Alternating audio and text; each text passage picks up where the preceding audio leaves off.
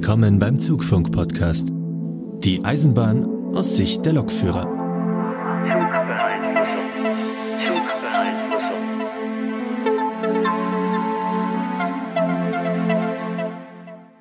Ja, herzlich willkommen beim Zugfunk-Podcast. Ihr hört heute Folge 16. Und wir haben uns heute was Besonderes ausgedacht. Und zwar reden wir ja immer viel über den Personenverkehr und wie toll das ja alles ist und wie super das funktioniert. Und weil das ja bei uns schon so super funktioniert, haben wir uns gedacht, Mensch, da können wir doch direkt mal Cargo einladen, weil bei denen funktioniert es nämlich noch besser. Und deswegen haben wir uns zwei Cargonauten eingeladen. Und zwar auf der einen Seite den Burkhardt. Guten Abend. Oder guten Morgen. Und auf der anderen Seite den Nico. Moin. So, und anfangen wollen wir mal wieder mit der Laberecke. Was wir so zu erzählen haben, was in letzter Zeit so ein bisschen passiert ist. Wie besonders. Markus und ich sind übrigens auch noch da. Ja, ah, ja, stimmt. Auch. ja, ja, stimmt ja. Moment. Ja, ich hatte irgendwie so einen Gedanken, so, ah, jetzt sind ja drei abgefrühstückt. Im Moment, äh. Hm. ja, lassen wir jetzt so drin, ist okay, ist okay. Sag mal, Lukas, du hast vorhin versprochen im Vorgespräch, die beiden hätten am Anfang die Chance, sich vorzustellen. Genau, richtig. Und ich bin Burkhard, ich bin 53 Jahre alt, äh, Lokführer in Hamm, Westfalen. Und seit der Aufteilung, ich weiß nicht mehr genau wann das war, 1998, bin ich bei Cargo. Wurde bei uns schön nach Gewerkschaftszugehörigkeit aufgeteilt. Und ich möchte da eigentlich auch nicht mehr weg. Ja, ich bin Nico, ich bin, oh Gott, wie alt bin ich? 23. Äh, noch. äh, ich habe vor knapp einem Jahr bei Cargo ausgelernt und bin zurzeit tätig für die MEG. Und das macht eigentlich auch soweit Spaß und ja. Bist du direkt nach der Ausbildung gewechselt oder warst du noch eine Zeit lang bei Cargo dann? Nee, ich bin äh, direkt nach der Ausbildung von Cargo weg, weil hm. leider das Angebot nicht gepasst hat. Ja, okay, das äh, hört man öfter. Muss ich ehrlich sagen, ja, das hört man erstens öfter und äh, naja, wenn ich mich bei uns im Layer so umgucke, da ist das bei vielen gleich. Also ja, ist jetzt so eine Sache, ne? Jetzt muss ich mal ganz kurz zwischenfragen, was ist MEG? Das, die MEG ist die Mitteldeutsche Eisenbahngesellschaft. Eine Tochterunternehmen der Deutschen Bahn AG, beziehungsweise direkt gesagt Cargo. Aha, also du, du arbeitest eigentlich bei der Deutschen Bahn, aber hast nirgendwo den DB-Keks. Ich habe überall den DB-Keks, nur nicht im Namen. Oh, ich habe okay. einen Konzernausweis, ich habe äh, einen DB-Rucksack, da ich ja keine UWK bekomme. Äh, ich habe, ja, genau, das ist eigentlich auch alles. Mit DB, ansonsten habe ich eigentlich alles nach MEG und Chemietarif. Hm. Ähm, mal kurz als Frage. Die RBH, hier aus, bei uns aus dem Ruhrgebiet, ist das nicht auch eine Bahntochter? Ja, 100 Prozent glaube ich sogar. Ist genau, das bei das denen ähnlich wie bei der MLG oder? Nein, die haben keinen Konzernausweis und die bekommen ihr Geld auch nicht nach dem DB-Tarifvertrag, sondern die bekommen einen anderen. Ich weiß gar nicht, nach welchen die bekommen. Äh, ich glaube, das ist, ist das Bergbau? Ah, ich weiß nicht. Ich habe mich auf jeden Fall mal bei dir vorgestellt und die haben es mal erzählt. Ich habe es auch schon wieder vergessen. Die Gewerkschaft ist die IGBCE. Genau. Ach so, dann ist es sogar dieselbe wie bei mir. IG also ja, IGBCE ja. ist ja hier Bergbau und Chemie. Ja, also, ja, ja, ja, das hat jetzt einen Moment gedauert, bis der ankam. ja. Äh, immer diese Abkürzung. Ja, furchtbar. Aber bevor wir ja. zu tief in das Thema Cargo einsteigen, machen wir kurz vorher noch so einen kleinen Schwenker in unsere kleine Laberecke und fragen mal den Lukas, wie so sein Prüfungsmarathon läuft. Oh wei. Ja, also mein Prüfungsmarathon ist im Prinzip, habe ich den ja jetzt hinter mir, weil äh, ich habe jetzt vier von sechs Prüfungen bestanden und hatte ja jetzt zwei Wochen Osterferien im Prinzip. Also den Luxus kann man sich ja als Azubi noch leisten. Und ähm, ja, also wie gesagt, ich hatte äh, jeweils 101 Prüfungen im Stand und im Fahren und danach den Steuerwagen. Und das lief alles wunderbar und ja, man hat mir gesagt, für die Bahn bin ich jetzt fertiger Lokführer, ich muss das nur noch für den Führerschein fertig machen. Naja. Äh, genau, das, ah, das ich habe neulich auch den, ich war mit Azubis unterwegs und die haben ständig auch mit Prüfung für den Führerschein und Prüfung für das Beiblatt gesprochen. Und diese Trennung kannte ich aus meiner Ausbildung überhaupt nicht. Wir haben immer Prüfung für die DB und Prüfung für die IHK. Aber im Prinzip das ist, ist bei uns auch so. Das ist im Prinzip derselbe Unterschied, ne? Also wenn man, wenn es heißt Prüfung für den Führerschein, meint man die IH, den IHK-Teil. Ja. Richtig? Und wenn man sagt Prüfung für das Beiblatt, dann meint man ähm, den DB-Teil damit. Ja, genau, weil äh, das bringt ja im Prinzip nicht viel, wenn du sagen kannst, ja, also ich darf jetzt 101 einen Steuerwagen fahren. Das ist doch für die Bahn ist das zwar schön, aber ohne Führerschein gibt das keinen. Und äh, in der IHK-Prüfung machst du ja dann quasi nochmal, also erstmal den schriftlichen Teil, das ist klar, aber auch die Fahrprüfung, die ist dann halt letztendlich ausschlaggebend dafür, hinterher beim Eisenbahnbundesamt wahrscheinlich den Führerschein zu beantragen. Und damit hast du ja dann auch deine Berufsausbildung abgeschlossen. Du kriegst deinen deinen Gesellenbrief, sage ich jetzt mal, beziehungsweise deinen Facharbeiterbrief und dann, ja, bist du ja fertig. Also ganz kurz, den Führerschein, den kannst du schon vorher beantragen. Das habe ich nämlich auch gemacht. Ich musste selber beantragen. Und den bekommst du auch ohne abgeschlossene Ausbildung. Du brauchst dafür ja- nur diesen, Ja, diese, diese, diesen Führerscheinprüfung und äh, psychologische Eignung und ärztliche Eignung. Das musst du einreichen und dann kostet es 175 Euro der Spaß. Und dann kriegst du den Führerschein. 175 Euro. Ja. Okay. Ja, EU-Führerschein ist teuer. Mhm. Ja, wir mussten noch viel mehr Angaben machen. Bei uns Ja. wollten sie noch Schulzeugnisse haben und das Punktekonto in Flensburg. Da musst du den Auszug Ah, vorlegen. Das meinte ich auch gerade noch. Das war bei uns, wir haben ja den EU-Führerschein so als einer der ersten beantragt. Bei uns wusste auch noch keiner, was es denn damit auf sich hat. Das stand halt in der Liste der Sachen, die man da reinpacken muss. Und wie dann so, ja, was ist denn, wenn da jetzt ein Punkt draufsteht? Du, Keine Ahnung. Und wie viele Punkte darf man denn haben? Gibt es da eine Grenze? Das wusste keiner. Also bei mir wurde gesagt, es gibt keine Grenze für den, wegen den Punkten. Es geht eigentlich darum, was für Verstöße du dann hast. Also wenn du zu schnell gefahren bist, dann ist das wohl nicht so entscheidend. Also es ist auch irgendwann entscheidend, wenn du dauernd zu schnell fährst. Aber wenn du zum Beispiel über eine rote Ampel fährst oder Punkte kriegst wegen, jetzt ganz krass gesagt, wegen Fahrerflucht, äh, dann kannst du damit rechnen, dass das EWA sagt, alles klar, derjenige ist nicht mehr fähig, ein Führer, also ein Auto zu führen. Dann kriegt er für uns garantiert keinen Eisenbahnfahrzeug, äh, Eisenbahnfahrzeugführerschein. Nee, das Ding heißt Triebfahrzeugführerschein. Äh, und dann lehnen die das ab. Und dann ist das Thema für dich erstmal gegessen. Aber ansonsten, also auch, Nämlich auch, ob du da irgendwas wegen Alkohol oder sonst was Ja, drin hast. genau, das haben sie uns- Verstößt, genau. bist du auch direkt Ja. raus. Ja, siehst du. Also ich meine, bei uns ist das so, ich meine, ich weiß jetzt nicht, ob, man, ob ich den jetzt schon bestellen kann oder nicht. Ich meine aber, dass es bei uns tatsächlich so ist, dass das dann der Gruppenleiter vom Betriebsbahnhof macht. Also Genau. ich bin ja nach der nach der Ausbildungszeit in, im Betriebsbahnhof in Köln und ich denke mal, da äh, kümmert der sich dann drum, äh, weil ich habe jetzt nicht gehört, dass wir das irgendwie selber bezahlen müssten. also ich habe bei Cargo das so gehabt, also die Jungs, die bei Cargo geblieben sind aus dem Lehrjahr, da hat's auch der Gruppen, der, der zuständige Gruppenleiter gemacht. Und äh, das ist wohl auch bei den Kollegen hier von Regio gewesen, die mit mir äh, dann ausgelernt haben. Ja. Also wenn du bei der DB bleibst, dann hätte sich oder kümmern sich die Gruppenleiter drum. Bei mir war es halt so, weil ich halt gleich gesagt habe, okay, ich, ich gehe nach der Ausbildung, haben sie gleich gesagt, ja, dann stirbst du auch alleine. Okay. Gut, jetzt waren wir gerade bei den Prüfungen. Das heißt, 101 Steuerwagen hast du jetzt hinter dir. Das heißt, jetzt fehlten, wie du sagst, nur noch die IHK-Prüfungen. Hast du denn schon einen Termin? Ja, kann ich dir sagen. Warte mal.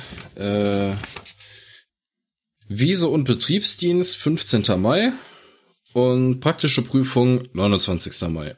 Und das ist ja nicht nur irgendein, also der 29. Mai ist dann ja nicht nur irgendein Tag mit irgendeiner Prüfung, sondern der 29. Mai wäre dann Ultimo, Ende. Da ist die- Ausbildung zu Ende für dich. Mm, Nee, Bekanntgabe der Prüfungsergebnisse ist am 13. Juli.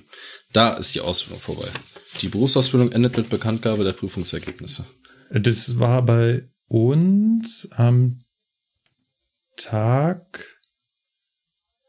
Genau, du, nein, nein, die, die, die schriftlichen, die hast du, genau, zwischen der schriftlichen und der praktischen, da lagen äh, gut anderthalb Monate, Monate dazwischen. Nach zwei Wochen ungefähr hast du das Ergebnis der schriftlichen Prüfung bekommen. Und ähm, die Fahrprüfung war dann das aller, allerletzte. Sprich, mit dem Absteigen vom Prüfungsfahrzeug war die Ausbildung beendet. Okay, das ist bei uns irgendwie nicht mehr so, weil wir haben auch heute äh, in unserem Viso-Unterricht, den wir bei uns im Betrieb hatten, darüber gesprochen, wann die Berufsausbildung endet und äh, es steht wohl auch im Berufsbildungsgesetz drin, dass das mit Bekanntgabe der Prüfungsergebnisse ist. Ja, Deswegen ist das genau. hier auch ein separater Termin. Also ich kann vorher nicht sagen, so, alles klar, ich bin jetzt fertig, sondern das ist dann halt doch erst am 13. Juli. Das ist interessant. Naja, Bekanntgabe des Prüfungsergebnisses ist quasi, wenn dir der Prüfer unten am Fahrzeug sagt, sie haben bestanden. Nein, ist es nicht. Das ist die Bekanntgabe der Prüfungsergebnisse und die eventuelle mündliche Ergänzungsprüfung ist dann am 13. Juli. Da werden offiziell die Prüfungsergebnisse für jeden bekannt gegeben. Ah, ja, spannend, dass es da bei euch so, so viel anders läuft. Das war bei mir aber auch. Also ich habe auch nicht gleich die Ergebnisse gekriegt. Ich musste auch erst warten, weil dann gibt's gleich Zeug, weil dann am Abschlusstag gibt's ein Zeugnis und ein Pipapo. Genau. Und einen Handschlag von Ausbildern. Und so weiter. Genau. Bei mir war es die Vereidigung. ah, okay, Moment mal. Also wir müssen ja mal kurz unterscheiden. du bist ja auch noch Beamter. Genau. Ja. Die Vereidigung, da muss es dir aber doch bestimmt irgendwie so einen Satz aufsagen, ne? Ja, ja. Irgendwie, äh, ja, als. Beamter. Ja, ja. Das ist so ähnlich wie als Berufssoldat, da muss ja auch das kannst, kannst du den noch, den Satz, oder Nein, kennst du nein. den noch? Nein. Okay, weil den würde ich, also das würde ich echt gerne mal gerne hören, was man da schwört, äh, dass Die man, Gesetze der Bundesrepublik Ja. Deutschland, Palaver, Palaver. okay.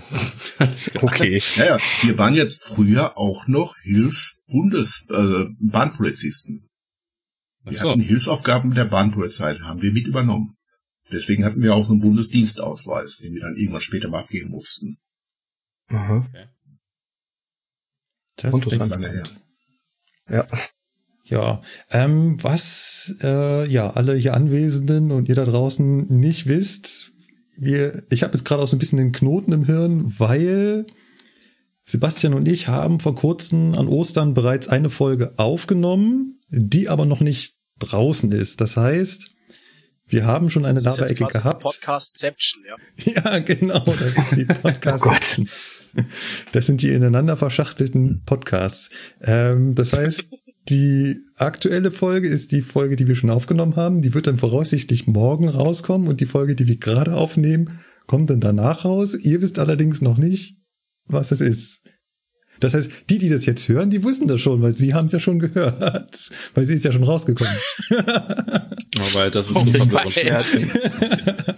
Ein Knot im Raumzeitkontinuum. richtig, richtig. Ähm, deswegen Oder ist, wie einer unserer Ausbilder sagen würde, ein Teufelskreis. Richtig. Ein das, äh, warte mal, das war auch irgendeine TV-Sendung. Lass uns da nicht zu tief einsteigen. Äh, ja, deswegen, das war meine ganz lange Einleitung zu, bei mir ist jetzt noch nicht so sonderlich vieles Neues passiert, außer gestern was extrem Lustiges. Ähm, ich, gestern war ja super warm, tolles Wetter, 25 Grad draußen, strahlender Sonnenschein. Was macht man natürlich auf dem Fahrzeug, wenn es schön warm ist? Erstmal Fenster auf. Richtig, man macht groß die Fenster auf. Und ich saß halt auf dem Steuerwagen und ich, vielleicht kennt ja ein paar von euch, wie dieser da Dosto Steuerwagen aussieht. Da ist ähm, direkt neben dem Fenster sind Kleiderhaken. Da hängt man halt so seine Jacke hin. Ah, okay. Oh, oh. Nein, nein, der ist jetzt nicht, der ist nicht passiert, was ich denke, was hier passiert ist, oder?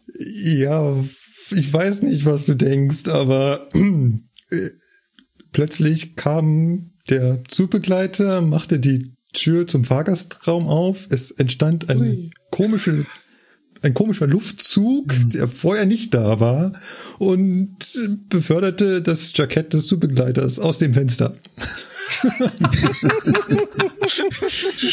Alles klar.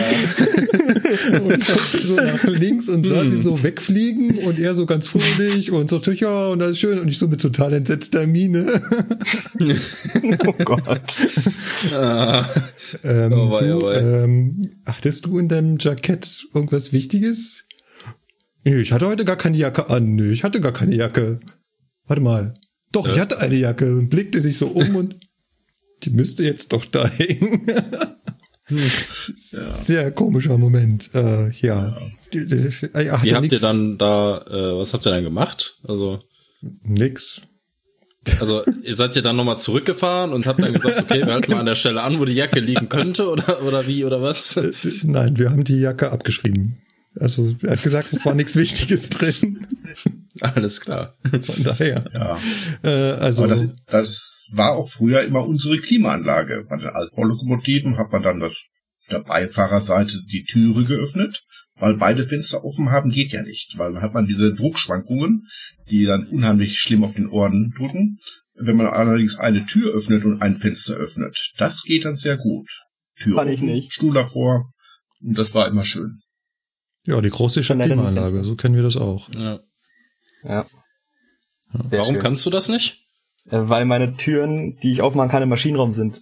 Und da Ah, sind auch leider bei der 155 die Lüfter offen. Ergo, Ah. also ich meine mal, wenn man die Tür aufzumacht zum Maschinenraum, der Durchzug grandios. Ist, ja, Naja, gut. Aber die Ohren im Arsch. Auch geht eigentlich. Also ich habe ja von der Arbeit auch Gehörschutz bekommen, dass ich, äh, den kann ich dann einstöpseln, das geht. Okay. Ist trotzdem laut. Zum Thema Gehörschutz hatten wir, glaube ich, ja schon mal äh, hier im Podcast äh, Ja. darüber geredet, Ja. ne? beziehungsweise in E-Mail-Verkehr. Genau, Auch da interessant. hatten wir ja die Zuschrift unseres, unseres Martins, der darauf hinwies, dass man sich sehr wohl Gehörschutz äh, besorgen kann, der dann speziell angepasst ist und ähm, Mhm. Ich habe den sogar bekommen, ich musste den auch auf Dieseloks tragen. Und wenn ich das nicht mache, gibt's ganz doll böse Hauer. Und ich musste ihn auch beim Bahnarzt vorlegen und der muss getestet und äh, ganz viel Theater. Der ist extra für die Ohren ausgegossen. Normalerweise, Mhm. den habe ich aber leider nicht. Ich habe nur so Stöpsel für die Ohren. ah ja. ja, das war ja, war ja das Problem mit dem ähm, Notruf, der da nicht mehr zu hören sein soll. Also Und deswegen haben wir ja auch einigen Diesellok, das ist, betrifft nicht Hamm, betrifft Oberhausen bei uns, die fahren Dieselloks. Aber da gab es ja das Problem, dass die äh, sich beschwerten, dass die Loks zu laut sind und sie wollten Gehörschutz tragen. Und da war dann die Aussage, nee, dürft ihr nicht wegen dem Notruf, den der nicht mehr hört. Also ich, ich habe die Stöpsel drin und das ist, hört- also es hört sich alles genauso an wie sonst auch. Es ist nur einfach nur halb so laut. Ja, ihn ihr Kopfhörer machen auch. Die habe ich auf der anderen Seite drin. Na, na, na, na, na. Entschuldigung, bei Ja. zwölf Stunden Schicht und nur in der Dunkelheit, irgendwas muss man Ja. sich ja machen. ja. Weißt du, jeder LKW-Fahrer und jeder Busfahrer darf beim Fahren Radio hören und Die Schweden haben Ja, Radio auf den Loks. Ich, ich wollte ich wollte es gerade sagen. Das ist äh, eine. Frage, ja, es ist eine Frage der Einstellung, weil äh, wenn man einfach sagt, okay, wir verbieten das, dann mm, klar wundert man sich irgendwann, warum die Leute es trotzdem machen. Wenn man aber sagt, okay, wir tolerieren das und bauen euch sogar noch ein Radio ein, das dann aber halt spezielle Funktionen hat, das schaltet sich ab, wenn der Zugfunk aufgeht oder was auch immer, ja, dann geht sowas halt auch zurück, aber kostet ja Geld und bla. Kennt ihr die sagen. Dokumentation, wo die Frau da in Norwegen war, es glaube diesen riesengroßen Erzzug fährt? Ja, und in Schweden während des da. Interviews sich Tee zubereitet auf der Lok auf der eingebauten Herdplatte. Ja, ja, ja, ich, ich weiß welche, ich weiß, was du meinst. Die dürfen auch während so- der Fahrt aufs Klo gehen. was? Ja, die dürfen während der Fahrt mit dieser Handsiefer, also du musst in Re- Handreiche dieser, in Reichweite dieser Handsiefer sein und dieses Klo kannst du wohl so, also kannst wohl von da aus nach draußen gucken und äh, da kannst du wohl, Geil. du darfst da wohl während der Fahrt auch mal schnell einen Strahl Wasser in die Ecke stellen. Ja, bei uns ist eigentlich die Einführung des Tablet-Computers viel gefährlicher, weil die Leute Oh, dann vielleicht ja. Filme gucken, etc. Ja. Ich habe Kollegen, die löst ab und da, die müssen erst den Laptop einpacken. Ja, ist halt immer so eine Sache, ne? Aber ich äh, finde das Argument richtig, ne? LKW-Fahrer, Busfahrer, Autofahrer, was weiß ich, ne? Bei denen ist das alles gar kein Problem. Ähm, ja, ist halt immer so die Frage, ne? Ja, man, man vertut sich da auch. Man, wenn man ein paar Jahre dabei ist, dann ist Eisenbahnfahren relativ langweilig. Ähm, es fährt sich mehr und mehr alleine und intuitiv. Das Problem ist natürlich nur, wenn jetzt eine Gefahrensituation oder eine Situation mit erhöhter Aufmerksamkeitsbedarf kommt, ähm, lässt man sich ablenken etc. Wir haben ja relativ viele Signalverfehlungen bekommen und die DB hat ja auch reagiert mit diesem äh, DESI-Konzept, defensives Heranfahren an Signale. Mhm. Ja. Äh, ich, ich weiß nicht, wie der erfolgt ist, aber äh, dass man den Lokführern bewusst macht, dass man auf ein haltzeigendes Signal zufährt, ist auch wichtig. Ähm, wie funktioniert das genau? Also äh, hast du gewisse Geschwindigkeiten zu gewissen Punkten zu beachten oder wie Ja. funktioniert das mit diesem DSI? Beim Vorsignal, wenn das in Warnstellung steht, äh, frühzeitig bremsen, dass man bei der ersten Barke schon anfängt zu bremsen, dass man den 500 Hertz Magnet möglichst nur mit 20 kmh überfährt, eingebremst. Ja, und Genau, wir haben also mit- Pro die Problematik mit den Kunststoffklötzen jetzt bekommen und da Mhm. verschärft sich das Problem nochmal erheblich. Mhm. Also bei Daisy ist die Regel 200 Meter vom Signal sind 20 km/h nicht mehr zu überschreiten. Und das Problem ist aber, dass sie gleichzeitig verboten haben, mit, nur mit E-Bremse halt auf ein Signal zuzubremsen, beziehungsweise auf den Halt zuzubremsen. Und das ist mit, mit so ganz schweren Zügen halt so gerade Bremsstellung G, Nee, eigentlich ist Bremsstellung G, leichte Züge und viele Bremsprozente ist der Horror, weil einmal bremsen du stehst. Ja. Ja. Ja, ähm, mein Spruch ist ja immer, dass äh, Personenzugfahren viel einfacher ist wie Güterzugfahren.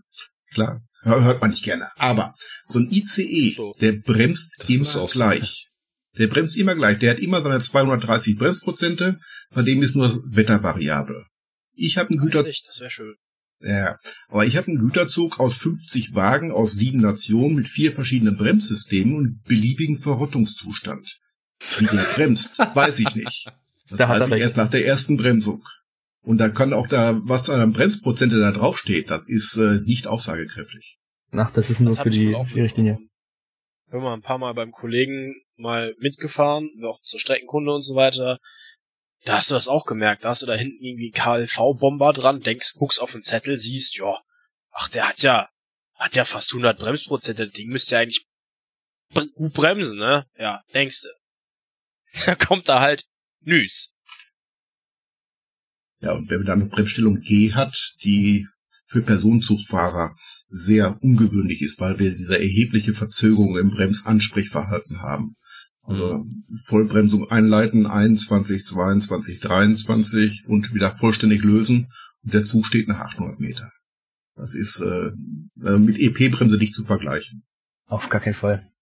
Ja gut, EP-Bremse, das ist ja nochmal, ist ja nochmal was anderes, aber allein wenn du schon Bremsstellung R hast, das geht ja schon richtig gut. Ne? EP-Bremse ist dann natürlich nochmal genialer, so gesehen, aber ne, ich meine, allein schon das schnelle Anlegen oder das schnelle Reagieren, das ist ja schon, ist ja schon was ganz anderes.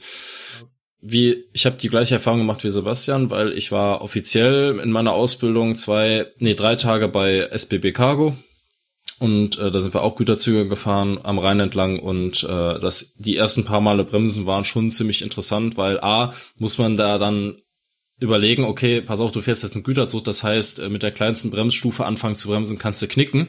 Ne, du musst schon 0,8 bar oder 0,5 bar, ich weiß nicht, wie das bei euch ist, ähm, musst du schon rauslassen, weil sonst passiert da einfach gar nichts.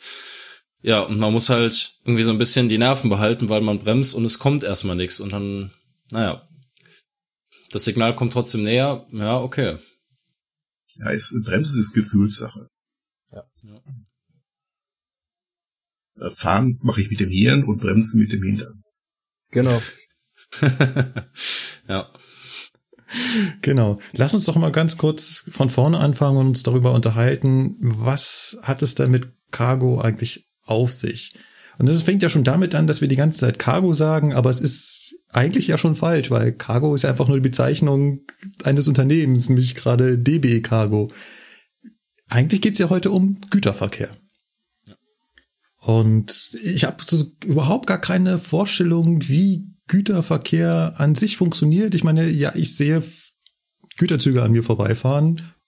Nee, meistens fahre ich an ihnen vorbei. Äh, Was sagen, ich kenne das auch eher andersrum. Ja. Oder hinten hinterher, so 160 VR0 und schon wieder fluchen. Ja. Ähm, was mich halt so interessieren würde, ist so das generelle, wie funktioniert, also wie funktioniert Cargo an sich, äh, Güter, nein, Moment, jetzt mache ich schon wieder den Fehler. Wie funktioniert Güterverkehr? Ähm, wie, wie, wie kommen die Züge zustande? Ist das genauso wie im regionalen Fernverkehr, dass es Fahrpläne gibt, dass halt immer montags um 8 Uhr Güterzug XY fährt? Oder funktioniert das so, dass sich irgendwo einen Haufen Güter anfinden und jetzt sagt mal einer, ja, da müssen wir jetzt glaube ich einen Güterzug fahren lassen? Oder ruft jemand bei DB Cargo an und sagt, ich brauche einen Güterzug von A nach B? Wie funktioniert das? Alles drei. Beides. Genau, alles drei. Ähm, es gibt erstmal Regelgüterzüge, die fahren täglich oder wöchentlich, ist egal, die haben feste Fahrpläne. Die fahren von Bahnhof A nach Bahnhof B, werden dann eventuell im Einzelwagenverkehr dann dort zerlegt, werden dann über den Berg, über den Ablaufberg gedrückt und entweder neu zusammengestellt oder dann zum Kunden gebracht über Satellitenbahnhöfe.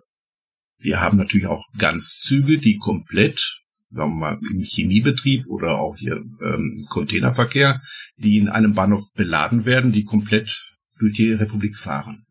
Ja. Und wir haben natürlich auch kurzfristige Besteller, die dann eben in zwei Tagen Vorlaufzeit einen Güterzug bestellen. Und dann brauchen natürlich Lok und Material und Fahrweg und wird alles sehr kurzfristig dann gemanagt. Dem ist eigentlich nicht hinzuzufügen.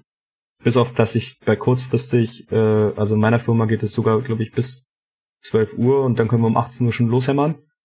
Also sechs Stunden vorher am Vormeldezeit und dann läuft das. Je nachdem, ob wir jetzt Wagen in der Nähe haben. Äh, ansonsten kann ich dem eigentlich nicht viel hinzufügen. Ähm, wenn man so einen Ablauf mal sieht, dann versteht man das eher. Ich meine, wir haben früher alle in der Ausbildung Rangieren gelernt, in einem Rangierbahnhof. Hat den riesen Vorteil, dass man weiß, wie ein Rangierbahnhof funktioniert. Da werden Wagen über den Ablaufberg geschoben, die werden in verschiedenen äh, Gleisen gesammelt, zusammengeschoben, gekuppelt, verschlaucht. Dann kommt ein Wagenmeister, macht eine Bremsprobe und irgendwann komme ich mit meiner Lok heraus, kuppel mich an und dann wird auch mal eine vereinfachte Bremsprobe gemacht, bekomme meine Begleitpapiere und wenn Abfahrtzeit ist oder der Zug fertig ist, fahre ich los.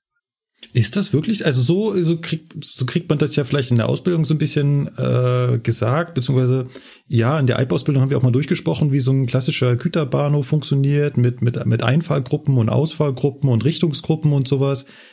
Ist das in echt wirklich so? Ja, ja, ja, und es muss auch so funktionieren, weil sonst ist das Chaos perfekt. Es kann natürlich mal sein, dass ein Eingangszug nicht kommt, der aber Wagen hat für meinen Ausgangszug, der drei Stunden später fahren sollte. Dann ist die Frage, ist der Zug schon im Bahnhof? Warten wir eben, bis sie noch ähm, gedrückt haben, also über den Berg gedrückt haben, oder fahren wir ohne den Wagen los? Das ist ähm, alles variabel bei uns. Gut, und die, die, die, die, die Güter kommen auf die Güterwagen, dafür gibt's irgendwo Verladestationen. Ja, Und- Kunden.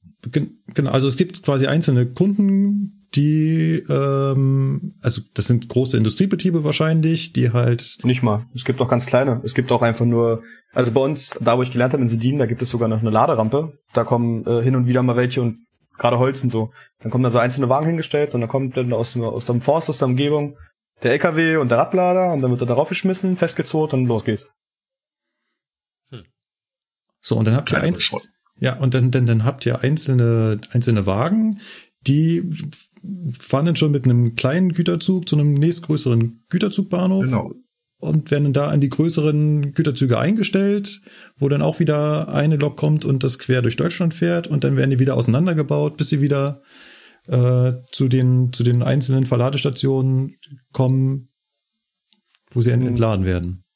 Genau, also du, du musst dir so vorstellen, also die Leute, die praktisch die Wagen und alles beim Kunden einsammeln, das ist, also ich habe das immer so erklärt, dass es praktisch die DHL-Paketboten sind, nur umgekehrt.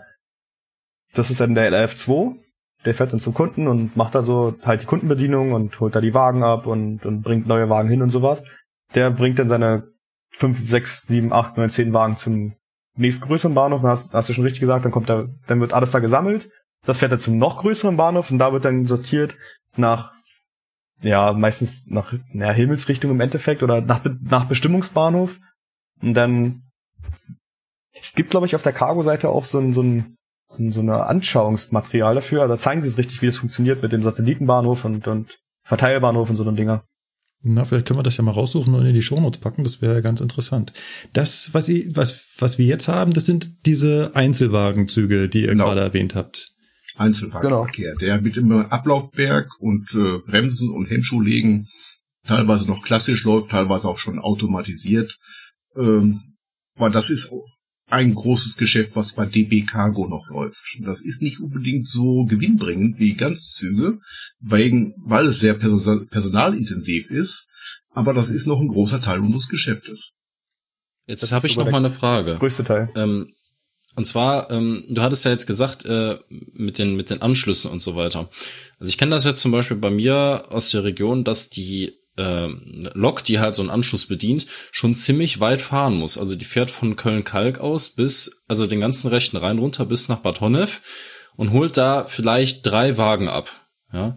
Ähm, machen die das auf Zuruf oder fährt die einfach jeden Tag dahin und guckt, wie viele Wagen da fertig sind? Wohl als auch. Nee. Zu, eher Zuruf. Die rufen beim Cargo-Disponenten in Köln-Grenberg an und sagen, ja, heute haben wir zwei Wagen. Wenn der Ja. sagt, ich habe keinen Wagen, fährt er da gar nicht hin.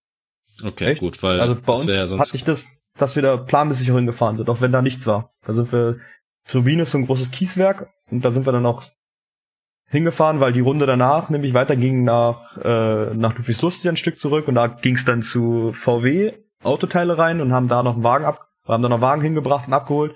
Und wir sind vorher die ganze Zeit mit den Wagen halt durch die Gegend gehämmert. Also wir haben die praktisch 50 Kilometer am Bahnhof vorbeigezogen, um dann wieder 50 Kilometer zurückzufahren. Also so weit ist er nicht, aber Okay.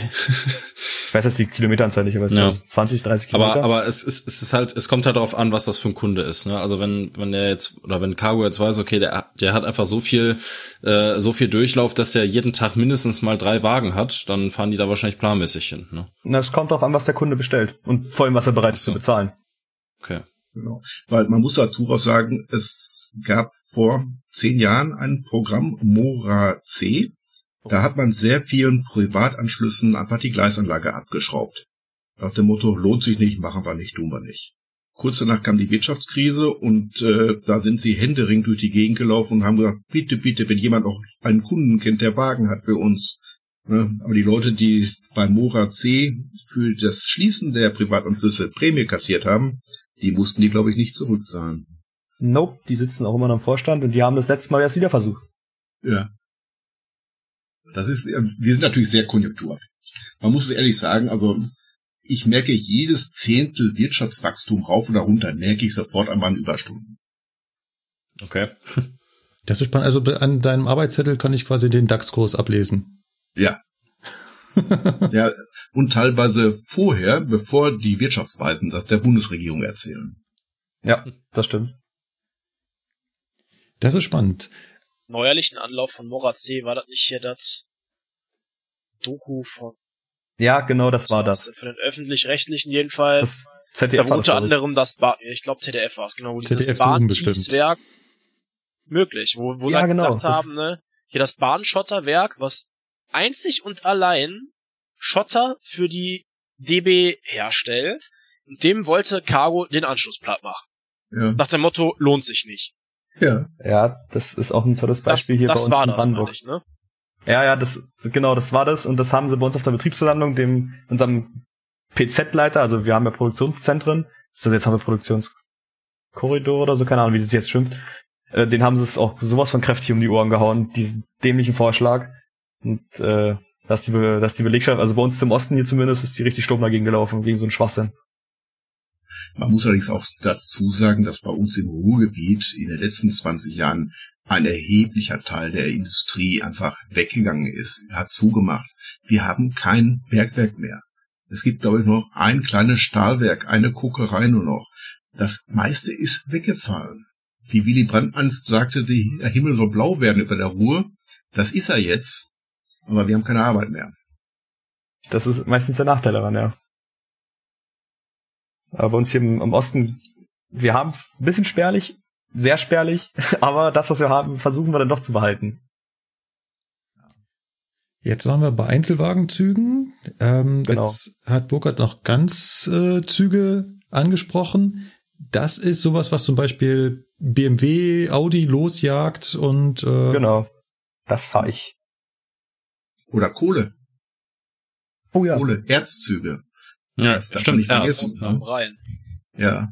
Na gut, das, persönlich fahre ich das nicht, aber wir haben früher immer sehr viel Kohle aus dem Ruhrgebiet äh, nach Braunschweig gefahren zum Beispiel.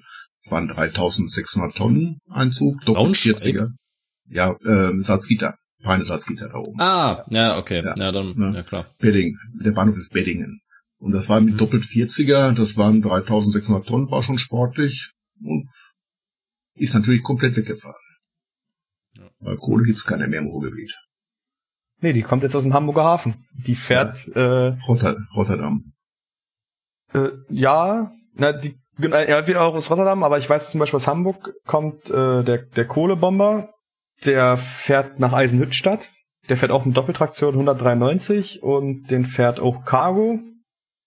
Der fährt auch als Ganzzug, aber das sind halt noch normale Züge. Oder was mir auch ganz oft entgegenkommt auf der Strecke hier von Hamburg runter Richtung Uelzen, äh, sind dann hier 51er mit diesen Mittelpufferkupplungen, diese AK-49E. Die Und sind- wer die sind richtig schwer. muss, Doppeltraktion muss natürlich aufpassen, dass man die Hakenzugkraft äh, nicht überschreitet.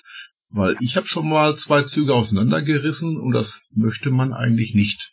Einmal hatte ich drei Zugteile, einmal nur zwei, aber trotzdem ist das nicht lustig. Hab ich dann zurück, zurücklassen eines Zugteils auf freier Strecke und oh, Oh, nee, wei. willst du gar nicht haben. Mmh. Schön. Gestänge, ganze Gestänge rausgerissen. Ne? Beim Bremsen, Ups. beim Bremsen allerdings, nicht beim Anfahren. Bremsen? Hm? Ja, Ach so, dann hat hinten schneller gebremst als vorne. ja, ja, waren die Bremsen nicht umgeschaltet, weil wir haben ja das Problem der Stellung G und P, dass der ganze Zug in Stellung P fährt, aber die ersten fünf Wagen in die langsame Stellung G umgestellt werden müssen. Und Mhm. beim Wenden des Zuges müssen diese Bremsen natürlich auch wieder zurückgestellt werden. Macht nicht jeder Bahnhof. Ja. Ja, ja dann hast du ein Problem. Ja. Ja, das stimmt.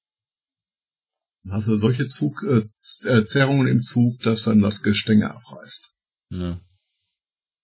Und diese Ganzzüge sind also die, die halt das, ich sage jetzt mal, das große Geld bringen, weil sie eben nur einmal gebildet werden und dann von A nach B fahren und dann gibt's Kohle dafür und da muss nicht nochmal irgendwer irgendwelche Bremsproben machen oder die Züge auseinanderbauen oder wie auch immer. Ja, eine Bremsprobe am Startbahnhof, das war's dann.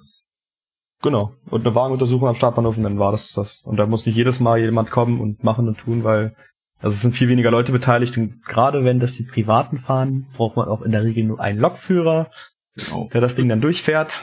Und nicht fünfmal Personalwechsel. Okay. Ja.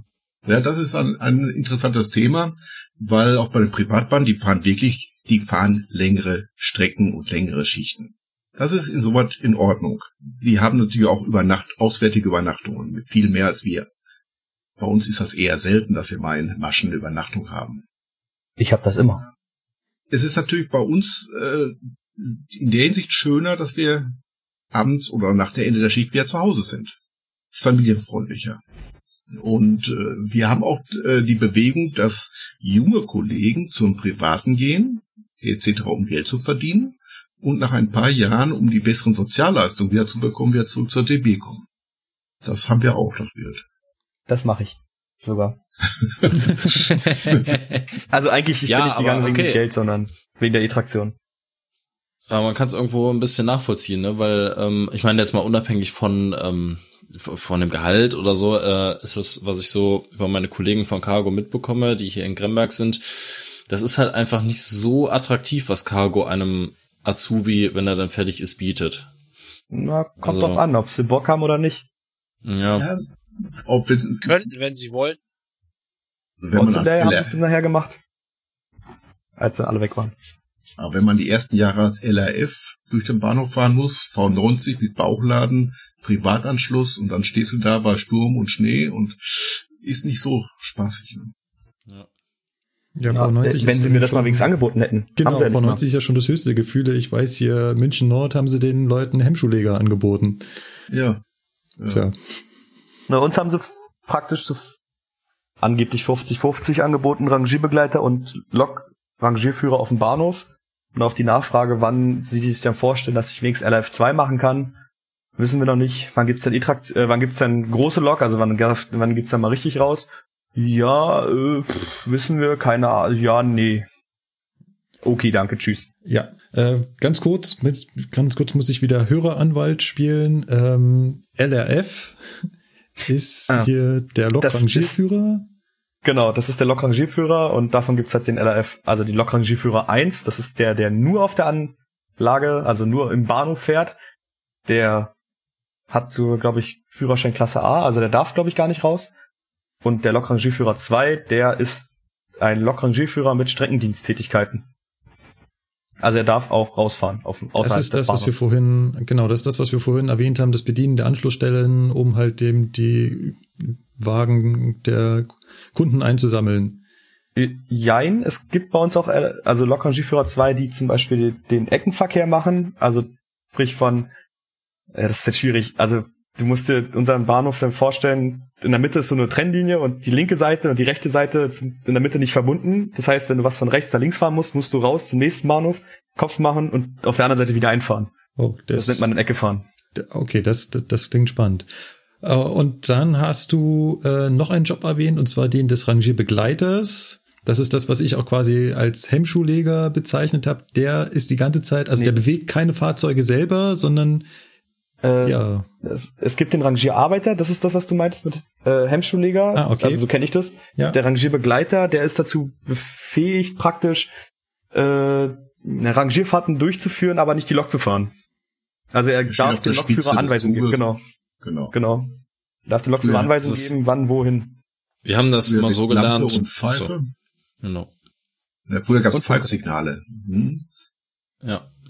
Muss Also ich wir haben das immer so gelernt, ich kann dem äh, Rangierbegleiter als, also wenn ich der Lokführer bin, kann ich dem Rangierbegleiter alle Aufgaben übertragen, außer das Führen des Triebfahrzeugs. Genau. Im Umkehrschluss ergibt sich dadurch, der Rangierbegleiter macht alles, außer das Führen des Triebfahrzeugs. Der kennt die Signale. Korrekt. Der kennt die Signale aus. Das ist der Unterschied. Der muss die Signale kennen. Und der Rangierarbeiter nicht unbedingt. Genau, der muss nur seine paar Rangiersignale kennen, die er, die er da. Eigentlich, nee, eigentlich muss er gar keine können, weil er muss ja eigentlich. Na doch, Halt muss er geben können. Ja. Und vielleicht aufdrücken. Und das war früher in meiner Ausbildung. Ich habe ja auch in der alten Bundesbahn gelernt, 18 Monate Ausbildung, Voraussetzung Metall- oder Elektroberuf. Und da haben wir nach der Zwischenprüfung V90 gefahren im Bahnhof und auch schon kleinere Übergaben in den Nachbarbahnhöfe. Und innerhalb der Ausbildung haben wir durch E-Fahrzeuge und Dieselfahrzeuge bekommen. Und bei mir war das so, ich bin relativ schnell in den Personenzugdienst gekommen. Ich bin nach der Ausbildung relativ zügig auf 141 mit Steuerwagen im Personenverkehr gefahren. Cool. Ja, einige Kollegen sind auch jahrelang nur auf der Rangierlok gefahren. Die hatten aber auch überpünktlich Feierabend. Ja, das gibt's bei uns auch den Trend dazu, dass viele sagen, ich möchte lieber auf dem Bahnhof arbeiten, damit ich von 8 bis 16 Uhr praktisch arbeite und dann weiß ich, um 8 Uhr fange ich an, um 16 Uhr ist Ende und wenn da keiner ist, dann ist mir das egal, dann gehe ich trotzdem. Das gibt's bei den Fensterzügen auch. Also es gibt hier auch ganz viele, die halt Bereitsteller bleiben wollen, auch beim Fernverkehr. Oh ja. Die kriegen die Strecke angeboten und sagen, nee, warum? Ich meine, ich kriege hier das gleiche Geld, hab aber immer zum festen Zeitpunkt Feierabend. Äh, ist es auch nicht ganz so schlimm, wenn ich mal verschlafe. Ich habe nicht so viel Verantwortung. Wenn ich ein Problem habe, dann ist immer jemand in Griffreichweite und im Notfall bleibt er halt in der Abstellung stehen. Die, die wollen da gar nicht weg. Also das ist, ja, die, die Arbeit im Bahnhof hat dann auch schon Vorteile. Ja, da beißen sie sich ja bei uns so ein bisschen in den Arsch. Was du halt auch gesagt hast, ne? nach der Ausbildung, wenn sie frisch auslernen, da wollen sie auf Strecke, dann müssen sie den Betriebsbahnhof in die Bereitstellung. Dann heißt es ja immer, ja, du musst ja zwei Jahre unten bleiben. Ja, nach zwei Jahren sagen die, ja, ich habe jetzt aber gar keinen Bock mehr auf Strecke zu gehen, weil wofür? Genau, das Problem haben uns sind sie die nämlich auch gerade, dass sie von den, gerade von den jungen Ausgelernten, sie können keinen dazu motivieren, Streckentriebfahrzeugführer zu machen, weil alle sagen, könnt ihr selber machen. Ja, äh, man muss ja auch ernsthaft sagen, also selbst bei der DB, wo wir alles relativ mit Dienstplänen relativ viel geregelt haben, das Einzige, was in meiner Schicht feststeht, ist mein Dienstbeginn. Denn ob die Schicht wirklich so läuft, wie es auf dem Zettel steht, das ist hochgradig äh, fraglich. Ich hab eine Stunde später. Ja. Äh, Arbeitsziel und Arbeitsende sind äh, hochgradig äh, disponabel. Ich wollte gerade sagen, was bei dir wirklich feststeht, ist ja auch nur, dass du um die und die Uhrzeit da sein musst. Das heißt ja noch lange Genau. nicht, dass dann auch der Zug da ist oder die Lok Genau. oder was auch immer. Ja, Ich finde, das ist eine, eine super Überleitung zu unserem nächsten Punkt. Jetzt haben wir verstanden, wie Cargo läuft. Jetzt wollen wir doch mal wissen, wie läuft die Arbeit bei euch ab. Und da muss ich schon wieder die Hände hochreißen und sagen, ich habe keine Ahnung. Mal ganz kurz, kleiner Abriss, wie funktioniert das bei uns, bei den Fensterzügen? Wir haben auch eine Schicht, da steht drauf, welche Züge wir von A nach B fahren, sprich die Zugnummer, unsere Arbeiten, die wir machen müssen. Und ähm, das ändert sich nicht. Wir haben ja aber in der letzten Folge darüber gesprochen, wie so ein Wochenplan aussieht. Ähm, Das ist also immer wieder gleich, wiederholt sich. Hier in meiner Mini-Dienststelle München Hauptbahnhof, da kenne ich unsere zehn verschiedenen Schichten, die wir haben, in- und auswendig.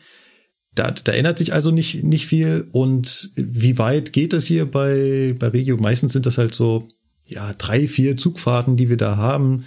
Entweder, so wie es auch früher schon war, ist es halt eben einmal Memmingen, Buchloe, Füssen und wieder nach Hause und Feierabend. Und eventuell eine Zugfahrt ersetzt durch Hausarbeiten, Hausarbeiten, ja, Hausmeisterarbeiten, das ist halt Zug wegstellen, Lok tanken und so weiter. Ähm, Im Fernverkehr ist das ähnlich, nur dass die Strecken halt ein bisschen weiter sind. Ähm, Lukas, wie sehen so, beziehungsweise Sebastian, du ja jetzt auch, ähm, wie sehen so bei euch ungefähr so die Arbeiten und die Schichten aus, damit wir gleich einen Vergleich haben? Ja, das kommt halt drauf an. Ne? Wenn du jetzt ähm, weit fährst, also weit im Sinne von über Hamm hinaus, dann ähm, ist es so, dass du einen Zug hinfährst und einen zurück. Und wenn du jetzt so einen kurzen Dienst hast, also, was heißt einen kurzen Dienst, aber wenn du halt jetzt hier zweimal Hamm hast oder so, dann fährst du halt tatsächlich äh, ICE 2 über die Wupper nach Hamm, dann fährst du irgendein ICE wieder zurück und dann fährst du vielleicht nochmal Intercity nach Hamm und dann fährst du wieder zurück und hast du Feierabend. Also ich glaube, mehr als vier Züge pro Schicht äh, ist nicht. Okay. Moment, ich zähle mal eben nach. Eins. Ja. Und dann noch die, Ja, ja. die, die, die abschließende Frage. Habt ihr auch so Hausmeisterarbeiten, wo ihr sagt, ihr seid irgendwie die halbe Schicht eigentlich nur im Bahnhof und stellt einen Zug bereit und fahrt ihn wieder Sebastian? raus? Ich guck mal kurz in meine Schicht von Mittwoch. Ich wollte gerade sagen, du Äh, hast doch Kirchturmdienst. Ja, fünfmal V1, sechsmal A1 und äh, acht Leerfahrten. Also Oh. ja, haben wir auch. Ja, das ist, das ist aber eher Und- ungewöhnlich, weil dafür hat Ja. man ja die Bereitsteller, weil ganz ehrlich, das ist halt so eine, so eine Sache, bei Basti ist das halt so, dadurch, dass er halt noch nicht so viel fahren kann, Ja, weil er Moment, jetzt gerade erst angefangen Planschicht. hat, ne? Ja, das ist klar, aber du kannst, du wirst halt eher jetzt mal auf der Schicht eingeteilt, ne, weil das halt wirklich Das dann reine 101 Schicht ist, beziehungsweise Steuerwagen. Und ähm, das ist halt eigentlich eher eine Bereitstellerschicht. Warum die im Streckenplan auftaucht, keine Ahnung, aber Das kann ich dir sagen, weil wenn ich hier gucke, wo ich da hinfahre, ne, ich, ich verlasse zwar den Dunstkreis von Köln jetzt nicht wirklich, das geht halt schon, ne, vom Hauptbahnhof nach äh, Köln-Bonn Flughafen, von da nach Mülheim und so weiter. Ja. Also ich, ich sehe den Dom von allen möglichen Ecken der Stadt. fährst du nicht auch Und- nach Trostorf? Ich fahre Ja, auch okay, nachmittags noch nach Troisdorf mit zwei Loks. Also, ja. Deswegen wahrscheinlich, weil das dann schon wieder zu weit raus ist und die Leute da keinen Streckenkunde haben, was auch immer. So, und jetzt würde mich interessieren, wie läuft das bei Cargo? Also die erste Frage ist, ähm, sind bei euch die Schichten, also habt ihr auch Regelschichten oder sind die jede Woche irgendwie anders? Wir haben Regelschichten. Das sind, glaube ich, 80 Prozent unserer Schichten. Und 20 Prozent unserer Schichten sind sogenannte Sonderdienstschichten, die dann relativ kurzfristig zusammengestückelt.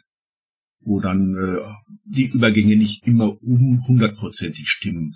Die Fahrzeiten auch teilweise sagen wir, geschätzt sind.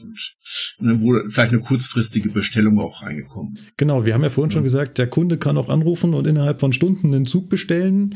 Äh, das muss sich ja irgendwie auch in euren Schichten widerspiegeln, diese Möglichkeiten. Ja, so ich persönlich, ich fange nur zwischen 0 und 4 Uhr an. Ich mache nur Frühschicht. Das sind die Schichten, die keiner haben will, und ich mache die sehr gerne. Und da kennt man natürlich alle Planschichten, die, so, die um diese Uhrzeit anfangen. Ja. Äh, es sind aber natürlich auch mal eben dieser Sonderdienste, fahr mal eben Militärzug nach Aachen. Was mache ich in Aachen? Ruft der Disponent an, kannst mir noch einen mitnehmen. Klar, fährt man noch einen Güterzug nach Hause. Aber wir bleiben nicht ungeplant auswärts äh, stecken im Hotel. Das wäre dann alles geplant und vorbestellt. So. Und Nico, wie sieht das so bei dir aus? Bei den, du- hast du auch Planschichten oder ist bei dir das mehr durcheinander? Also ich habe, äh, ich krieg jeweils Freitag für die darauffolgende Woche einen Dienstplan, der sich äh, am Montag schon wieder geändert haben kann.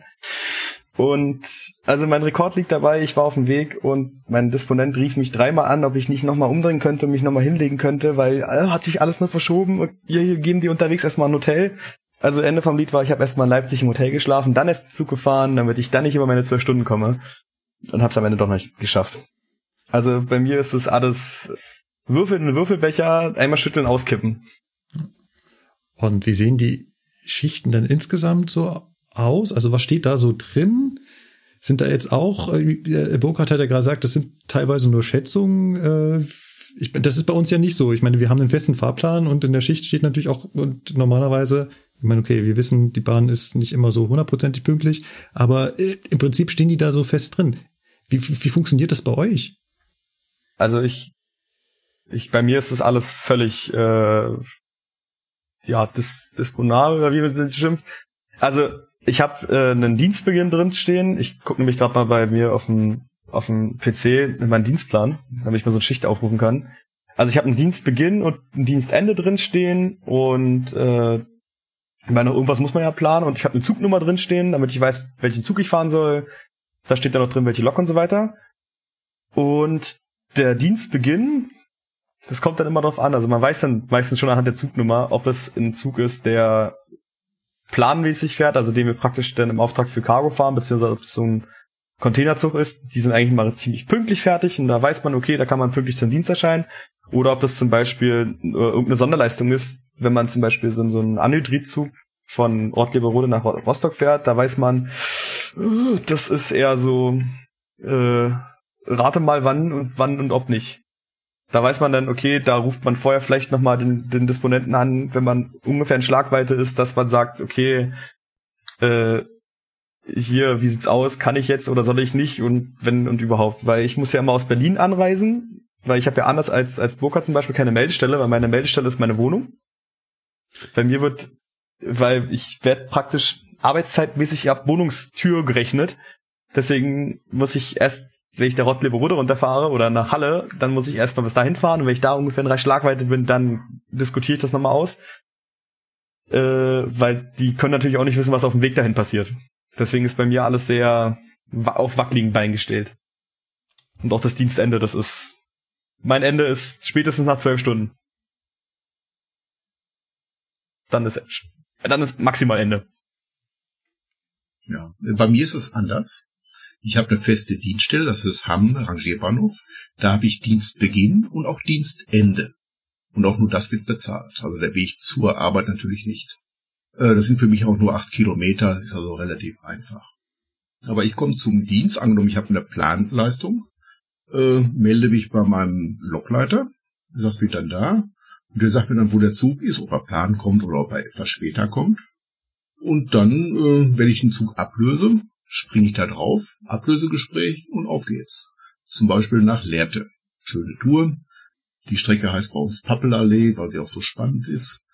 Ja, dann fährt mhm. man dann 200 Kilometer in eine Richtung, steigt ab, hat dann irgendwas geplant, meistens eine Stunde TU-Zeit, eine Pause, oder man muss dann nach Gastfahrt nach Seelze rüberfahren und dort bespannt man einen neuen Zug, der zurück nach Hamm fährt.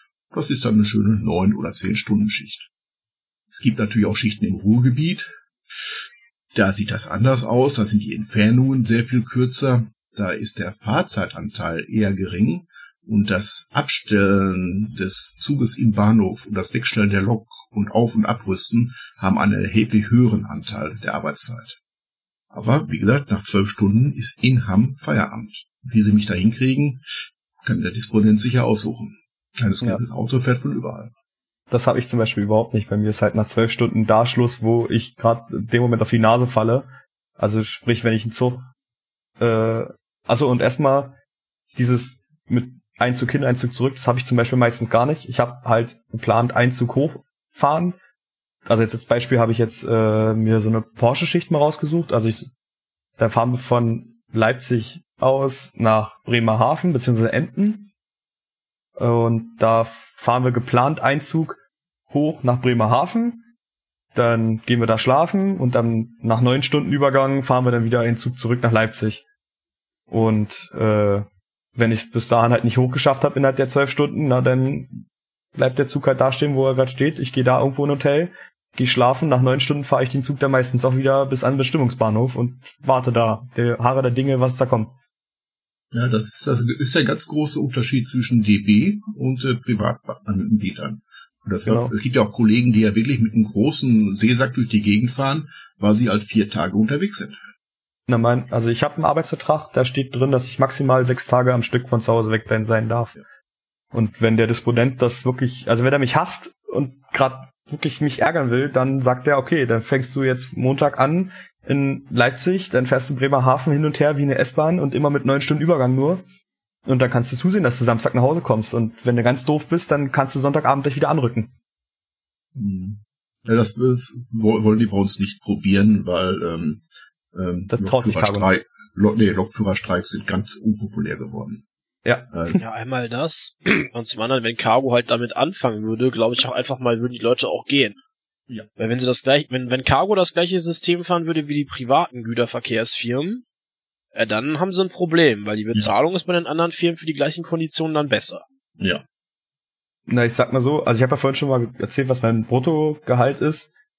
Äh, und ich sag mal so, ich habe ja Steuerklasse 1, es bleibt leider immer nicht so viel hängen, wie man hofft, aber was extrem Ja, aber was, was extrem viel äh, von meinem Gehalt wirklich ausmacht, äh, ist nachher die Ausbleibezeiten. Ja. Und die bezahlt ja nun mal DB, also weil ich ja dann da habe ich dann doch wieder DB, ist, bei uns ist ganz komisch. Und das, es gibt halt Private, die zahlen da nix Ausbleibe. Da ist halt das mit dem Arbeitsvertrag und dem Gehalt abgegolten. Die haben halt dann 4000 Euro netto, äh, brutto und dann kannst du zusehen, wie du bleibst und wo du bleibst. Ray Adventure zum Beispiel. Ja, da müssen sie aber auch Leute kriegen, die das machen. Und gerade in Ja, diesem klar. Augenblick, wo Lokführer überall gesucht werden, gewinnt natürlich das beste Angebot. Wenn ich das sehe, äh, wir haben äh, private Anbieter, die damit werben, dass wir einen GDL-Tarif zahlen. Hm, ne? Dafür haben wir gekämpft und die Kollegen gestreikt. Ja, aber der GDL-Tarif ist ja nicht der Tarif, den zum Beispiel die Bahn zahlt. Die haben ja den GDL-Mantel-Tarifvertrag und äh, zum Beispiel TX Logistik bezahlt den und der ist ja noch mal ein Stück, noch ein, ein Stück unter der DB. Und äh, ich sag mal so, das ist gut, dass die damit werben, weil es gibt viele Private, die halt auch wirklich einen Apfel und ein Ei nur bezahlen und sagen, ja. Pech, ihr fahrt doch hier, ihr seid doch so doof. Genau. Das macht der Markt dann. Ne? Also sollte man meinen, dass der Markt das regelt, aber es gibt doch Kollegen, die dann bei solchen Krautern ähm, bleiben und sich dann Ja. Der, Vorteil ist, dass die meistens an, ja, die, die bieten dann meistens an, okay, dann bist du halt nach einer Schicht, zwei Schichten wieder zu Hause. Das ist zum Beispiel die Press, die macht das ganz gerne. Und äh, bei der MEG haben sie zum Beispiel gleich im Vorstellungsgespräch gesagt, okay, du wirst auf jeden Fall nicht jeden Tag zu Hause sein. Das lässt sich nicht einrichten und wenn du das möchtest, dann kannst du gerne hier anfangen. Wenn du das nicht möchtest, dann da ist die Tür. Mhm. Und da ich das nicht mehr möchte, gehe ich gerade zurück. TX gesagt hast, ne, Ja, fahren ja auch diesen 10-4er-Tonus runter. Um das jetzt mal so kurz einzuwerfen. Also die sind 10, 10 Tage weg, sind dann vier bis fünf Tage zu Hause und dann geht das von vorne los. Genau, bei mir sind sechs Tage und zwei Tage frei und ich habe alle über zwei Wochen, drei Wochen, nee, alle zwei Monate habe ich vier Tage frei, damit ich nicht über meine 40 Stunden Arbeitszeit komme. 40 Also in Stunden. der Woche. Ja, Ich bin als Beamter, habe ich sogar eine 41-Stunden-Woche, nur die DB ruft nur 39 Stunden ab. Dann auch ein schönes Konstrukt.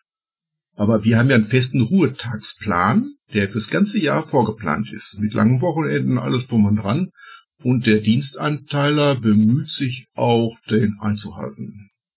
Also er kann den nicht äh, von sich aus ändern. Er kann nachfragen, aber Jetzt wäre meine Frage. Markus, hast du noch einen Rollenplan? Ja, ganz klassisch. Also bei dir gibt's das noch, ne? Ja. Okay. Ja, Ja, bei aber uns ist man, bei Ja. uns hat man das auch auf diese vor vier Wochen Rhythmus geändert. Ähm, für die Leute, die im, klassisch im Plan fahren. Das habe ich noch nie gemacht. Ähm, die haben ihre Schichtplanung vier Wochen im Voraus und dabei gibt es ja auch immer Dispo-Wochen, in denen die Schichten kurzfristiger geplant werden können. Schichtänderungen soll der Diensteinteiler nur noch vier Tage im Voraus bekannt geben. Alles dazwischen ist nur Gutwill des Lokführers. Das ist ein neuer Tarifvertrag. Ähm, die Diensteinteiler sind nicht ganz damit äh, einverstanden, weil kurzfristige Änderungen, Krankmeldungen, wie soll er darauf reagieren? So viel Bereitschaften haben wir gar nicht mehr, weil wir keine Leute mehr haben. Wir fahren technisch und äh, personell auf der Kante. Mehr geht nicht. Okay. Ja, das, das haben sie bei uns, äh, also das haben die Leute, die mit mir ausgelernt haben, die machen ja bei uns den Lokrangierführer 2, die machen da diesen Paket-Express-Zug da. Ähm, der hat eine ganz hohe äh, Priorität und wenn da einer im Plan ausfällt und dann sich keiner bereit erklärt, dass da einer äh, mal doch eine Sonderschicht einschmeißt, dann sind sie da ganz schnell dabei, mit Geld um sich zu schmeißen, damit irgendeiner rankommt, weil sie sonst diesen Zug nicht fahren können. Und das Problem ist, den musst du immer mit zwei Loks fahren und da wir die Loks nicht doppeltraktionsfähig haben, also 298, die muss, da muss auf jeder Lok einer sitzen und mit einer Lok geht das wohl nicht zu fahren und das ist also ganz große, ganz großer Müll. Und wie gesagt, wie er schon richtig gesagt hat, also wenn er jetzt vier Tage vorher bekannt geben muss und aber einer meldet sich krank und heute Abend muss der Zug aber gestellt werden, hm, wird schwierig. Also es ist schon öfter passiert, dass auch der Zug liegen geblieben ist und das kostet wohl richtig, richtig Geld. Ja, wie Geld um sich werfen haben sie bei uns auch versucht. Was heißt, machen sie teilweise noch. Das ist dazu beamtenrechtlich bisschen problematisch gewesen und wir Beamten hätten dann auf einmal keine Prämie mehr bekommen. Hat natürlich den äh, Vorteil am Telefon, der ruft dich an, so, frag doch mal einen Arbeiter. Ja, weil wir haben ja unterschiedliche Tarife bei uns. Okay, das haben wir bei uns nicht. Also wir haben einen Beamten, weil der irgendwie, also der ist Ausbilder, alles andere sind bei uns ganz normal Angestellte, weil es ja ehemalig Reichsbahngebiet ist. Und äh, da gibt's ja nur ganz normal Angestellte, deswegen sind sie da immer noch schnell mit dabei, mal mit kannst du nicht, dann gibt's auch 50 Euro extra und, und nö, aber dann gibt's halt 100 Euro extra und okay. Ja. Ja, gut, also bei uns Beamten, wir machen, glaube ich, noch 50 bis 60 Prozent. Bei uns auf meiner Dienststelle sind noch Beamte. Wir haben Boah, Nachwuchsproblem, ja, wir haben Nachwuchsproblem, wir haben relativ wenig junge Leute, die nachkommen. Und das wird in zehn Jahren einen Knall geben. Dann sind nämlich die ganzen Beamten weg. Also viele Beamte dann weg. Ja, dann war es das. Und wenn man dann nicht frühzeitig ausbildet oder Leute zur Ausbildung motiviert, eventuell durch Attraktivität, durch Geld bezahlen, ich weiß nicht, wie das weitergehen soll. Vielleicht fahren dann alles autonome Züge. Kann ja sein. Das glaube ich nicht. Ja, also viel, viele scheitern wirklich am Gesundheitstest, hat mein Ausbilder mir hier bei der MEG erzählt. Oder Prüferausbilder, wie auch immer, der hat da wohl einen guten Draht zu den Leuten. Äh, zu gerade zu Cargo. Und äh, also ich weiß nicht Prozentzahl, was da, was da scheitert, aber es, es scheitern wirklich ganz, ganz viele an, am Arzt und am Drohungsscreening. Ja, Drohungsscreening. Ja. Genau. Das ist echt, das ist echt krass. Die Leute sind so dämlich, das gibt ein halbes Jahr vorher den Brief, dass du da zum Arzt sollst und die kriegen das nicht gebacken, da clean zum Test aufzulaufen. Also es gibt welche, die hauen sich vorher noch äh, Tabletten, Joint, was auch immer rein.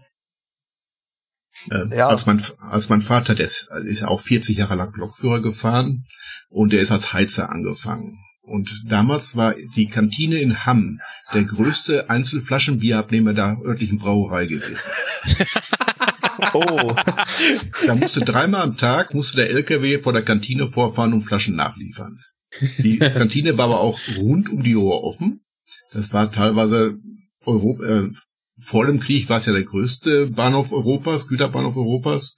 Nach dem Krieg hat sich das ja ein bisschen geändert, aber es war immer noch ein Riesenbahnhof und hier hat sich Gott und die Welt getroffen.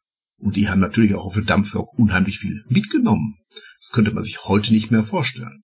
Gut, damals sind sie auch nur 60 gefahren, zu zweit auf der Lok.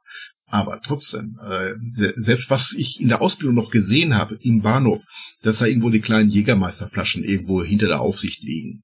Die sieht man ja, heute ja. nicht mehr. Nein, die sieht man heute nicht mehr. Dazu hat sich die Arbeitsumgebung zu sehr verdichtet. Also es ist auf jeden Einzelnen, es kommt viel mehr Verantwortung zu. Das kann ich mir auch heute nicht mehr vorstellen, wie man das ein bisschen angeschickert äh, noch stemmen könnte. Also bei uns in Sudin haben sie es zum Teil immer noch gemacht. Also die alten Reichsbahner, die, die haben dann immer noch den, den Flachmann aus dem Schrank geholt und sowas. Aber was sie erzählt haben, was sie da früher weggesoffen haben, das ja völlig krank. Da sind die ja völlig besoffen nach, also nach der Arbeit, völlig besoffen war sie auf der Arbeit nicht, aber nach der Arbeit richtig die Kante gegeben und nächsten Tag noch halb mit, also mit ordentlich Restalkohol wieder zurück und ich habe das, das vielleicht ganz Aus gut, dass es nicht mehr ist. Ich habe das in meiner Ausbildung, ich komme ja gebürtig aus dem Bergbau und ich habe das immer auf meiner ersten äh, Bergwerk auf der Kantine war das genauso. Die Leute sind rausgekommen, schwarz wie sie waren in der Kantine, haben sich die Kante gegeben, haben eventuell sogar noch hinten gelegen und geschlafen und sind schwarz wieder angefahren. Oh, das war, ja, das äh, ist man nicht der Typ für. Ja, und deswegen sage ich, also da muss ich sagen, das ist vielleicht ganz gut, dass sich da was geändert hat. Ja. Ja gut, es hat sich auch in, äh, in puncto Drogenbeauftragter etc., da hat sich auch eine Menge geändert. Ähm, ist ja so, dass viele Lokleiter früher mh, hm, ein Alkoholproblem hatten und deswegen aus dem Fahrdienst gekommen sind. Äh, dann haben sie dir dann vom Tisch dann erzählt, wie die Eisenbahn funktioniert. Manche habe ich auch streckenkundig gemacht. Ich glaube, ich habe 40 Prozent meiner Streckenkunde habe ich am grünen Tisch erreicht. also Sogenannte Kuli-Kunde. Ja, genau. Ja.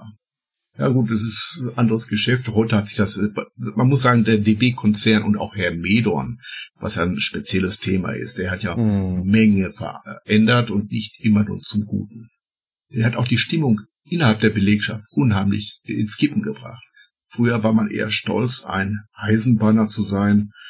Und heute sind das eher auch viele Mitarbeiter, die die Eisenbahn auch nur auf, als eine Treppenstufe in ihrer Karriereleiter sehen. Fünf Jahre sind sie da, dann gehen sie woanders hin. So lang? Ja. Also, wie gesagt, mein Vater ist 40 Jahre Lok gefahren. Gut, ich wollte erst in den Bergbau, aber bin dann natürlich auch da gelandet. Nico, ich würde ganz gern noch mal vorhin das äh, mit den Arbeitszeiten, das wollte ich ganz gern noch mal ganz kurz. Hast du gesagt, du arbeitest sechs Tage hintereinander, hast zwischen den Tagen teilweise neun Stunden Ruhezeit und Ja. bist die ganze Zeit unterwegs? Ja. Also neun Stunden sind, wenn ich Auswärtsruhe habe, wenn ich zu Hause bin, gibt's die Vereinbarung, dass ich dann elf Stunden Übergang habe, glaube ich. Aber wenn der Dispo anruft und äh, man ausgeschlafen ist, dann sagt man vielleicht doch mal ja, um dann halt dafür die nächste Woche fast frei zu haben. Ist man da nicht total K.O.? Ich meine, ich kenne das hier von mir, wenn ich mal äh, drei, zwölf Stunden Schichten hintereinander habe, dann bin ich fix und alle. Aber ich habe dazwischen ja immer noch zwölf Stunden oder mindestens elf Stunden äh, Übergang. Wie machst du das? Also in den neun Stunden ist auch nicht neun Stunden Schlafen angesagt, sondern meistens ist dann neun Stunden Lok abstellen, ins Hotel latschen, schlafen, vom Hotel zur Lok latschen. Das ist alles in den neun Stunden inbegriffen. Und äh, wie man das macht? Gute Frage. Mit viele Energy Drinks und viel auf der Lok stehen und dann nicht stehen und viel, weiß ich nicht. Aber man gewöhnt sich auch irgendwie dran. Das Aber sind die irgendwann Kollegen, die dem Nebel entgegenkommen. Naja, so schlimm ist er nicht. Ich, also ich krieg schon mit, was draußen passiert. Also es ist jetzt nicht so, dass ich wegratze, aber also mit Aufstehen auf der Lok ist dann, wenn ich wirklich dann anhalte, dann steht man mal auf und bewegt sich mal drei Schritte und dann schafft man so auch eine zwölf Stunden Schicht und die neun Stunden, ich weiß gar nicht. Ich, ich hab nicht, ich hab das nicht, dass ich dann zwölf Stunden schlafen muss, deswegen komme auch mit wenig Schlaf zurecht. Aber es gibt auch Kollegen, die kämpfen dann und sagen dann nach der dritten Schicht, äh, ab da kriegst du dann so nicht mehr so richtig mit, was du tust. Also du kriegst schon mit, was du tust, aber das ist schon ganz schön Matsch in der Birne dann irgendwann. Ja, genau. Also die, die, diesen Matsch, den kenne ich auch. Das ist das, dann fährt man, äh, ja, das ist so ein bisschen apathisch durch die Gegend. Der Trick ist, ist dann im Stehen zu fahren. Genau.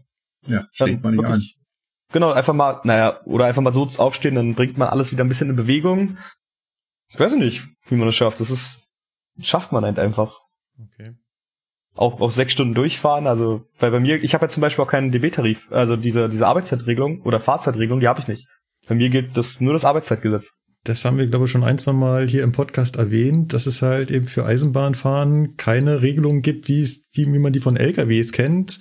Wir haben halt nur das Arbeitszeitschutzgesetz und alles darüber hinaus es sind halt ganz viel Tarifverträge. Wenn man aber nicht unter diesen Tarifverträgen ist, dann, dann ja, sind es ganz normale Arbeitszeiten halt. Ja, genau, also das ist bei mir auch, also ich habe nach sechs Stunden steht mir eine halbe Stunde zu und dann wird's langsam dünn bei mir. Ich weiß schon mal gar nicht, was mir dann zusteht. Ich glaube, bis dann nach dann bis neun Stunden sind es dann, glaube ich, 45 Minuten, danach ist dann Ja. irgendwie auf eine Stunde hoch und Ja, du hast auch nochmal einen Wechsel, wenn du über zwölf Stunden arbeitest, müssen dir zwei Stunden am Stück Pause zustehen. Habe ich heute noch Ja, genau, gesprochen. Die unterscheiden ja auch noch zwischen Arbeitszeit und äh, schutzwürdiger Ja, Arbeitszeit. ja, ja, das ist, genau, das ist wichtig. genau.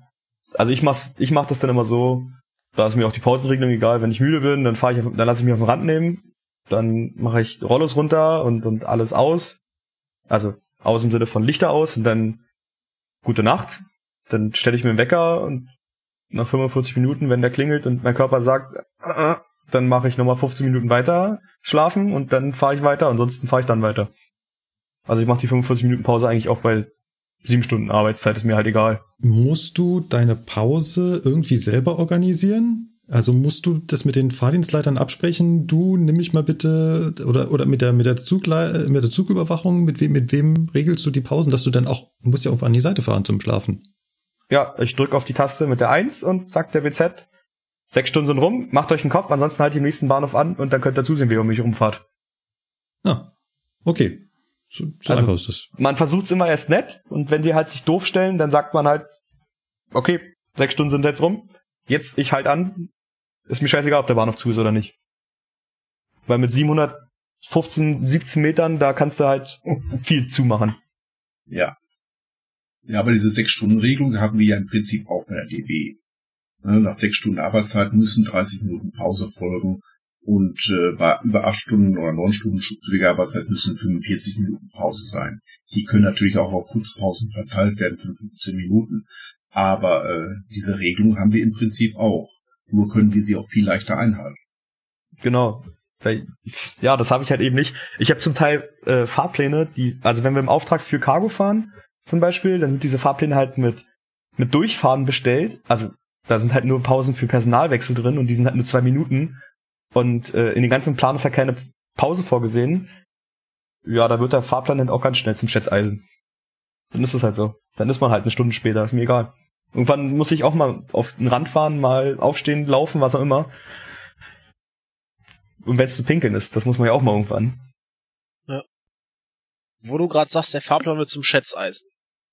Da habe ich jetzt sowieso mal eine Frage zu, weil wie ist denn das da? Weil kann, ich kann mir das jetzt schwer vorstellen, dass die Güterzüge wirklich immer nach dem fahren, wie es im Fahrplan steht. Ist das nicht bei manchen Zügen auch eher so, ja, den Fahrplan, den gibt's halt, damit man eine Nummer hat und dass halt irgendwas da ist, damit das Netz sagt, jo, kannst fahren? Ja. Sowohl als auch.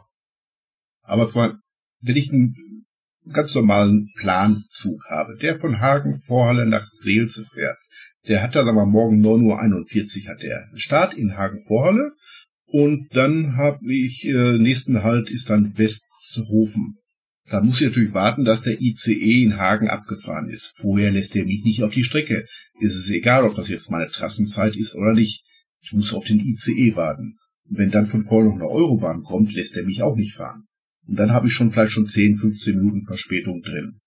Ab Hamm wird die Sache dann wieder entspannter, weil wir da ja ein eigenes Güterzuggleis haben, bis Minden. Und in Minden wird er eben neu sortiert. Und dann macht der Veranstalter sich frühzeitig im Kopf, wie er die Züge dann da durchkriegt. Ob er mich irgendwo in eine Überholung bekommt Richtung Hannover oder ob ich zu lang bin oder er ruft mich an, er fährt die S-Bahn, dann kommst du. Das ist sehr variabel. Aber prinzipiell haben wir einen Fahrplan und da sind auch Fahrzeitreserven drin. Da steht auch teilweise drin, ja, in diesem Bahnhof hast du 20 Minuten Überholung. Ich denke vergleichbar mit den äh, Leerzügen, die wir bei ja. Regio oder Fernverkehr fahren. Da sind genau. die Fahrpläne ja auch mal Makulatur.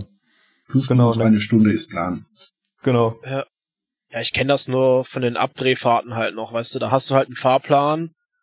Da sollst du bei der Hinfahrt bist du in Düsseldorf auf der UFD angekommen, ich glaube um acht die haben die Rückfahrt direkt für 8.15 Uhr bestellt. Deswegen frage ich jetzt gerade so, ja. dass das nicht funktioniert ist, ne?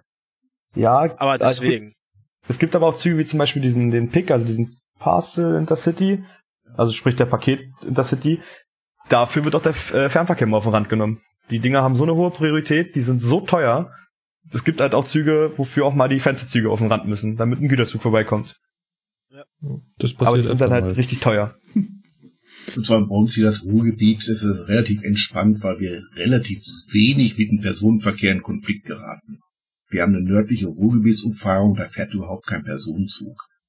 Das ist, ähm, wie gesagt, ich fahre immer meistens früh morgens, da ist das sowieso relativ entspannt. Tagsüber ist das stressig. Und nachts die volle Nächte, Nacht gehört uns. Die paar Nachtzüge, die noch fahren, die stören auch nicht weiter. Das wäre so meine nächste Frage. Ist denn das, was man so als Vorteil, Vorurteil kennt, dass äh, die Cargonauten äh, die ja die Sonne nicht kennen? Ja, die naja, der Mond heißt genau, der Mond ja. heißt nicht umsonst Cargo-Sonne. Das wollte ich auch gerade sagen. also ja, also ich habe zum Beispiel 90 Prozent meiner Schichten sind, sogar über 90 Prozent meiner Schichten sind echt Nachtschichten und dann auch immer so undankbare Nachtschichten. Ja, das heißt undankbar. Weil ich fange, wenn ich morgens ein Uhr anfange oder zwei Uhr anfange, ist das so eine schöne Uhrzeit, gerade im Sommer. Äh, wenn er dann bis zwölf Uhr geht. Oh. Das Problem ist dann, wenn du freitags mittags nach Hause kommst, deine gesamte Umgebung hat Wochenende. Und die benehmen sich auch so. Und du ja. musst samstags morgens um ein Uhr wieder auftauchen. Ja. Jo. Die, Kenne ich. Der, Nach der Nachbar mit dem äh, Motorrasenmäher, mit der Grillparty, Laubbläser. Das sind so die Feinde des Lokführers. Ne? Ja, viel schöner ist das ja auch immer gewesen, wenn du hier Nachtschichtwoche, also ich hatte das teilweise beim Nahverkehr auch auf eigenen Wunsch, ne? Nur Nachtschichten gefahren, du kommst dann Samstagmorgens um acht von der Nachtschicht, hast dann den Sonntag quasi, also Samstag Ausnacht, Sonntag frei und bist dann Sonntagabend wieder in die Nacht. Oder je nachdem auch erst am Montag weißt du, dann dachtest du dir so, ja, kannst ja am Samstag schon auspennen, ne? Und dann um 13 Uhr geht der Benzinrasenmäher. Oder Nachbar fängt mit einem Betonrüttler an, seinen Garten zu verdichten. Das Ja. sind so die Momente. Also Sein da muss Garten man- zu verdichten. da, da muss man halt auch echt an, echt, muss man sich echt zusammenreißen, dass man halt niemanden tötet. Ja, das stimmt. Ja. Ja, ich stell mir das gerade vor. Fenster auf, rausbrüllen. Die schlimmste Ruhezeit ist eigentlich 24 Stunden Ruhe. Das ist eigentlich der schlimmste Übergang. Morgens 6 Uhr Feierabend, nächsten Tag 6 Uhr morgens anfangen. Das ist eigentlich das Ja. Schlimmste, was ich immer empfand. Ja, Und seitdem ich jetzt nur freiwillig diese frühen Schichten mache, habe ich das nicht mehr. Na, ich habe halt nur noch früh. Ganz früh. Ich habe ich hab fast eine Nacht und das, da muss ich sagen, da ist Auswärtsruhe wieder nett, weil im Hotel hast du halt deine Ruhe. Da sagst du den Leuten halt, dass sie gefälligst dich in Ruhe lassen sollen. Es sei denn, das Housekeeping kann die Schilder nicht lesen. ist immer sehr nett. Dann steht man da mit- mitten im Bett und die Putzdame steht dann auch neben dir am Bett und fragt, ob sie jetzt putzen soll. Du, raus, ich schlafen. Das ist dann nicht so nett bei neun Stunden Übergang, weil dann bist du in der Regel auch wach. Aber ansonsten, äh, also hier zu Hause, ja. Ich muss auch dazu sagen, dass bei uns ab- bei den Angestellten, Arbeitern, ähm, auch bei uns, dass wir durch Nachtschichten mehr Urlaub bekommen. Ja. Für jede Nachtstunde kriegst du ja anteilmäßig mehr Urlaub. Und jetzt haben auch außerdem noch durch den neuen Tarifvertrag viele die fünf Tage mehr Urlaub gewählt. Bei uns sind das Sechs. 80 Pro ja, sechs. 80 Prozent haben den Urlaub gewählt, weil den disponieren sie selber und nicht der Dienstanteiler. Ne, also die Richtig. kommen jetzt auch schon, die kommen jetzt schon auf erhebliche Urlaubszeiten. Und ich glaube, das fliegt der Eisenbahn auch so ein bisschen um die Ohren, dass die, Ja, die haben immer Also- noch so versucht, so die ganzen Oberen so ein bisschen zu sagen, ja, würden ja eh, würde ja eh kaum wer die sechs Tage mehr nehmen, ne? man soll doch das Geld oder den Urlaub nehmen. Das, ja, das haben die aber so verkauft. hm, Weil die genau wussten, dass wenn das passiert, was ja eingetreten ist, dass so viele die sechs Tage mehr Urlaub nehmen, dass denen das sowas von um die Ohren fliegt, weil die das gar nicht abgefedert kriegen. Wer soll denn das fahren? Das ging ja, Beamte. das ging, das ging ja ohne die sechs Tage Urlaub schon nicht. wir Beamten, die haben die sechs Tage ja nicht bekommen. Ach so. Ja, ja. Ja, hier im Osten, hier im Osten ist äh, Arschkarte. Hier geht nichts. Bundesbeamte, Bundesbeamte, kein Weihnachtsgeld, kein Urlaubsgeld, Oha. 41 äh, Stunden am, am Wochenarbeitszeit. So. Ne? Also ich, ich verstehe, ich verstehe ja nicht, wie so ein Politiker den Bundesbeamten 41 Wochenstunden geben kann, weil der Personenschutz ist auch Bundesbeamter. Wenn da jetzt einer kommt und dann tritt er einen Schritt beiseite, da ist der Arsch. Ja. ja, die Kollegen von der Bundespolizei sind auch nur arme Würstchen. Teilweise auch nur mittlerer Dienst. Ja. Ja. Ähm, kommen wir mal von dem Problema von der Problematik des Schichtdienstes auf ein ganz naheliegendes Problem, was ich mir so vorstelle. Ihr habt so einen riesengroßen Güterbahnhof mit lauter, ja, also mit Gleisen, dass man den Wald vor lauter Bäumen nicht sieht und Zügen da drauf. Woher wisst ihr eigentlich, welcher Zug, also wir im Regio Fernverkehr, die haben immer so Anzeigetafeln, ne? Da stehen immer drauf. die Zugnummer fährt dahin, dann weiß man, wo man hingehen muss. Ja, Leute da draußen, ihr werdet es nicht glauben, wir Lokführer orientieren uns auch an diesen Anzeigetafeln, damit wir wissen, wo unser Zug fährt. Aber ich kann mir schwer vorstellen, dass ihr solche Anzeigetafeln auch im Güterbahnhof habt. Oder habt ihr sie womöglich? Nein. Äh, wir haben zwar Anzeigetafeln, da stehen andere Sachen drauf, nicht das Gleis unbedingt. Also wenn ich ablösen soll, darum geht das ja wahrscheinlich. Ja, ja. Dann sagt er mir, entweder haben wir feste Ablösepunkte, die irgendwo im Bahnhof sind, die man als Streckenkunde haben, kennen muss. Oder er sagt mir, geh mal nach Gleis 141, da kommt der Zug hin. Ja, dann geht man nach 141. Man weiß ungefähr, wo das ist. Also ohne Streckenkunde in einem Güterbahnhof zu arbeiten, äh, stelle ich mir recht lustig vor. Kann man nach Tagen wieder eingefangen werden. Also ich habe das bei mir, ähm, gerade wenn ich hier so Containerzüge vom Maschen wegfahre, dann ich weiß halt, wo mein Lok steht, weil den habe ich meistens am Vorabend dann noch hingestellt. Und in meinem Dienstplan steht auch drin, welche Lok ich nehme und die Zugnummer. Und dann rüste ich meinen Lok auf, rufe den Fahrdienst an und sag ihm, mir, zu dem und dem Zug möchte ich gerne, tue deinen Job. Ja. Und dann da, wo das Licht dann geht, fährt man hin und dann fährt man ran und wenn man die Papiere hat, dann guckt man am ersten Wagen, ob die Nummer stimmt. Und wenn die übereinstimmt, dann mit, also mit der Wagenliste, dann kann das ja nur dein Zug sein. Anhängen, Und wenn nicht, dann, Sicherungsmittel entfernen. genau. Ja, das, das kommt ja danach, aber um erstmal rauszufinden, ob das dein Zug ist, wenn es halt mit der Papier und der Wagen nicht übereinstimmt, na, dann kann es nicht dein Zug sein. Dann wird nochmal geguckt, ob man vielleicht, ob man vielleicht vom letzten Wagen steht und jemand vergessen hat, das Ding umzudrehen.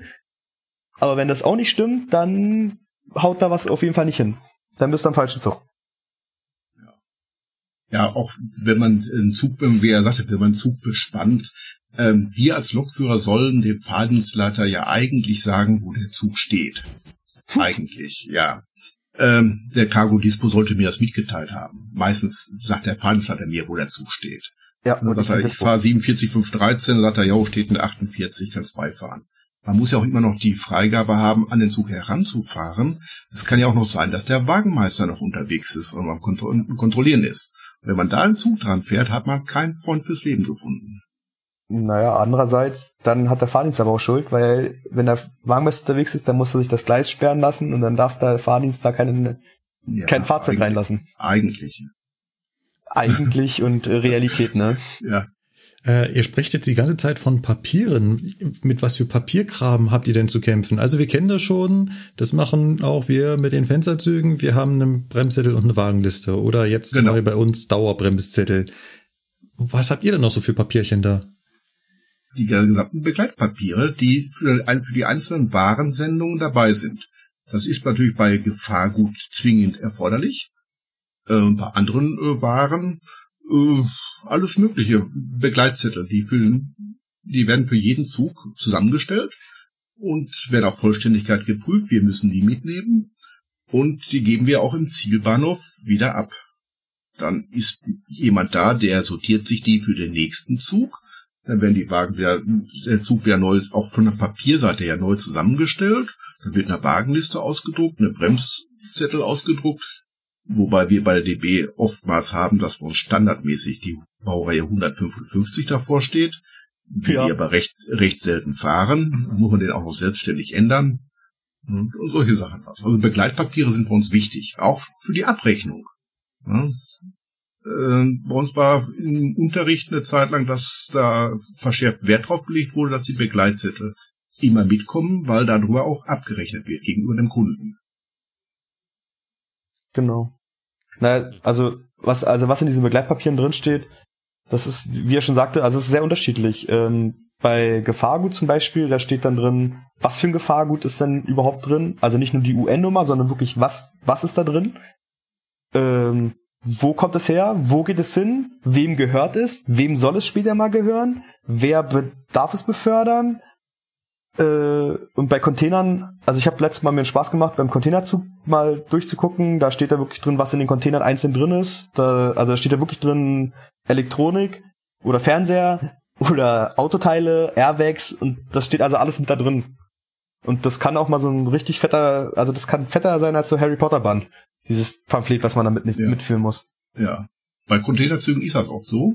Genau. Das ist dann so 10, 15 Zentimeter dickes Tütchen mit allen möglichen Sachen. Und wir haben, wir fahren natürlich auch viele Güterzüge komplett ohne Begleitpapiere. Dann steht das mal drauf, ohne Beförderungspapiere. Genau, dann hat man wirklich nur die Bremszettel und die Wagenliste, weil die sind wichtig. Genau, das kann man eigentlich mit allen Zügen machen, die, also gerade Cargo macht es, wenn Cargo ein Zug fährt und das kein Gefahrgutzug ist und kein Containerzug ist, dann fährt er in aller Regel ohne Beförderungspapiere.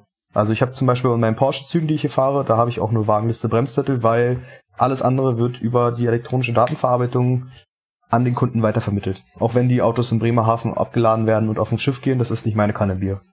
Okay, das heißt also, es gibt schon sowas wie Beförderungspapiere, aber die hast du nicht dabei, sondern die gehen schon direkt genau. an den, der die genau, Ware übernimmt. Also, genau, es gibt immer Beförderungspapiere, weil die können hier einfach irgendwas durch die Gegend fahren und keiner weiß was. Aber ich muss, in dem Fall muss ich sie nicht mit mir führen. Okay. Leerzüge zum Beispiel, das ist vollkommen uninteressant. Ne? Oder wenn ja, gut, das, Kohle, das, das Kohlezug habe. Ne? Ja, ich hatte mich halt äh, nur mal gefragt, weil uns haben sie immer gesagt, merkt euch hier auch für die IHK-Prüfung, ne, wenn mal ein Güterzug kommt, denkt dran, so ein Güterzug hat immer Beförderungspapiere. Ja, da habe ich schon am Anfang gedacht, so, okay, was ist denn mit dem Leerzug? Was soll denn da drin stehen? Mhm. Ne? Okay, ist eine Ausnahme, aber ähm, wenn ihr jetzt sagt, naja gut, das muss man so oder so sehen, es kann auch sein, dass das halt schon elektronisch weitergegeben wurde, fällt das ja auch weg. Ja, nur gesagt, genau. bei, bei, bei Gefahrgut ist es zwingend vorgeschrieben. Ja, das, das ist klar. Ja. Blattpapiere habe. Und es muss auch immer definiert äh, sein, wo die liegen in einem Bahnhof. Wenn der Zug zum Beispiel in die Zwischenabstellung kommt, dass die Begleitpapiere bei Gefahrgut beim Fallensleiter liegen, zum Beispiel. Ja. Ja. Äh, Ja gut, klar, wenn, wenn der jetzt anfängt zu brennen, dann muss ja die Feuerwehr irgendwie wissen, hör mal, was ist das eigentlich da alles? Ich dachte, das geht aus der UN und der Gefahrenklasse hervor. Nein, Ja, das will man vielleicht auch ein bisschen früher wissen. na, außerdem aus der UN-Nummer geht nicht unbedingt hervor, was drinsteckt. Und schon mal gar nicht, was das überhaupt kann. Wir haben so kleine gelbe Behälter auf den Wagen liegen, da steht ein X vor und dann 333 als Gefahrenklasse. Ah, oh wei. Ähm, das willst du dann nicht erst vor Ort seh- lesen. Das willst du vielleicht schon ein bisschen vorher wissen, dass du Vollschutz anziehst. Ne? Also, warum die immer direkt hinter der Lok laufen müssen, weiß ich auch nicht. Ne, oder auch, gut, wir haben ja auch Nukleartransporte. Ne, da stehst du auch immer in der Zeitung, guck mal hier im Münster Hauptbahnhof äh, Nukleartransporte. Ja, das hatte ich, aber das ist Uranhexafluorid. Wenn der jetzt undicht ist, ist die Strahlung dein geringstes Problem. Da ist Fluor drin. Das ist also hoch, hochgradig ätzend, das Zeugs. Ne? Ja, Wir haben auch- sich schön auf. Wir haben auch äh, Züge, wo die Polizei Begleitdienste machen muss. Ne? Urantransport, also Nukleartransporte, wo die Bundespolizei mitfährt. Und das sind jetzt keine Kastroren, aber auch andere Sachen. Ja, wir haben in, hier in Köln auch so einen schönen Zug, der ähm, verkehrt auch regelmäßig von Dormagen nach äh, Godorf, Hafen. Da Ach, ist Blausäure, Blausäure. drin. Ja. Und in Köln Süd beispielsweise am Stellwerk hängt extra ein Windsack. Und ich Ja. habe mich immer gefragt, warum hängt da ein Windsack? Und dann hatte ich, ich habe zufälligerweise bei mir im Layer einen Fallenzetter gehabt, der jetzt der Fallenzetter ist. Und ähm, der sagte mir, ja, der Windsack hängt nur für einen Zuchter, und zwar für den Blausäurezucht, dass wenn wa- irgendwas mit dem ist, dass wir dann wissen, wohin wir laufen müssen. Da dachte ich mir nur so, alles klar. Ich meine, da ist jetzt keine Polizei dabei, aber das ist eine Diesellok, ein Schutzwagen, drei Kesselwagen, ein Schutzwagen. Mhm. Wenn der fährt, dann darf auch nichts anderes äh, großartig drumherum passieren. Also ja. das ist schon heftig, wenn der verkehrt. Also ja, wir fahren schon komische Sachen durch die Gegend. naja, Oh, ja, aber ja. du musst, du brauchst es ja auch, ne, weil hier in, gerade in Godorf, da ist ja die Degussa, ne, ich ich weiß nicht, wofür die das jetzt genau brauchen. Die brauchen das aber mit Sicherheit irgendwie, um halt Gold und Silber da zu trennen. Mhm. Wo sollen die das sonst herbekommen? Ich meine, die können das ja nicht aus der Erde holen. Ja. Ja, wir haben hier in Bergkam hier Sharing Industries, die fahren natürlich auch erhebliche Chemikalien durch die Gegend. Ja. Also, wie gesagt, ich habe auch Munitionstransporte für die Armee, die mit Soldaten begleitet sind. Da musst du halt jetzt auf, aufpassen, dass du, wenn du vom roten Signal hältst, dass da nicht im Nachbargleis auf einmal je, jede Menge Leute mit Gewehren stehen. Ja. Ne? Und denen muss dann klar machen, dass da eventuell eine ICE von hinten kommt. Ja, Echt jetzt? Okay. ja. Das machen die. ja, ja, gerade wenn du so, so wenn du Ost, osteuropäische Freunde dabei hast, also gerade Polen und Russen, die sind super schnell mit dem Aussteigen und da, Also, naja, Okay. also, da kannst du vorher fünfmal sagen, dass sie nicht aussteigen sollen. Das ist denen scheißegal. Die steigen aus und laufen um diesen Zug rum. ja. Oh wei. Und wenn um du den Zug zu kontrollieren oder zu bewachen oder was? Ja, Ja, um, um den zu bewachen. Weil die Angst vor Sabotage haben und das ist ganz krass. Ja. Äh, ke ähm, Burkhard, kennst du noch diese, das gab es früher im Signalbuch, diese ähm, Totenkopfflagge, die es für Wagen gab? Und nee. Kennst du die nicht mehr? Äh, Das war mal, das habe ich mal gelesen, dass ähm, das quasi wie die gelbe Flagge ist, ne, hier FZ1 oder wie das da heißt, oder 2, keine Ahnung. Ähm, äh, dass, dass ähm, das Fahrzeug halt mit Munition beladen ist. Das soll es wohl früher mal gegeben haben, aber ich weiß nicht, ob das noch zu Bundesbahnzeiten da war oder ob das noch weit davor war. Der größte Unterschied, was ich, wo ich ja mal junge Kollegen mal drauf anspreche, ist, warum haben viele Signale zwei rote Lichter nebeneinander? das naja. war die 00. Genau. Genau. Was bedeutet das? Halt Halt für Zug- Zug- und und Rangierfahrten. Und Rangierfahrten. Genau. Ja. Genau. Das war eine meiner ersten Erlebnisse in der Ausbildung. Ich habe eine Rangierfahrt gemacht aus dem Hammerbahnhof hinaus und dann war da ein HP 0, ein rotes Licht. Als Rangierfahrt interessierte dich das ja nicht. Und dahinter war ein Bahnübergang. Und wenn der zu gewesen wäre, wäre ich weitergefahren. Ähm, das war nicht mehr das Signal des Bahnhofs Hamm, das war das Einfahrsignal des nächsten Bahnhofs. Ja. Hm. Also ich wäre eiskalt weitergefahren darauf. Das, Ja. äh, früher galt das einfach so und das hat sich mittlerweile sehr viel verändert. Also die Verhaltensvorschrift, wie ich sie heute immer noch, ich weiß sie heute wieder so? Keine Ahnung. Ja, heißt ja. Also ich kenne die, äh, ich kenne die ja noch mit Paragraphen. Paragraph 50 stand alles mit Geschwindigkeiten. Und dann sind diese Modulgruppen gekommen, mit denen ich nie klargekommen bin. Da, gut, wir gucken da auch nicht ernsthaft rein, muss man ja ehrlich sagen. Quatsch, das Ja. Ding heißt ja mittlerweile betriebliches Regelwerk. Ja, oder so. Echt? Ja. Was? Ah, du. Ja, Ja, das ja. ist das, das Also, BAW, das ist mit diesen blauen und gelben und weißen Seiten. Ja. Und wir haben noch, ich habe sogar noch grüne Seiten drin als Ergänzung zu den gelben Seiten. Ja, wo da jetzt in letzter Zeit auch jetzt zum Fahrplanwechsel sehr viel Spaß aufgekommen ist, ist das mit dem Festlegen von Güterwa Güterzügen. Ja. herrlich. Sehr viel Spaß mitbekommen. Das schöne, das schöne Piktogramm an der Seite, wo sich jeder denkt, warum ist das in Prozent und nicht in Promille? Oh.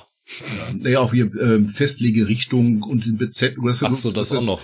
Dass sie Ja, ja, Zettel das, das Piktogramm ist das kleinste Problem. Ja, dass sie jetzt einen Zettel eingeführt war, äh, haben, wo drin steht, wie du den Zug gesichert hast, ist nicht die dümmste Idee. Jetzt muss der an einem definierten Punkt sein, damit der Kollege, der jetzt bearbeitet, weiß, wo er den Zettel findet. Und Oh, eine weia. Festlegerichtung. Das heißt, du musst eventuell 700 Meter nach hinten latschen, um eventuell die einzige Handbremse, die da hinten ist, anzuziehen, weil Handbremsen haben Vorrang vor Hemmschuhen. Früher hast du einen Hemmschuh äh, gegen das Gefälle gelegt, hat immer gehalten, 100 Jahre lang, und jetzt musst du auf einmal äh, acht Sicherungsmittel anziehen. Aber Ich glaube, Leipzig-Engelsdorf muss äh, für einen Zug, für die Einfahrgruppe 16 Hemmschuhe schmeißen, also acht Ja. aus jeder Richtung. Ja. Also weil das im, an der Einfahrt Alles so, klar. das ist so blöd geknickt, das fällt in beide Richtungen, also eine Richtung zum Berg und andere Richtung halt aus dem Bahnhof raus ab. Und von beiden Seiten dürfen die acht Hemmschuhe hinknallen. Auf dem ganzen Bahnhof gibt es so viele Hemmschuhe nicht. man muss ja sowieso beidseitig, die Hemmschuh beidseitig vor die Räder legen, Ja, damit der Zug, damit auch der Zug nicht berghoch laufen kann. Ja Mhm. klar. Ja, das Juristenproblem. Ich, ich lege, ich, in Hagen-Vorla haben wir das Problem. Ich lege zwei Hemmschuhe dahin, damit der Zug nicht wegläuft. Und ich lege acht weitere Hemmschuhe dahin, damit der Jurist glücklich ist. Ja, klar. Ist doch immer so. Ja. Das kann man aber wirklich so sagen, also. Stimmt schon irgendwo. Ja, wenn in einem Betrieb Techniker und Ingenieure nichts mehr zu sagen haben, sondern nur noch äh, Juristen und BWLer, dann ist es eigentlich vorbei. Ja, da kannst du zumachen. Ja. Ich muss sagen, in Sedin habe ich das sogar schon erlebt. Also bei Sturm, da liefen die Wagen echt den Berg hoch. Ja. Da hat der Wind von hinten die, ja, der hat Ja. die Leerwagen so doll angeschoben, der lief, also die lief jetzt nicht über den Berg rüber, aber die liefen richtig bis zum Berg hin und die haben auch Weichen aufgeschnitten und es war richtig Theater. Hm. Alles klar. ja. Das, und seitdem müssen sie da mich auch anfangen, überall Hemmschön zu feuern. Oh, war ja. Friederike lässt grüßen. Ja. Nee, das, das war schon ein bisschen länger her. Okay. Ein großer Unterschied noch zum, beim Güterverkehr gegenüber dem Personenverkehr ist auch, du bist immer alleine. Ja. Immer alleine. Was der größte Vorteil ist bei der Arbeit, äh, aber in einem Störungsfall ist es auch ein Nachteil. Du bist alleine. Oh ja. Du machst in 700 Meter Entfernung die feste Bremse alleine wieder los. Hängst da unterm Wagen mit dem Hämmerchen und der geplatzten Schlauch und sowas. Du bist alleine.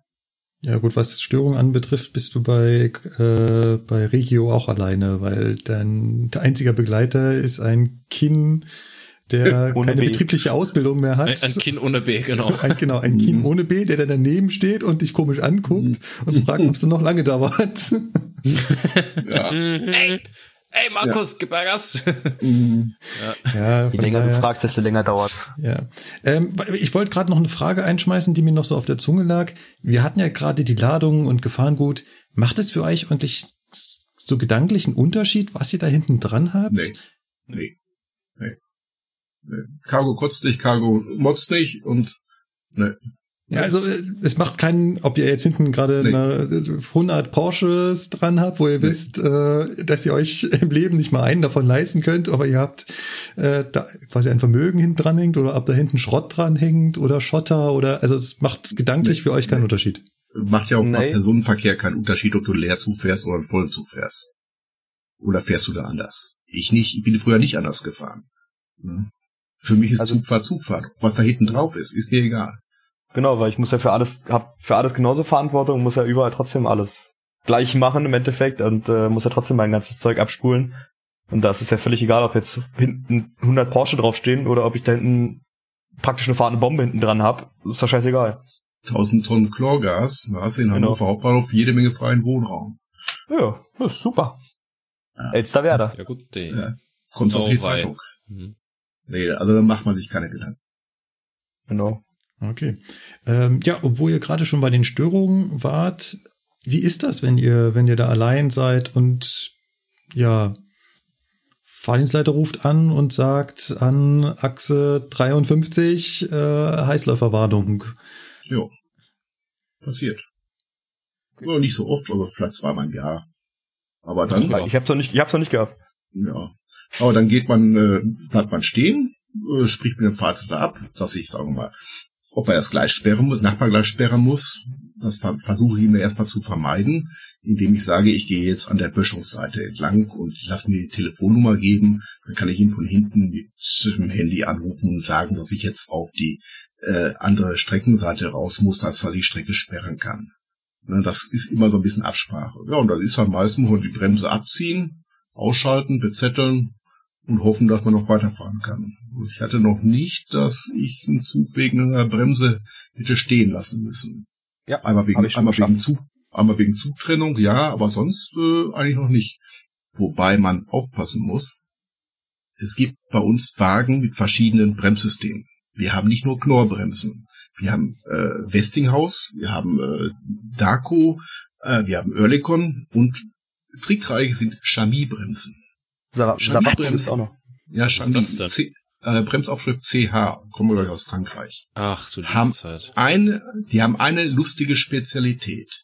Wenn ich da hingehe, ich habe eine feste Bremse an so einem Wagen. Wenn ich hingehe, ich schalte die Bremse aus, also den Schlaufengriff aus, ziehe an, an der A-Kammer, ziehe ab, ne, Automatik löst aus, die Bremsklötze heben ab, alles Paletti. Eben nicht. Weil diese Bremsen haben diese unangenehme Eigenschaft, dass sie bei der nächsten Bremsung oder auch bei der 13. nächsten Bremsung wieder anlegen, obwohl sie ausgeschaltet sind. Man muss den Das- kompletten Vorratsluftbehälter über die A-Kammer entleeren. Das dauert ein Ah. paar Minuten. Das, äh, da steht zwar in unseren Vorschriften drin, nur wer liest so etwas, wenn man das nicht explizit gesagt bekommt von einem Wagenmeister. Also bei Xiaomi ha- wurde mir gesagt, kannst du abziehen, eine Zigarettenlänge, kannst du nochmal ziehen. Ja. Ja, Äh, macht ihr noch viel mit Matrosov-Bremsen mal so gefragt? Nein, Weil da haben hab sie uns noch, immer Habe ich noch nie vorgewarnt. gesehen. Habe ich noch nie Okay. gesehen. Also Matrosov gibt es wohl einen Zug, der von Mukran, glaube ich, kommt. Also, oder Sassnitz ist es ja da oben, also irgendwo von ja, Rügen. ja. Da gibt's einen, so einen Zug, der kommt aus, aus der Russerei, der da umgespurt wird. Der fährt wohl mit Matrosov-Bremsen, aber ich glaube, also ich habe ihn schon, also ich habe noch nie meine Ausbildung gesehen und ich glaube, ich bin mir nicht mehr sicher, ob er überhaupt noch fährt. Aber es gab wohl zuletzt nur noch einen Zug, aber der ist dann komplett auch mit äh, als Vollzug mit Matrosov gefahren. Soll wohl richtig schön gewesen sein. Ja, wir haben, wir haben ja das Problem, dass wir verschiedene Bremssysteme haben und verschiedene, verschiedenste Wagen, also mit vielen Besonderheiten. So, wir haben Oerlikon-Wagen, die sind relativ schön, die Bremse ist auch schön, die schön ist die Handbremse.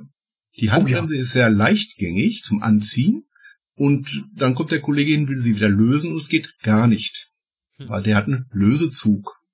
An der Seite so ein kleiner Lösezug fühlt sich an wie so eine Federspeicherbremse lösen. Super Sache. Ein hervorragendes System. Die Wagenmeister fluchen. Der Lokführer kommt hin, versucht die Handbremse zu lösen, geht nicht und ruft den Wagenmeister an. Weil er eben nicht darauf geachtet hat, dass er eine Oerlikon-Bremse hat. Solche Bei Kleinigkeiten. uns, bei uns schimpfen wir immer auf die Oerlikon-Bremse, weil wenn man ganz normal unsere EP-Bremse vom, von einem normalen Intercity-Zug gewohnt ist und dann auf einmal so ein Eurocity kommt mit Oerlikon-Bremse, dann denkt man sich immer, hallo, ich habe doch gerade angefangen zu bremsen, warum kommt da nichts? Dann bremst man tiefer ein und dann macht das Ding eine Vollbremsung. Ja. Also ist gewöhnungsbedürftig, Ja. aber naja. Ich habe ja hier mal mit einem Kollegen mich unterhalten, der auch wie Burkhardt früher halt eben so äh, Bundesbahnzeiten noch den kombinierten Verkehr gefahren ist und er meinte, im Gegensatz zum, ähm, zum Personenverkehr hat man bei Störungen bei Cargo halt einfach mal die Ruhe weg. Ja. I- Ist, ist das so, dass man, so- also wenn man im, im Bahnhof nicht loskommt, weil irgendeine Bremse fest ist oder das Triebfahrzeug will halt nicht, ist es entspannter? Ja. Ja. Äh, au- außer es ist ein Feierabendzug. Äh, aber sonst, äh, Oh, klar. das ist aber immer so. Wenn ich auf freier Strecke stehe, was, ich kann nichts ändern. Ich kann nur gemäß des Regelwerkes und gemäß meiner Sicherheit, meines Sicherheitsgefühls arbeiten. Wenn ich ein fishy Gefühl habe und denke, "Hm, dann lass es sein. Dann warte ich Genau. einen Augenblick. Ja. Ich hab, der, könnte, der IC kann ja drumherum fahren, ist mir doch egal. Ja. Genau. Wir haben halt keinen, der, der hetzt. Ein Diensttelefon kannst du ganz ehrlich zur Not aus dem Fenster feuern. Oder ausmachen. Das habe ich aber beim Nahverkehr auch irgendwann gemacht. Ne? Hab dann das Handy ausgemacht das war- oder lautlos und hab gesagt, bin ich auf den Sack, ich kann mich nicht um die Störung kümmern, wenn die alle zwei Minuten anruft. Du genau, noch Zugfunk 200 brauchst du auch nicht Fahrgäste. immer reagieren. Genau, Fahrgäste haben wir nicht, die nervt können. Also können wir ganz in Ruhe unsere Störung abarbeiten. Wenn wir es schaffen, schaffen wir es. Und wenn wir es nicht schaffen, dann muss jemand anderes kommen, um es zu lösen.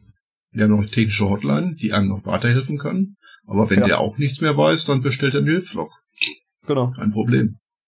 Ist mir noch nicht so oft passiert, muss ich ehrlich dazu sagen. Man ist ja noch in der alten Schule groß geworden, wo wir noch äh, mit Stromlaufplänen auf der Lok rumgeeiert sind und haben noch äh, die Stromlaufpläne bunt gemalt selber. Äh, ja, das war, ich bin gelernter Elektriker, es war ein bisschen kindisch, aber es war für Schlosser gedacht. Ne? Also ich habe bis jetzt nur einmal eine Grüne Luft für gebraucht. blaue Luft und sowas, ja. Gut. Ja, Wie eine Bremse funktioniert, also wie das Bremssystem funktioniert, das aus grüner Luft mit Vorsteuerluft und äh, Ach, ich weiß nicht, ob das heute noch gemacht wird, fand ich damals ein bisschen übertrieben, aber wie eine Bremse funktioniert, ist nicht der, ist es nicht ganz unwichtig. Ja.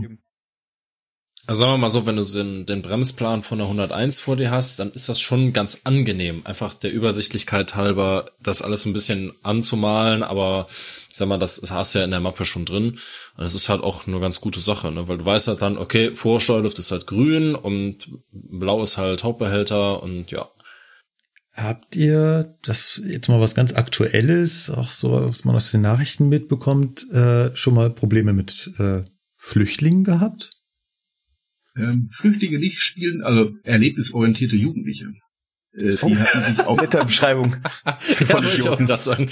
Äh, die haben sich auf den Güterzug, auf den Kohlezug, äh, auf den Umlauf gesetzt. Die haben wahrscheinlich zu viel Jack London gesehen. Und äh, ich bin dann darauf aufmerksam gemacht worden durch einen Fahrdienstleiter, äh, dass ich der jetzt in Gütersloh an die Seite käme, da würde die Bahnpolizei warten. Ja, die haben sie dann runtergeholt. Wäre auch eine kalte Nacht geworden. Naja. Also ich hatte noch kein Erlebnis der dritten Art.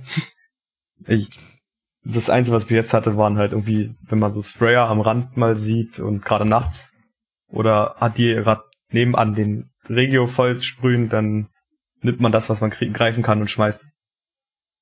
Hemmschuh. Bam! Nein, nein, nein, um Gottes, um Gottes Willen, meine leere PET-Flasche oder sowas. In Ach das so. Fressbett rein. Ja, aber, aber die Richtig, so. PET-Flasche, Peng, voll in die Fresse.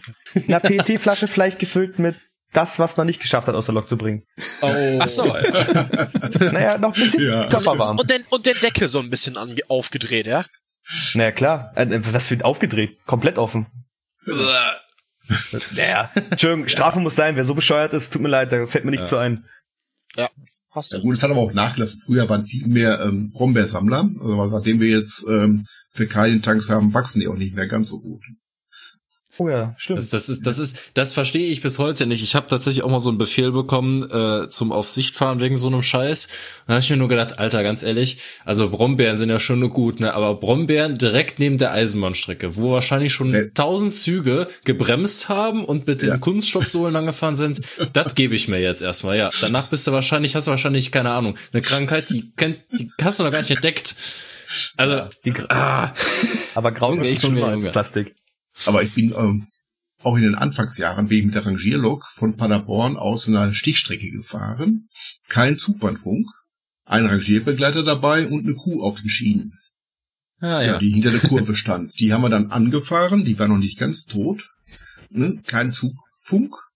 Äh, zum nächsten Bauernhof, ge- äh, Handys gab's natürlich auch nicht, zum nächsten Bauernhof gelaufen, war auch seine Kuh, dann kam der Veterinär, dann kommt die Feuerwehr, dann Ja, kommt die ja. Polizei, die hat dann die Kuh erschossen. Ähm, ich wusste nicht, wen ich anrufen sollte von der DB, ich kannte ja keine Telefonnummern und ah, das, äh, eine Hilfslok dahin bestellen, natürlich auch eine Diesellok, äh, nee, willst du auch nicht nochmal erleben. Ja, die Die Lok war Geschichte, kaputt. ja. Ja. Die Geschichte mit den Bauernhöfen, die kriegen wir hier auch noch. Äh, auf der Strecke nach Füssen haben es uns die erzählt, dass es da früher gang und gäbe war, wo das mit dem Zugfunk halt noch nicht so weit verbreitet war. Wenn man da mal irgendein Problem hatte, dann hat man sich den nächsten Bauernhof gesucht. Ja. Ja, um halt, weil Ja, die hatten halt ein Telefon. Ja, ja, auf solchen Nebenstrecken gab's keine Streckenfernsprecher. Ne? Ja, Äh, genau. War alles so ein bisschen Ach kompliziert. so, gar nicht. Okay. Nee, gar nichts. Hm. Ja. Ja, gut. Oder auch ein abstürzender Tornado-Kampfflugzeug, was sich vor dir in den Acker bohrt. Wo die Piloten Äh, aus dem brennenden was? Tornado rauskommen und dann 20 Meter neben der Oberlade landen, in Lippstadt. Ja, Was? ja. Sechs- Boah. 94? 94 oder 96 war das, glaube ich. Echt? Alles klar. Ja. Alter Schwede. ja, das war ganz spannend, die ganzen Löscharbeiten da zu beobachten. 16 Stunden Schicht. Du sitzt da so, erste Reihe, Logenplatz. Ja, nichts mehr zu rauchen, nichts mehr zu essen, nichts mehr zu trinken. Ne, immer da Zigaretten geschnort bei den Feuerwehrleuten. äh, ja. Ja. Alles brennt da, die sind am Löschen. Hast du mal eine Kippe? Und dann, vor allem, dann viel wichtiger, hör mal, hast du mal Feuer? Ja. Man muss Nein, ja die wichtigen Dinge erstmal klären. Ja, weil die, die Piloten waren unverletzt und deswegen war es alles recht entspannt. Ja, okay. Der ist knapp über die Stadt okay, rübergekommen. Der ist knapp über die Stadt rübergekommen, also keine Verletzten, keine Toten, war alles ganz entspannt. Ja, ja, ja. Okay, also ja. Glück im Unglück. Ja. Oh, war ja. Aber ansonsten toi toi toi, noch kein Personenschaden.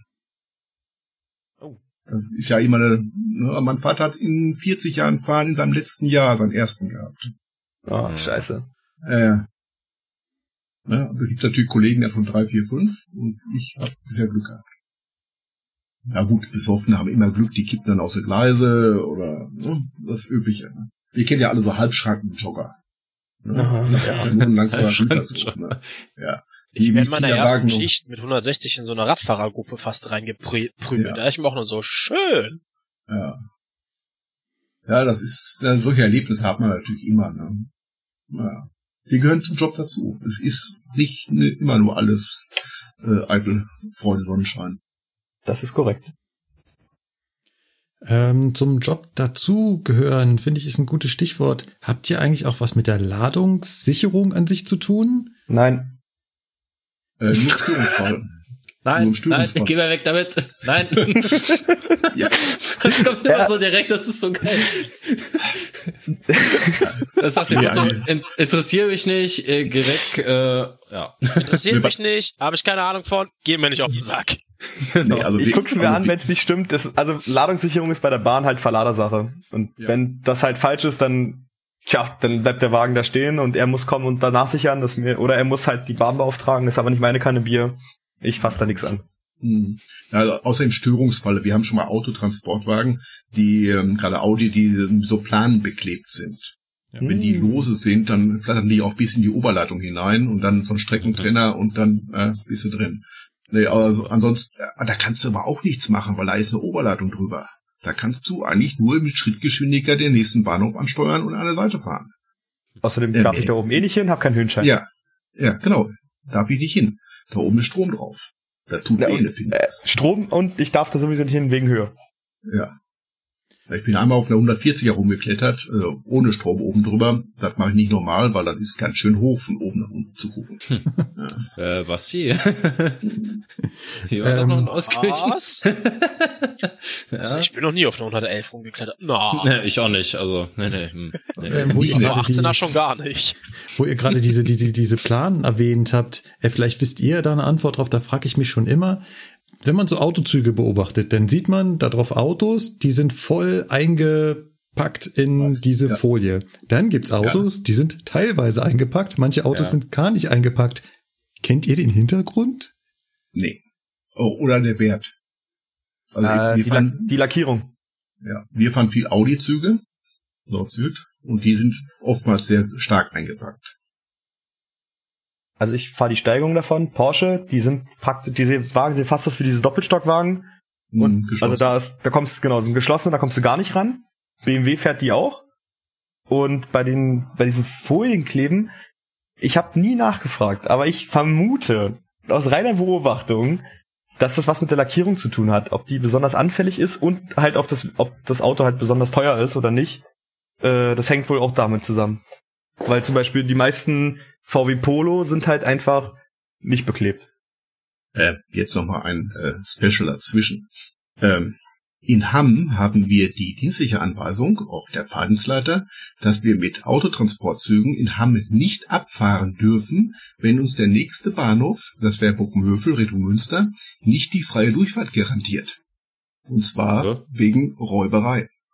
Wir haben bei uns Eisenbahnräuber. Und das Nein. ist kein Witz, das ist öfters vorgekommen. Auch bei mir selber schon bei meinem Zug. Ähm, da, da stehen die Leute, springen auf die Autos, reißen die auf, klauen sich die Airbags. Bei mir wurden äh, Porsche-Wagen geknackt, die hinten am Zuge waren, habe ich nichts von mitbekommen. Und ähm, paar Bahnhöfe weiter in Längerich bin ich dann ähm, durch den Bahnhof umgeleitet worden auf die andere Seite. Und da sind dann die Stirnbandtüren aufgeschlagen und dann vors Bahnhofsdach geknallt und dann abgerissen und dann über den Bahnsteig geflogen. Gott sei Dank nachts um drei. Ne, wenn das tagsüber passiert, hast du Spaß. Ne? Und, da, und deswegen äh, passiert sowas. Auch die machen Container auf. Und zwar die richtigen Container.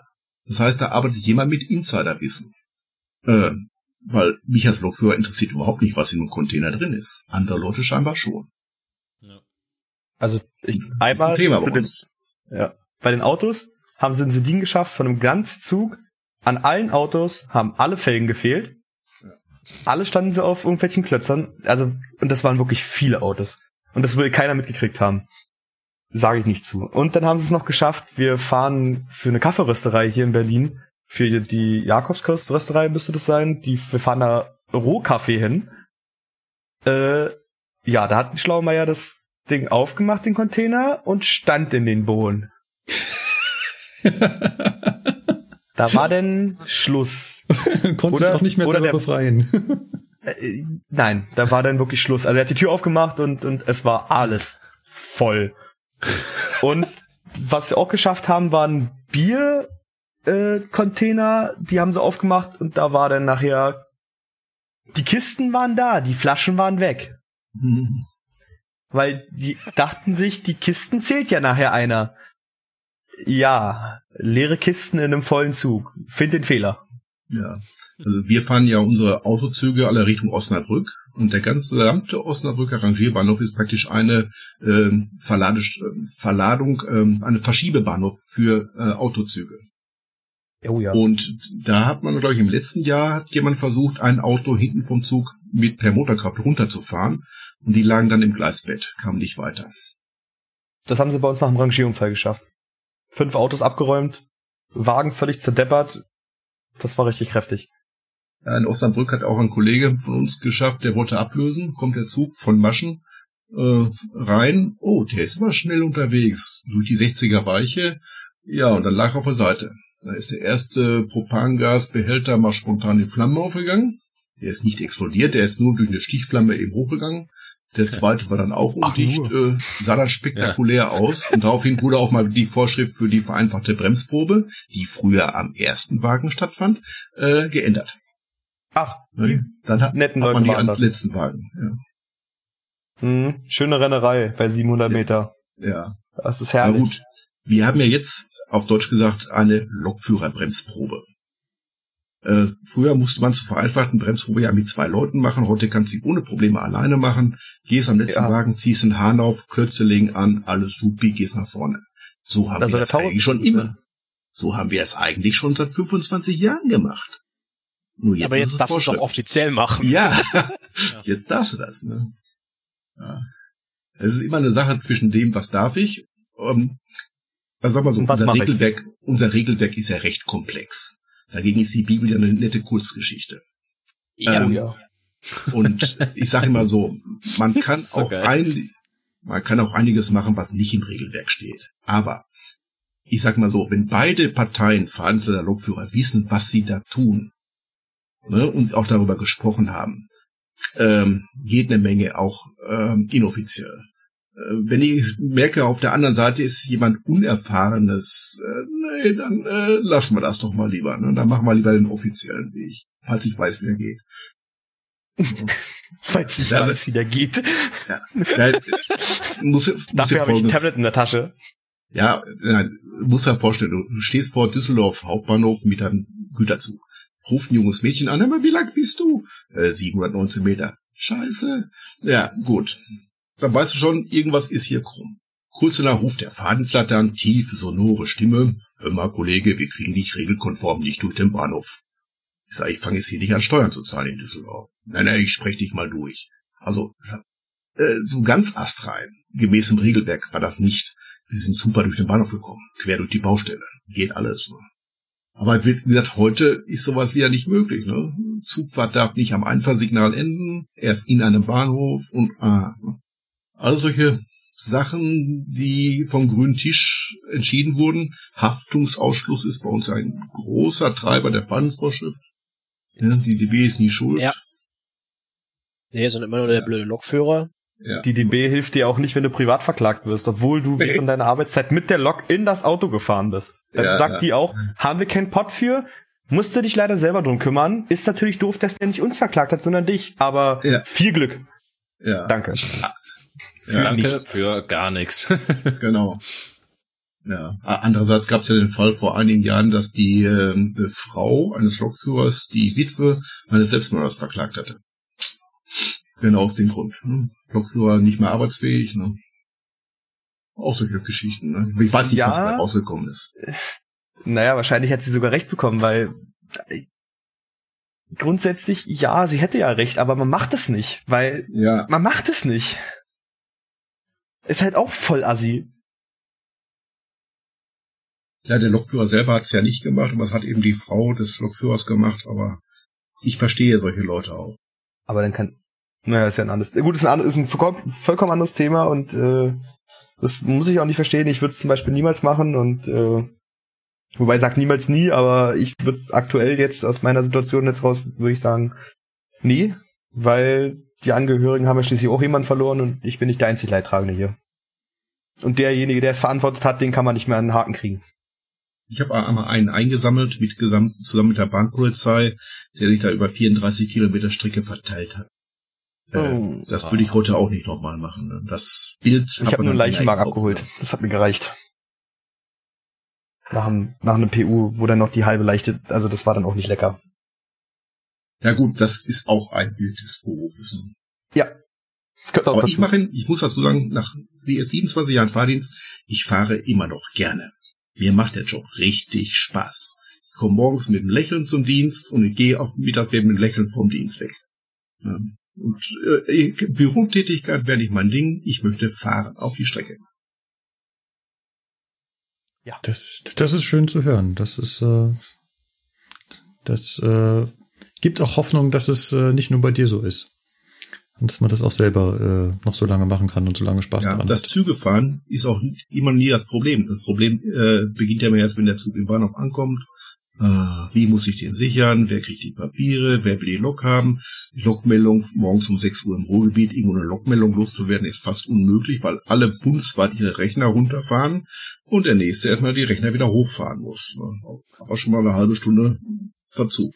Ja, das, das kennt man immer. Jeder, der mit Disponenten telefoniert, ja, mein Rechner fährt gerade hoch, ruf mal in 20 Minuten nochmal an. Genau. Toll. Ich brauche jetzt den Abstellplatz. Richtig, dieses, ja, wir haben gerade abgelöst, kannst in 20 Minuten noch mal anrufen.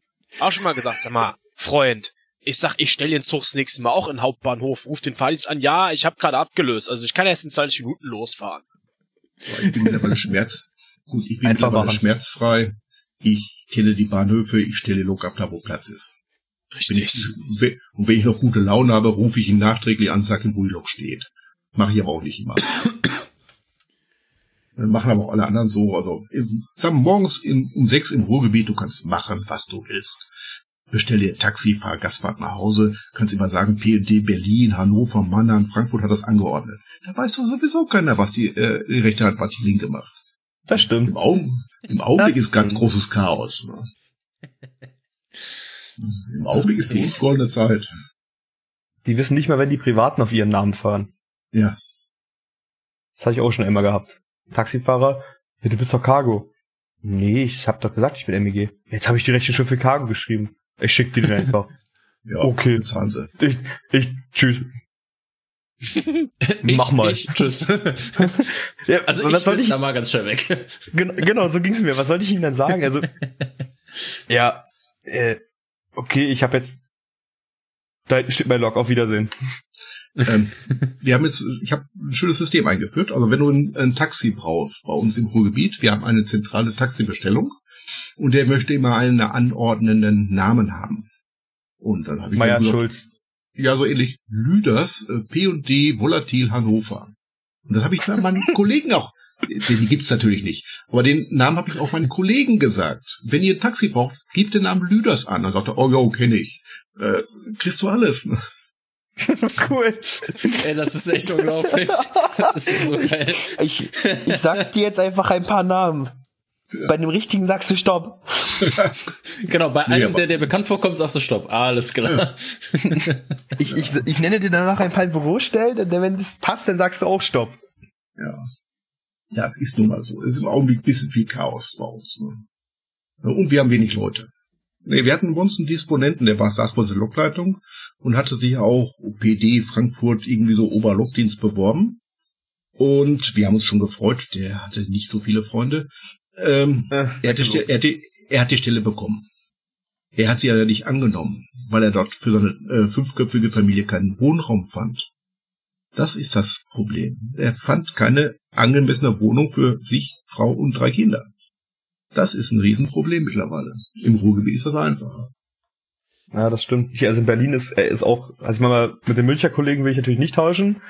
Aber Berlin ist auch schon mittlerweile ganz schön heftig. Äh, Ich habe ja Freundin und Kind und äh, wir haben mit Ach und Krach hier noch eine, was ist denn das für eine Wohnung? Zweieinhalb Zimmerwohnung gekriegt. Ansonsten wäre das jetzt irgendwo außerhalb Berlin geworden und äh, mitten in der Pampa und ich meine, die Wohnung hier ist auch schon nicht gerade günstig. Ist halt schade, dass es keine Eisenbahnerwohnung mehr gibt. Ja, das ist wirklich schade. Ja, da stimmen wir, glaube ich, alle zu. Ein fröhlicheres Thema würde ich anstimmen und das steht bei uns im Sendungsplan hier mit dem tollen Stichwort Hardware-Porn. Kommen wir doch mal dazu. Entschuldigung. ist vorbei. Kommen wir doch mal dazu. Wir haben ja schon ganz viele Nummern in den Raum geschmissen. Womit seid ihr denn eigentlich da so unterwegs? Jetzt schaut mal raus, was könnt ihr alles fahren? Burkhard macht, der hat länger. Ja, also Oh Gott. Alter. Ja, ich darf noch fahren die 101. Die darf ich noch fahren. Ist selten, wenn man so, wie gesagt, Köln Rangierbahnhof oder solche Sachen. Ähm, dann geht's weiter. 20 haben wir nicht. Äh, 140 ist auch weg. 41. 50. 51 haben wir noch. 151, 152, 155, 85, 89. Hm, Das war's im Augenblick. Also gut, äh, ich darf fahren. 43. 43 darf ich noch fahren. Genau, ich darf auch 43er fahren, ich darf 55 fahren, 55 mit ZDS, 156 darf ich fahren, 290 und 298. sind abgelaufen. Ich darf nur Strom fahren. Nee, mehr darf ich aktuell nicht fahren. 55, 55 ZDS, 43er, 56, ja. Das wär's. Meine, meine Lieblingslok gibt's ja nicht mehr. Das war damals die 150. Die war zwar nicht schnell, 100 Höchstgeschwindigkeit, kam sie fast nur im LZ-Betrieb drauf, aber sie war leise. Im Gegensatz zur 51er war sie sehr leise und sie hatte Kraft ohne Ende. Für so Güterzüge im Ruhrgebiet 60 km/h super Lok. Aber leider gibt's sie ja nicht mehr. Ich glaube, wir könnten jetzt wahrscheinlich äh, jeweils eine ganze Sendung zu den einzelnen Loks machen. Ich hab Zeit. 41er, die Knallfrosch. Die hat ja immer so, ich weiß nicht, ob ihr die kennt, 141er. Oh, ja. Ja. Die hatte ja ein Niederspannungsschaltwerk und die knallte ja immer dermaßen. Also immer so das ruckweise Anfahren. Und das Problem war mit dem Steuerwagen, man hatte keine Anzeige für den Oberstrom und er hatte keinen Oberstrombegrenzer. Hm. Und wenn man ein bisschen zu ähm, enthusiastisch Gas gegeben hat, dann haben die Leute einen noch beklatscht, wenn man auf dem Weg nach hinten zur Lok war und äh, Oberstrom äh, wieder zurückstellen musste. Da hat es ein bisschen länger gedauert. Ja. ja weil ist eigentlich, ich bin eigentlich froh, wenn die Altbauloks endlich weg sind. Ich will eigentlich eine Ja. Neubaulok fahren. Das, das würde mich auch noch so interessieren. Ähm, ja, man sieht ja bei Cargo doch äh, halt beim Güterverkehr doch eine ganze Menge auch alten Kram rumfahren. Gerade so Ja. ja. halt eben auch ja der Russendiesel und ja was man was man da nicht alles für Teile sieht. Äh, macht das bei den Spa Spaß oder ist das mal eine nette Abwechslung oder ist es wirklich so, wie du sagst, äh, komm, Leute, lasst mich mit dem Kram in Ruhe. Ich will hier schön meine Mehrsystem 187 mit Klimaanlage und ruhigen Führerstand haben. Ja, Nein, keine, keine Bombardierloks. Nee, Bombard nee, nee. Da ist richtig, Bombardier ist äh, blödes Zeugs. Ähm, äh, 152 ist meine Lieblingslok, aber auf jeden Fall ziehe ich die jeder Altbaulok vor. 151, 155, 43, kannst alle eine Tonne kloppen. Äh, woran Äh, liegt das? Liegt das, liegt das an der Klimaanlage oder an der Anzugskraft oder? Nein, Unbequem. Ja. Unbequem zu Wobei- fahren, laut. äh, ja, laut. Ja. Also ich ja, habe Im Hochsommer, Klimaanlage geht natürlich über alles, ne? Aber äh, nee, Altbauloch willst du nicht mehr fahren. Ist, ich fahre extrem viel 55 in letzter Zeit, also ohne ZTS, also sprich, also die 155 ZTS ist ja äh, die 55 mit einem 43er Führerstand und auch deren Steuerung, aber ich fahre halt ganz viel mit 55 Altbau, also sprich mit diesem Handrad.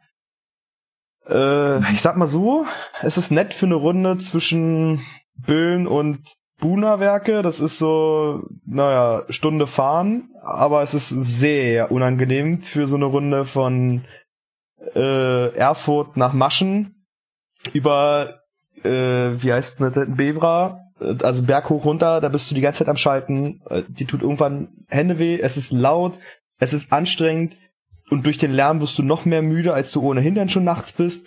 Hm. Äh, weil die hat ja diese offenen Lüfter im, im Maschinenraum. Es ist wirklich sehr laut, sehr unangenehm und im Sommer verdammt warm, Ja, ja. im Winter verdammt kalt. Ja, Äh, also egal wie du, wie du das machst, du machst es immer verkehrt. Die einzige Jahreszeit, wo du diese Karre fahren kannst, ist, ist wirklich äh, Frühling und Herbst. Also sprich bei 20 Grad Außentemperatur. Alles andere ist sehr unangenehm. Hm. Was ich ganz gerne fahre, ist eigentlich 156, weil die hat die Steuerung von der 43er, also mit diesem V-Soll-Steller und also praktisch einer daueraktiven AFB äh, und einem Zugkraftsteller, also kann dann selber einstellen, wie viel, wie viel Power die gibt und sechs Achsen, klotzgebremst, die kommt fast nie ins Schleudern und wenn dann nur ganz kurz. Mit der kriegst du so ziemlich alles über den Berg gezog, äh, gezogen und wenn du das in Doppeltraktion fährst, äh, da kriegst du halbe Planeten mit weggezerrt Ja. ohne dass da irgendwas sich vorne rührt. Ja, und ich bin ja, nur das so, ich bin mit der 140er groß geworden. Das war ja damals unsere Standardlok. Und äh, ich bin froh, als sie endlich weg waren. Äh, Es gab ja auch noch uralte Loks, die hatten keine Heizung, sie hatten nur so einen Heizlüfter. Dann hat er auch nur bis Hüfthöhe geheizt und unten drunter bis er erfroren. Und, ah, das will man sich gar nicht mehr. Die Fenster waren mit so einem Lederriemen, äh, konnte man die rauf und runter lassen. Undicht bis dort hinaus. Also ging gar nicht. Ja. Weg da. Ja, 55 die Lüftung, die ist auch noch verdammt laut. Das ist Ja. zusätzlich zu dem Lüfterlärm von hinten, Ja. ist die, die Heizlüftung Heizlärm. oder Allgemeinlüftung von vorne. Äh, es ist äh, so ein Graus. Also auf den Loks muss ich wirklich mit Gehörschutz fahren, weil du kommst von Lock runter, klingelt alles. Nach zwölf Stunden, das, Scheibenwischer. also, ja. Die Scheibenwischer. ja, Pneumatisch. ja, Psch, psch, psch, psch. Wenn du das ein Geht- paar Stunden hast, dann bist du Ah, wahnsinnig. Das Das kennt find ich jeder gar nicht 423-Fahrer. Ja. Äh, Finde ich, finde ich aber gar nicht so schlimm, weil du hörst es für den restlichen Lärm nicht so doll. Und das hat auch welche, also wenn die gut gepflegt sind, und das sind ja unsere MEG-Loks immer alle, dagegen sieht der Cargo aus wie letzte Mülltonne. Unsere Loks sehen aus wie geleckt dagegen, auch in. Und die sind alle super gewartet. Also man hört die Scheibenwischer nicht unbedingt. Das Einzige, was immer voll zum Kotzen ist, sind die Wischerblätter. Und die ganze Nacht durch so eine völlig verschmierte Scheibe, weil der Scheibenwischer einfach nur das Wasser breit drückt, statt wegwischt. Ja. Ist nicht nett. Ja, aber das, das Scheibenproblem, das ist ja, also, die Eisen. Allgegenwärtig. Ja, ja. Ich habe das jetzt gestern gehabt. Wach. Ich muss die DB aber auch mal loben. Äh, es ist nicht alles schlecht geworden. Was wirklich hervorragend klappt, ist bei uns die Wartungsintervalle. Wo du früher wirklich bei jeder eins penibelst drauf achten musstest, waren abgelaufene Bremsklötze, äh, der Bremshub, Sand. Ja. Und das muss ich ehrlich Ja. sagen, das klappt seit vielen Jahren hervorragend. Also man hat selbst im Herbst selten, dass man äh, Lok mit ohne Sand findet. Und äh, Sand ist für uns ja wirklich nur zum Anfahren da. Also Bremse interessiert mich überhaupt nicht. Äh, Sand ist Okay. zum Anfahren da. Ja, stimmt schon. Beim Bremsen mache ich es nur, weil es vorgeschrieben ist. Ja, Und äh, beim Anfahren, damit ich äh, Eichenberg den Berg hochkomme. ja, genau. Was mich gerade wirklich interessiert hat, war Nikos Aussage, was er so im Nebensatz gesagt hat. Unsere Loks sind, sehen alle aus wie gedeckt, im Gegensatz zu denen bei Cargo. Stimmt. Ist das so, dass, dass eure, dass eure Loks viel besser aussehen? Ich habe mich hier vor kurzem mit einem Kollegen von, vom Alex unterhalten und der war auch darum, der gesagt, ja, hier müssen wir noch sauber machen und die geht da noch mal in die in die äh, in die Grundreinigung und damit meint er innen, nicht außen. Also wirklich die kümmern sich da scheinbar um wie sauber die Lok innen ist. Und dann kommst du hier auf DB-Fahrzeuge, ja, die, die, die sehen aus wie, ja, wie, wie 30 ja, Jahre benutzt. DB-Loks wird ja nicht mal, wird ja nicht mal der Mülleimer leer gemacht. Genau. Du dich nicht mal selber erbarmst. Ich habe mittlerweile immer eine Rolle Müllbeutel im Rucksack, so klein, ne? ja, wenn du dich nicht erbarmst, Ja, diesen stimmt. scheiß Mülleimer auf dem Führerstand leer zu machen, dann machst du den Mülleimer auf, wenn du, keine Ahnung, irgendwie einen Bremszettel entsorgen willst, dann kommt dir der, dann kommt dir da so ein Mist entgegengeflogen, weil der Mülleimer schon überquillt. Ja, das, ist die, das besten, muss ich sagen, ich kenne genug Privatbanner, das gibt's bei den Privaten Ja. nicht. die besten Kollegen sind die, die in die Lokmülleimer Bananenschalen und so reinschmeißen. Ja. Mmh. Wenn aus dem Kühlfach Geräusche kommen, weil das alles darin lebt. Okay, alles Probleme, die ich nicht kenne. Überhaupt nicht. Also wir haben äh, bei uns auf den Loks auch Besen, Handfeger. Wir haben sogar richtig geile Tücher für die Hände, damit wenn du dich dreckig gemacht hast, kannst du schön Hände hier sauber und dann ist top. Wir haben Wasserkanister da, damit wir uns die Hände waschen können. Äh, Äh, Luxus. Es ist wirklich, Hör es ist auf. drin alles sauber. Du kommst rein, es sei denn, der Kollege vor dir hat wirklich stark geraucht, was eigentlich verboten ist, aber das ist ein anderes Thema. Ja, das Normalerweise riecht es, es ri- riecht drin auch frisch, beziehungsweise einfach angenehm und nicht nach. Mh. Und äh, von außen und innen äh, werden die geputzt und wenn du da drin auf dem Boden gekrümelt hast und deinen Dreck nicht wegmachst, dann hast du im Übergabebuch einen netten Satz drin stehen, ob du dann bescheuert bist und ein dämliches Schwein. Ja, und womit? Mit Recht. Ja, haben sie auch völlig recht. Äh, wir haben zwar auch welche, die machen das leider nicht, aber der größte Teil nach der Schicht nimmt dann wenigstens mal kurz den Besen in die Hand, fegt einmal durch, einmal ausgekehrt. Wo ist das Problem? Und wenn ich diese Tücher zum Hände sauber machen habe, dann kann ich ja, nachdem ich meine Hände sauber gemacht habe, einfach mal ein bisschen übers Pult wischen, dann ist auch alles wieder sauber. Ja, aber gut, ihr fahrt die Loks länger. Wir fahren die vielleicht mal, ja, ja, wir fahren die zwei Stunden in eine Richtung, dann kommt irgendein anderer, dann fahre ich eine andere Lok wieder als Retour. Ähm, da fühlt sich keiner für verantwortlich, die Lok auch mal sauber zu machen. Ja, genau. Wir, wir fahren halt zwölf Stunden und äh, das durchaus mal eine ganze Woche mit der gleichen Lok und dann, dann bist du dann auch schon dabei und dann, ah, hier machen wir hier noch ein bisschen und da noch ein bisschen, dann fangen wir an, die Tür hinter mir zum Maschinenraum zu putzen, weil ich nichts mehr zum Putzen hab. Dann nachher sieht die Lok halt wie geleckt aus. Und dann hast man halt so Cargo-Lokführer, die dann, es sind auch nicht alle so, aber da hast du halt die netten Leute, die dann zu dir auf die Lok kommen und dann mit der Handschuhe hochkommen, mit der Schmiere dran und die von draußen die Griffstocken Ah, ja, dreckig hör machen und alles Ja. und äh, sich dann wundern, warum du drin sitzt und äh, dem mit dem nettesten Kompliment, was du gerade auf den Lippen hast, ihn wieder aus der Lok beförderst und auch ihm die nette PET-Flasche mit dem Blaseninhalt Ja. an den Kopf werfen möchtest. Ja. Ja, das, äh, Ja. das ist, ist, ist ein Thema. Das ist eindeutig ein Ja. Thema. Also unsere Loks sehen teilweise aus wie letztens auch. Ja, auch Ja, so vom Lackzustand her teilweise. Ja, Das ist bei uns auch nicht. die Bei uns 101, werden die, die werden immer schön lackiert, wenn die zu Frist gehen. Alles gemacht. Sieht Gut, die schön aus. 101 läuft aber auch im Steuerwagenbetrieb hinten und deswegen ist sie so dreckig. Ja, Ja, trotzdem. ja, aber die das ist 101 ein geht ja noch. Guck dir mal teilweise die 85er von Cargo an, wie die aussehen. Ich Ja. bitte Ja. dich. Ja, ja. Also vor allem Ja, vom aber Dach sag mal so, die, ne? diese Regenspuren vom Dach, wo da der Abrieb von den Bügeln dann mit äh, dabei Ja. ist. Äh, Das ist das kleinste Problem. Wenn du Lack hast, Ja. der abgeht und äh, statt rot noch auf einmal weiß ist, ja, dann die Aber es geht ja nicht nur darum, es, es, es geht ja auch darum, einfach ne zum Thema Aushängeschild eines Unternehmens, ne? Ja, Ja, das das, hat kannst du einfach Cargo bei uns voll vergessen. Ja, es hat auch Fernverkehr nicht kapiert. ja, eigentlich, gerade hat sagen, es hat eigentlich komplett DB nicht verstanden. Ja, Das sieht immer schön aus, wenn im Sommer der weiße ICE am Triebkopf komplett braun-schwarz ist, wegen Insektenfriedhof. ja. Ja, welcher vorne Idiot auf- kam auf die Idee, so eine Züge weiß zu machen? Das ist ja noch was anderes, weißt du, aber dann vorne auf dem TK hat der ja unten diesen kleinen, wei- diesen kleinen DB-Keks. Dann ist dieser DB-Keks fein säuberlich sauber geputzt. Mhm. Ja, Das, das sieht so, das sieht so bescheuert aus. ja, bei Cargo-Loks, die Anschriften sind gerade freigeputzt, für den Rest hat's nicht mehr gereicht, der Eimer Wasser. Ja.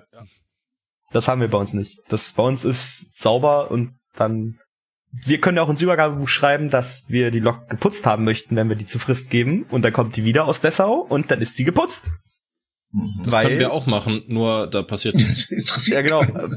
Weil bei uns das ist der Vorteil, dass die dann immer alle, dass wir dann doch ein bisschen privat sind. Äh, da können wir nämlich behaupten, was heißt behaupten? Da können wir einfach sagen, jo, dann gibt's halt äh, die Leistung nicht bezahlt. Dann könnt ihr mal sehen, wo ihr bleibt. Und dann machen ist wir ja das auch nicht. So, ist ja nicht so, dass wir den Werkstattaufenthalt nicht auch bezahlen müssten. Ja. Nee, nee, ich weiß, ich weiß, ich weiß, aber bei, ich, also ich kenne es noch aus Cargo-Zeiten, da war ja auch das Werk gleich mit dran, also so ein Kombiwerk dann Sedin. Und da hat man halt eingeschrieben, Scheibe innen und außen putzen und dann wurde es halt wieder noch gemacht. Und bis derjenige, der die Abrechnung macht, das entdeckt hat, dass es nicht gemacht wurde, war es dann schon dreimal bezahlt. Ja. Und bei uns Ja. rufen Disponenten an, pass mal auf, hier, Log XY, nix geputzt, dann wir nichts bezahlen. Alles klar, den mach ich, den mach ich rund. Da kommt gleich einer. Und dann klappt das auch. Ja. Ja. ja, das ist bei uns ja nicht so. Ne? Aber ne, man ist, äh, man ist vieles, äh, ich bin vieles gewöhnt, noch von Bundesbahnzeiten, da war auch nicht alles cool. Da war auch nicht alles besser. Also ich kenne die Behördenbahn noch und äh, ich muss sagen, auch damals war nicht alles gut. Ich glaube, ich würde auch keiner behaupten, dass damals wirklich alles gut war. Nee, das hat man auch schon von vielen gehört. Das ist, Für uns Lokführer ist es auf jeden Fall jetzt viel besser geworden. Auch die Rahmenbedingungen, die tariflichen Bedingungen sind für uns Oh ja. heute, äh, kann man gar nicht vergleichen mit damals. Früher sagte der, der Lokleiter, der Mann kommt, wann ich das will, und der bleibt so lange, wie ich das will. Und heute sagst du, nee, 8.48 Uhr hätte ich eigentlich Feierabend. Tschö. Ja, das haben wir bei uns im Unternehmen auch.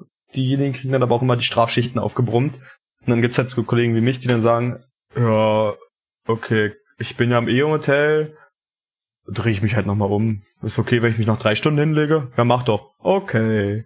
Ich sage, ich gebe den jungen Kollegen immer einen Tipp. Ihr habt alle ein Smartphone. Macht von einem Diensteinteiler nochmal ein Foto, vergrößert das, hängt das im Keller auf und übt das Nein sagen. Das hilft. Och, Ich ich brauch das nicht üben. Gut, ähm, wollen wir uns mal zum, äh, ja, doch so ein Stück weit zum Ende kommen. Die Folge ist doch schon relativ lang. Ich meine, wir wussten, dass sie länger wird, aber ja, müssen ja nicht übertreiben. Ich würde zum Schluss gern so einen zusammenfassenden Blog machen und der wird nochmal bestimmt relativ lang mit der Überschrift, was ist denn jetzt der Unterschied von den Fensterzügen zu den Güterzügen? Und Ihr habt selbst in der Handelsgefahr gut. Richtig. Wichtig ist die Streckenkunde. Wichtig, wirklich wichtig ist die Streckenkunde. Und zwar Steigungen und Gefällestrecken. Wenn du schwere Züge fährst und nicht weißt, dass jetzt vor dem Signal in der in der Fällen, dass es eine Steigung ist, äh, dann du bleibst schon mal liegen wegen Steigungen. Und da sind fünf, sechs, sieben Promille wirklich schon kriegsentscheidend. Und das ist beim Personenzug einfach nicht der Fall. Ich erinnere mich da an einen Presseartikel, in dem ein Disponent gefordert hatte, warum bräuchte denn Lokführern heutzutage noch Streckenkunde? Das ist doch alles, äh, Oh, das ja. macht die Sache doch viel zu kompliziert. Ja. an den Stimmt, Artikel ich erinnere ich mich auch noch. Ja. Ray, Adven Ray Adventure fährt zum Beispiel fast ohne Streckenkunde. Ja, und jetzt haben wir von der Weil Firma Knorr so ein schönes Gerät bekommen. Das heißt dann Lieder. Das haben, das, ja, da ist auch das Streckenprofil abgebildet. Da wird auch, da wird auch Gefälle und die Steigung wieder angezeigt. Äh, ich schalte es meistens aus. Ich will das, so eine Spielerei brauche ich nicht. Ne? Ach ja, der typische Bundesbanner kenne ich nicht, brauche ich nicht. Nee, Komm, und also das, das soll ja, das soll ja Energiesparen helfen. Und das sagt dir, egal wie viel Verspätung du hast, sagt immer 20 km langsamer fahren. Äh, das kann es auch nicht sein. Ne? Also ich bei Strecken, Thema Streckenkunde, also ich weiß, wo ich lang fahre, ich weiß, wie ich wohin komme, aber mit dem Thema hier Steigung, Gefälle und so weiter, also bei einer Strecke von Leipzig bis Bremerhaven, beziehungsweise sogar bis Emden, äh, da habe ich keine Ahnung, wo was, wann, wo steigt. Ich weiß grob, wann, wo, welches Signal ungefähr auftaucht. Ich weiß, wie ich irgendwo dann bremsen muss, wenn was verkürzt steht oder ob wo was verkürzt steht. Und ich weiß auch ungefähr, hier sind, hier müssten ein paar Berge sein, hier müssten ein paar Berge sein, hier nicht. Und danach wird dann halt grob nach dem Tacho gefahren. Das ist der Unterschied zwischen Kurzstrecke, was wir fahren, und der Weitstrecke, Weitfahrabschnitte. Genau. Also genau, ich kenne bis, ganzen bis Emden Bereich, hoch kann man es nicht. also sagen wir mal zwischen Braunschweig und Aachen, Maschen und Gießen, weiß ich, wo ich fahre und ich bin da Streckenkundig. Gut, ich bin auch ein paar Jahre länger unterwegs auf den Strecken. Ja, genau. Aber ich weiß dann grob, wo die Steigungen kommen. Hier kannst du abschalten, dann läuft das, ab da sitzt dann Isaac Newton am Steuer, ne, und hier musst du vorsichtig den Berg runterfahren, und naja. Ja, also so, so grobe Strecken, also wo man wirklich weiß, da geht's hoch und runter, das weiß man ja auch, aber man weiß jetzt nicht, wo welcher Knick in der Strecke ist und Ja. äh, Ja, ich, Keine ich, Ahnung. schon. ja, ich glaube, du bist doch äh, drei, vier, vielleicht fünf Jahre länger bei als ich. Ja, Also ich, ich habe einfach, hm, vielleicht. Aber ich hab sag mal, die ersten, die ersten 100, Fa- ersten 100 Fahrten nach Kassel waren auch spannend. Die nächsten 1000 Fahrten waren nicht mehr spannend. Naja, ungefähr. Ne? ja. Ähm, Nico, Ja. wenn du mal so Pi mal Daumen über den Daumennagel gepeilt sagen müsstest, wie groß das Streckennetz ist, was du so befährst? In Kilometern ausgedrückt? Uff, in Kilometern. Das ist schwierig. Also ich kann dir ungefähr auf der Landkarte sagen, wo es ist. Ah, Von den Bergen an die See mit den Loks von Halle P oder was? Ja. Also das, Alter, Basti, du bist echt. ja, das ist doch, das ist ja eigentlich das ist sogar ein bekannter Oh, Spruch. Also, äh, Oh, Ich wollte gerade sagen, ne, d- jeder ich kannte Reichsbahner den jetzt nicht. doch.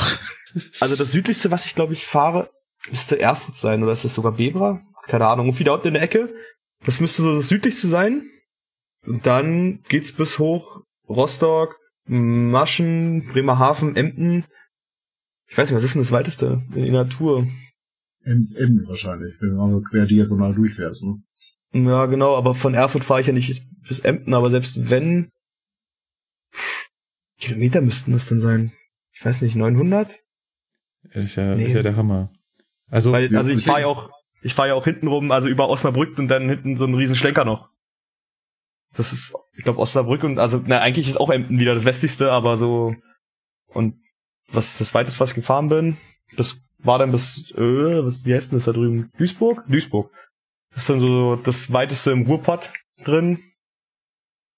Und das geht dann rüber wieder bis Magdeburg und da wird dann abgelöst. Das ist so, das hat man so in einer das Tour. ist aber schon, schon sportlich. Ja, also richtig sportlich finde ich dann von Magdeburg nach Hamm und Retour nach Helmstedt und das in einer Schicht. Ja, Oh, das wei. ist. Oh ja, ja, ja. Also, Also da bist du dann beschäftigt. wir haben, ich habe, ich fahre einen Radius von 250 Kilometer Maximum. Also Hamburg, Gießen, äh, Aachen, Braunschweig, das ist so die Ausdehnung. Ja, Norddeutschland, Nordwestdeutschland. Ich, also ich fahre wirklich fast quer durch die Republik. Das Einzige, was mir so ein bisschen fehlt, ist so der Südwesten und der Süden. Aber ansonsten überall. Das ist natürlich von, von, von der, von der Streckenkunde was ganz anderes. Also meine, mein Streckennetz, was ich hier befahre, sind so Pi mal Daumen 500 Kilometer und wenn ich die Augen zumache, dann kann ich dir jede einzelne Kurve sagen. Ja. Ähm, mit den Geschwindigkeiten und ob's hoch oder runter geht. äh, davon kannst du nicht mal im Ansatz träumen, oder? Das ist, du, du wirst ein, zwei Ecken kennen und du wirst auch vielleicht ein, zwei gefährliche Ecken kennen, wo du sagst, okay, da weißt du, da musst du aufpassen, das ist, äh, aber ansonsten Ja. wärst du Also nach meine Fahrplan. Genau, meine Kenntniskarte, die ist ja so eine A4-Seite äh, mit zwei mit so zwei Tabellen drauf und äh, beide sind voll, fast. Mit mit sogar lauter Strecken und äh, ansonsten, wobei eigentlich, ich weiß nicht, eigentlich weiß man schon ganz schön viel von den Strecken, weil wenn man die gefahren ist und dann irgendwann kann man die ja, Hm. man, man, man weiß Also, nicht, ich glaube, ich würde schon ohne Fahrplan bis bis Emden hochfinden. Ja, hochfinden. ja, Nee, nee, also auch, auch finden von Geschwindigkeiten her. Also nicht nur, oh, Pi mal darum müsste da irgendwo Enden kommen. Warte mal, Ja, ja, genau. vorne rechts äh, oder doch links? Äh, gut, aber, aber so der Weg nach Emden ist ja jetzt nicht so schwer, weil viele Strecken führen da jetzt nicht hin. Die eine, die Ja. da hochgeht, überwiegend 140er Strecke. Ja. ja. Sag mal kurz Also- eingleisig, oh hallo Emden. Ja, Genau. aber die 140 fahre ich jetzt zum Beispiel nicht, weil ich habe ja auch noch ganz andere Beschränkungen drin als ihr, äh, weil wir ja durchaus schwerer sind. Also gerade Leipzig, ja. Katastrophe mit den ganzen Brücken und da 30 und hier 30 invers Ja, ja. dargestellt und hier 10 invers dargestellt und so eine Dinger. Sehr Ja. schön, denn der Fernverkehr neben dir, wum, alles klar, ciao. Ich rauche mir denn hier einen ab. Ja. Das haben wir im Ruhrgebiet auch viel, ne? dass wir alte Brückenbauwerke haben, wo man teilweise mit 5 kmh drüber fährt. Ne? Gerade bei Schwerlastzügen. Ja. Äh, Aber, aber ansonsten so Fahrplan interessiert mich auf Deutsch gesagt. Gucke ich da selten rein. Also so ein Standardgüterzug 90 kmh, so das Ruhrgebiet, man kennt sich aus. Ah, da brauche ich keinen Fahrplan für. Na gut, das ist eben 27 Jahre im Fahrdienst. Ne? Eben. Das, ne? Und immer, immer, immer im selben Gebiet, wo gemerkt. Man, Ja, das ist jetzt schon krass. ja, man kennt sich da aus. Ne? fällt auf, wenn der, wenn der Schotterstein da irgendwann mal woanders Ja. liegt. Ja. Du kennst jeden Schotterstein mit Vornamen. Ne? Ja. Kenn ich, kenn ich. Geschwindigkeit war ein schönes Stichwort. Mit welchen Geschwindigkeiten ist man denn so als Güterzugfahrer denn unterwegs? 80, 120. Also 80 kleinste Geschwindigkeit, Lü-Züge 80 km/h. Und sonst haben wir Züge bis 120 km/h. Ich war alles zwischen 60 und 100. 60 sind dann meistens so neue Doppelstockwagen, die noch nicht zugelassen sind wegen der Bremserei und dann fährt man da wegen verminderter Bremshundertstel oder weil so wenig bestellt sind, dann mit 60 durch die Landschaft. Aber das meiste, was wir dann fahren, ist so zwischen 90 und 100. Ja, das sind die Standardzüge, ne? 90. Genau. Genau. Und ähm, wir, hatten, 95. wir hatten in einer der vergangenen Sendungen ja im Spiel das Thema Lastgrenzraster und Geschwindigkeiten, die darauf abge... Mhm. Ihr lest das allerdings nur aus dem Fahrplan ab, oder? Also damit, es interessiert euch nicht, was da Fahrplan und hinten... Bremszettel. Genau. Dieses, dieses Raster habe ich in der Ausbildung mal was von gehört, genau. äh, ja, seitdem interessiert mich das nicht mehr. Ne? Also- Die Höchstgeschwindigkeit steht im Fahrplan, fertig. Genau, also ich erkenne das Lastgrenzraster nur wegen dem Lokführer 2 auch, äh, weil man da gleichzeitig Wagenprüfer, jetzt heißt das ja glaube ich Stufe 3, und vorher war es ja Wagenprüfer G, äh, mit ist und auch macht und da muss man vielleicht auch mal hingucken, ob der Wagen mit der mit dem Gewicht überhaupt das fahren darf, aber in aller Regel guckt man da auf sein schönes Gerät, was man in der Hand hat und dann aha. Also das, das Lastgrenzraster ist eigentlich Ja, okay. eigentlich, äh, da ist nur entscheidend das Gewicht. Nicht gar nicht mehr so die Geschwindigkeit. Gewicht? Wie, wie, wie schwer ist denn so ein Güterzug? Jetzt mal. Also, Gute Frage. das Standardgüterzug Seelze nach Gremberg. 1800 Tonnen. Eine Lok. Ja, da ist der so 600 Meter lang, 700 Meter lang, 1800 Tonnen. Das ist ein in Bremsstellung G. Das ist ein schöner Zug. 90 km Höchstgeschwindigkeit. Das ist für mich Standard. Ja, bei mir sind es die Ganzzüge mit Containern, die wiegen auch so, wobei, die wiegen 1,8, 1,9 oder halt das, dieses Standard mit dem Kesseln und so weiter, was man halt über Hamm und hin und her fährt, die wiegen dann so zwischen 2,1, 2,3.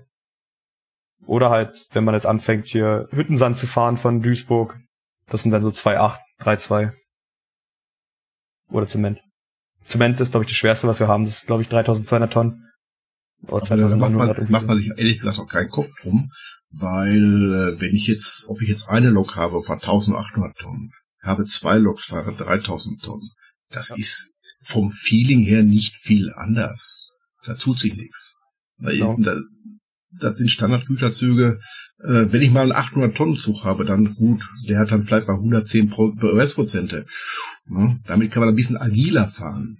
Ne, auch mal schnell in die Überholung huschen und sowas. Aber mit so einem schweren Güterzug in G, mal eben in die Überholung, na, das, das, mal eben geht da gar nichts. So sagt den Fallen auch immer, wenn er drängelt. Hey, du musst aber schnell hinter dir, kommt der schneller. Jupp.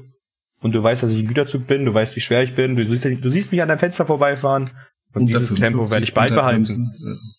Ja, ich werde auf, genau, unter 50 und dann noch mit meinem Ja. Daisy und ach, das Ja. dauert hier. Und Ja, mit ja. 700 Metern muss ich ja bis ans Signal passend ranfahren und da ich das ja eh Ja. in Bremsstellung G nie schaffe, du wirst mich noch fünfmal am Telefon haben, bis ich richtig stehe. Ja, genau. Also das, das, das sind ja Werte, da kommt, also das wird mir ja schwindlig. Also mal um das in, in, in Verhältnis zu setzen, wenn ich mit meiner 218 und vier Dostos hinten dran fahre, dann bin ich bei 300 Tonnen. Und, und Oh Gott. wenn da ein fünfter Wagen dran ist, dann sind das 60 Tonnen mehr und das merk ich. Und zwar so Was, richtig. du, bist, du bist mit deiner 218 und wie viel vier Hängern bei wie viel? 300 Tonnen? bei 300 Tonnen, ja. Meine Flaschen. 155, die 155 wiegt alleine schon 123 Tonnen. Ja. Also das ist Ja, die muss auch die sechs Achsen, muss auch die Kraft der sechs Achsen auf die Schienen kriegen. ja Äh, klar. auch mit dem Reibwertkoeffizient muss er das Eigengewicht mitnehmen, ne? sonst Ja, das ja natürlich. gar nicht. Ja, aber wenn du so einen Zug hast, hat 61 Bremsprozente und der auch so bremst, ne?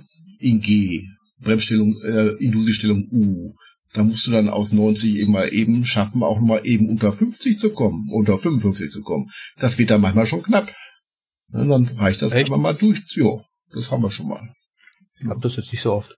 Bei mir passt es eigentlich, bei mir ist es eigentlich eher, dass ich dann bremsen, lösen, Oh, oh, es löst nicht. Es löst Ja. nicht, es, es löst nicht. Oh, 10 kmh, knallermäßig. Und Gas geben. Ja. Naja, also da muss man die Ruhe weghaben. Güterzugfahren ist ganz anderes Geschäft. Ich habe einen Kollegen bei gehabt, der ist äh, fährt Fährverkehr und der wollte mal mit einer Altbaulok mitfahren. Wir kommen den Berg runter, unten Vorsignal wie immer in Warnstellung, Bremse anlegen, vier Sekunden, fünf Sekunden, Bremse lösen und er kriegt eine Panikattacke, weil der fährt nur EP-Bremse.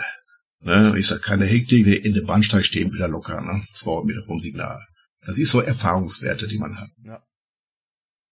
Also ich kriege eine, ich krieg, ich krieg einen Schreikampf, wenn ich mit einem Kollegen vom Fernverkehr mitfahre, der mit 100 am Bahnsteigkante knallt und will er auch noch anhalten. Ne, draußen ist am Regnen. Ja, immer. Das stimmt. Was? Da springe ich aus dem Zug. Das ging mir aber am Anfang beim Streckenkundefahren nicht anders. Ich dachte mir nur so, hm, guck auf den Fahrplan, ey, wir müssen da ja halten. Ich sag, das wird aber... Oh, oh, oh, oh ja, nee, das passt. Ja, das, Ich habe eines Morgens habe ich in Gütersloh gestanden. Da fällt morgens ein Intercity. So, Mhm. und dann stehen da jede Menge Leute da, die Pendler, und dann kommt der Intercity mit 200 von Bielefeld da runtergeknallt. Denke, sie war sportlich unterwegs. Und dann natürlich mit Schnellbremse und Sand davor. Oh, ist ja noch gerade eben am Bahnsteig zum Halten gekommen. Die Tür geht auf. Es war am Stinken, es war am Qualmen. Zu vorstellen, so richtig Effektbremsung. Oh, ich denke, kommt der Zugführer raus, sagt, sportliche Landung, Kollege. Ja, ist schon die dritte heute Morgen. Alter. ja, aber das ist nicht normal. Alter, Das ist nicht normal. Ja, das ist ein Zug, der an ähm, Zwischendurchbahnhöfen Ah, ja. hält, wo die ICEs nicht halten. Ne? So Herford, Minden und Bad Oeynhausen. Da halten die ICEs nicht und der Intercity hält dann da überall. Ne? Das, naja, Oh, für manche Kollegen ist es einfach zu früh. Ne? ja, ist mir, ist mir auch schon passiert, dass wir im PC dann Bahnsteig vorbeigelatscht bin. Ja. Ja, aber toi toi toi, noch nicht Schulter über das Signal. Jetzt kommen wir doch mal so richtig schön hart in den Punkt, wie fährt man denn nun einen Güterzug? Und ich habe da einen Wahnsinnsrespekt davor. Ich weiß, äh, wenn ich zum Beispiel äh, von Treuchtlingen nach Donauwörth fahre, da geht's richtig schön den Berg runter und eines Tages, es stürmte so ein bisschen, es fiel so leichter Schnee. Ich will Donauwörth anbremsen und merke, keine Bremswirkung, keine Bremswirkung, keine Bremswirkung. und äh, dann halt den Anker geworfen, sprich MG-Bremsen. Oh, doch, Bremswirkung, schön. Und frage mir, denselben Berg fährt jetzt gleich ein Güterzug runter. Wie macht er das? Ganz vorsichtig. ja. Ja, aber man, äh, Güterzüge fahren vorsichtiger. Wir fahren langsamer, wir bremsen eventuell, wenn ich weiß, es kommt eine Gefällstrecke, äh, bin ich eventuell nicht ganz so schnell ins Gefälle rein. Und wenn ich weiß, wir haben auch bestimmte Stellen, die immer glatt sind. Wenn sobald morgens ein bisschen Nebel ist, ist es dort glatt. Und dann ist eine Steigung, die sieht man nicht mal. Zwei Promille, drei Promille und da bleiben Züge liegen. Und dann weiß man, solche Stellen kennt man natürlich dann. Und dann fährt man Drehstrom. dementsprechend vorsichtig. Ja, ja. Drehstromdruck sind da ein bisschen ein Nachteil. Ne? Ja, ja. Keine Klötze. Die putzen. Ne, ansonsten hat man die üblichen Tricks, ne? Zusatzbremse anziehen, Bremse überbrücken, ein bisschen drauf und naja, Kleinkram Sand davor. Ja, machen braucht man drei Hände, um den Berg hochzukommen. Da habe ich ganz früher meine Altbauloks. Ja, ja, mit Altbalox ginge das einfacher. Ne? Ja. Aber dafür kannst du bei den Neubalox durchgängig sanden. Also Die schmeißen so wenig Sand davor, dass das auch jetzt geht. In der 140er mittlerweile Lok hast du das fünf, in der 140er Lok hast du das fünf Minuten gemacht, dann war das Ding leer. Wir haben ja mittlerweile den Sandmengenbegrenzer, also da kommt kein Sandberg mehr raus, sondern auch, also es kommt noch mehr als bei einer Drehstromlok, aber man kann mittlerweile auch schon länger damit fahren. Man schafft es äh, Tatsache bis Maschen, ohne dass der Sand leer ist. Mhm. Also nicht mit Dauersand natürlich, sondern Mhm. Ihr habt ja schon erwähnt, ihr braucht äh, Sand zum Anfahren, also viel mehr zum Anfahren, also Beschleunigungssand. Beschleunigungssand ist hier bei Regio und bei Fernverkehr ja eher so ein bisschen verpönt. Ja, glaube ich. Hast du schon mal eine Einser mit 14 Wagen City bei Nieselregen gefahren? Da brauchst du auch Beschleunigungssand. Ja, äh, 14 hatte ich nicht. Ich hatte damals den Klassiker sieben Wagen und wollte äh, beschleunigen und der wollte nicht und der wollte nicht und dann äh, Lokführer fragt, sag mal, willst du nicht irgendwann mal schneller fahren? ja. ja, schon, aber es geht nicht. ja, da, da, Nee, aber wir brauchen den Sand wirklich zum Anfahren. Sonst, äh, an manchen Stellen geht gar nicht ohne Sand im Herbst. Dann äh, hast du nur noch äh, minimalste Reibwerte, dass äh, die Lok äh, will sieben Tonnen ziehen und der Ding zeichnet 0,5 an. Äh, ohne Sand brauchst du nicht versuchen. Ja, genau. Bin auch schon mal rausgegangen und habe von Hand eine Sandspur gelegt. Äh, Was? die auch nie, Ah, das hab hat, ich aber auch, nicht Okay. hat aber auch nichts genutzt. Ne? Ich bin einfach liegen geblieben am Berg. Ne? Okay, das- also das hatte ich echt noch nicht gehabt. Also ich hatte das nur, wenn du wirklich, äh, also gerade hinter Kassel irgendwie da äh, Eichenberg da den Berg hochkraust oder Bebra da die Ecke, volle Leistung aufgeschaltet, mit Sand geschmissen und äh, die Lok, selbst die Altbau-Lok hat irgendwann angefangen noch zu schleudern, trotz Sand und äh, einem Theater und, und irgendwann hat sich da angefangen, eingekriegt mit Schleudern, aber trotz Sand und allem, es wurde immer, immer langsamer und irgendwann war dann die Grenze erreicht und wo man dann, dann ist man dann wieder über die Kuppe gewesen und mit ein paar Hängern und dann zieht es ja wieder alles talabwärts und dann ging die ganze Schweinerei mit der Bremserei los, mit der E-Bremse und weggerutscht und weggerutscht und stehen geblieben und weggerutscht und herrlich. Sowas ist dann immer sehr schön, da brauchst du dann auch Sand. Wir haben ja auch natürlich auch äh, an einigen Stellen planmäßig Schiebelokomotiven. Ne, Das ist nach Aachen hoch, von der, aus, von, von der Grenzlandbahn her, also von äh, Krefeld aus der Ecke, braucht man manchmal Schiebelok. Die äh, Ruhe-Siegstrecke nach Gießen, da haben wir planmäßig Schiebelok stehen. Das ist, äh, kommt bei uns häufiger vor.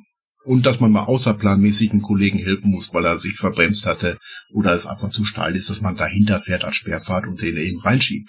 Das kommt bei uns relativ häufig vor. Sprich, du lässt deinen eigenen Zug stehen und schiebst, hel Ja. hilfst dem Kollegen. Ja, aber du bist LZ unterwegs, äh, im Ruhrgebiet hast du schon mal LZ-Fahrten oder kannst deinen Zug eben abstellen und fährst mal eben hin, drückst den rein. Ja, das geht aber auch nicht mehr.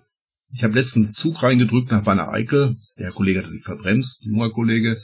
Ähm, der hatte vorne zwei Gravitas. Ich weiß nicht, wie die Dinge heißen, solche Baureihen. Und 261 oder zu 65. Ja, ja, die großen Gravitas. Zwei Stück 65. Doppeltraktion und ich hatte eine 155er dahinter und die war am Hüpfen. Also sprich sechs Tonnen aufgeschaltet und die Karre war am Knurren und am Hüpfen. Der Zug wollte sich nicht in Bewegung setzen. Ne? Stahl natürlich, ne? schwer. Ging nachher doch, aber trotzdem war das schon lustig. Ne? Wenn, die, wenn man die Amperes riechen kann, ne, dann ist das ein gutes Zeichen. Hm. Hm. Wo wir, wo wir wieder Technischer beim Geruch. technischen Geruch wären. Genau. Genau. Ja. das ist ein super Spruch einfach. Ja, also mit der Nachschieberei, das kenne ich mich ja, kenne ich mich hier nicht so aus. Und ich hätte eh das Problem, dass, ja, wobei, ja, bei uns ist es schon schwierig, aber es würde vielleicht gerade noch so gehen, dass Cargo uns nachschiebt, aber es könnte mich zum Beispiel äh, niemals Privater nachschieben und ich dürfte niemals einen Privaten nachschieben, weil ich müsste dafür deren BAW besitzen oder kennen und geprüft sein und das bin ich nicht. Und da haben sie sich, es sei denn, es gibt sowas wie so eine Vertrauensvereinbarung, das haben wir ja mit Cargo. Deswegen dürfen wir auch deren Züge fahren. Unser Beiblatt gilt ja auch bei Cargo und so weiter. Und bei der RBH ist das gleiche Theater, das geht ja auch.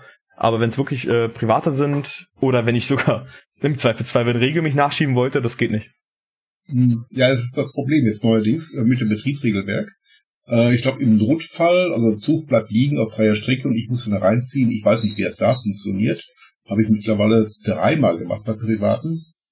Aber das ändert sich ja alle paar Wochen. Das ist darf nicht weg. Ja, das ist korrekt. Also, wenn du es gemacht hast, dann war es nicht regelwerkskonform, aber es ist halt jetzt gemacht.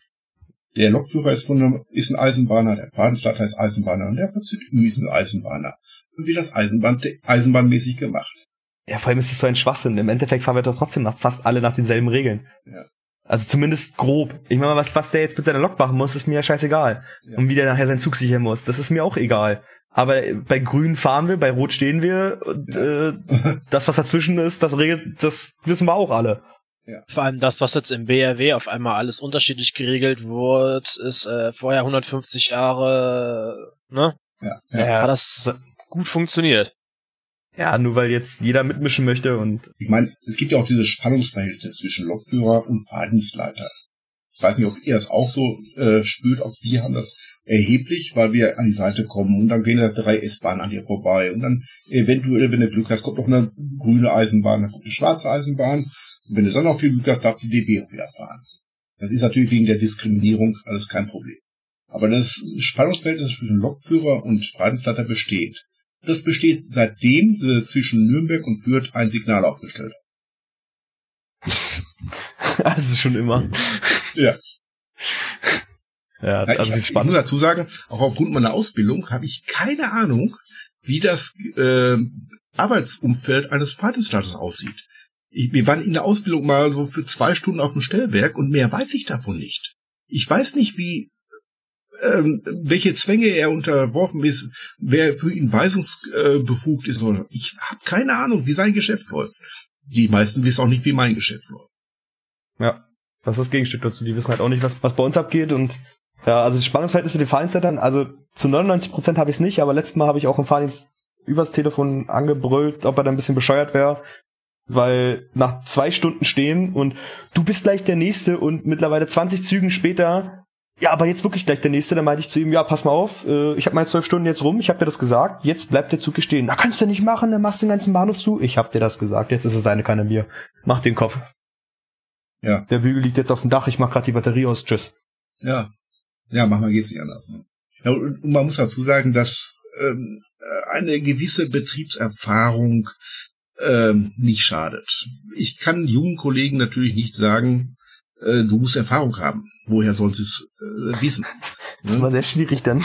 Ja, aber wenn du dann erfahrenen Fahrtsleiter hast, kann man Sachen meist anders regeln, als wenn das ein junger Kollege ist, der noch ein bisschen ähm, ängstlich ist und seine, sein ZÜ ihm anweist, das und das zu machen, da sagt der alte, erfahrene Eisenbahner, komm, leck mich, ich mache das so, wie ich das immer gemacht habe, dann klappt das schon und ein anderer, unerfahrener wird das vielleicht ein bisschen anders regeln. Ja, aber, klar. Ja. Das kann man aber auch keinem verübeln. Nein, kann man nicht. Ne? Ja, wir mussten alle erstmal üben. Ja. Ja, ähm, sagt ihr, das gibt's noch auch einen Unterschied, wo ihr sagt, das machen wir beim Fahren ganz anders als wir? Müsst ihr auch Signale ansagen? Euch selber? Nein. Ja. Wir ja. ja. Ja, du musst also, also ähm, haltzeigende oder einschränkende Signale sollst du dir selber laut vorsagen. Theoretisch musst du auch mal Signale sagen. Ja, ja, ich weiß es nicht, ja. aber also ich alles, was du draußen siehst. Ich komme ja bekloppt vor. Ähm, aber ich glaube, in Japan machen das auch. Hattet ihr das nicht auch in der Sendung, dass die dann teilweise draußen stehen und hier auf das Signal zeigen und auf die Anzeige ja, zeigen? Und das wollen sie bei uns auch so ein bisschen haben. Der Gruppenleiter will das eventuell auch sehen bei der Begleitfahrt. Also ich weiß, was ich nur mal gekannt habe, war, dass du das machen musst, wenn du mit, also wenn du einen auf Gastfahrt oder so dabei hast. Das kenne ich wohl. Genau. Also wenn du, wenn du jemanden hier dabei hast, die alten Reichsbahnen haben gesagt, das war aber damals schon immer so. Bei zur Reichsbahnzeiten war das Signalzuruf gang und gäbe. Und jetzt ist es so, wenn du jemanden dabei hast, dann musst du es machen. Wenn du alleine bist, dann ist es dir natürlich freigestellt, es zu machen. Es ist dir aber nahegelegt, es zu tun. Mhm. Ja. Nette Formulierung für, wenn du alleine bist, mach was du willst. Ja. Ja. Ja gut, und äh, was wir auch haben, ist so eine Art Zigeunerleben. Also ihr wisst normalerweise auf eurem Dienstplan, wie ihr welchen Zug ihr hinfahrt und wie ihr wieder nach Hause kommt. Das ist bei mir oft nicht der Fall. Also ich habe einen Zug draufstehen, fahre von Hamm nach Seelze und viel Spaß. Das für mich persönlich kein Problem ist, weil ich ja Frühschicht habe. Sagen wir, ab 6 Uhr morgens fahrt immer ein Zug nach Hause. Es könnte auch passieren, dass Kollegen nachts um 1 Uhr irgendwo in Seelze stranden und dann nicht mehr wissen, wie sie nach Hause kommen. Ne? Das ist ein bisschen ein Problem. Und da musst du dich durchschlagen. Fährst mit dem Zug nach da, fährst mit dem Zug weiter nach da. Güterzüge natürlich. Züge fahren ja da nicht mehr. Das ist ein bisschen das Problem, dass wir so eine Art Zigeunerleben führen. Bei, bei DB wahrscheinlich jetzt mehr als bei privaten Bahnen. Die private, da, wie gesagt, ich bleib da stehen, wo mein Zug ist und da in der Nähe, wenn ich Glück habe, kriege ich da ein Hotel und wie ich zu diesem Hotel komme. Mhm.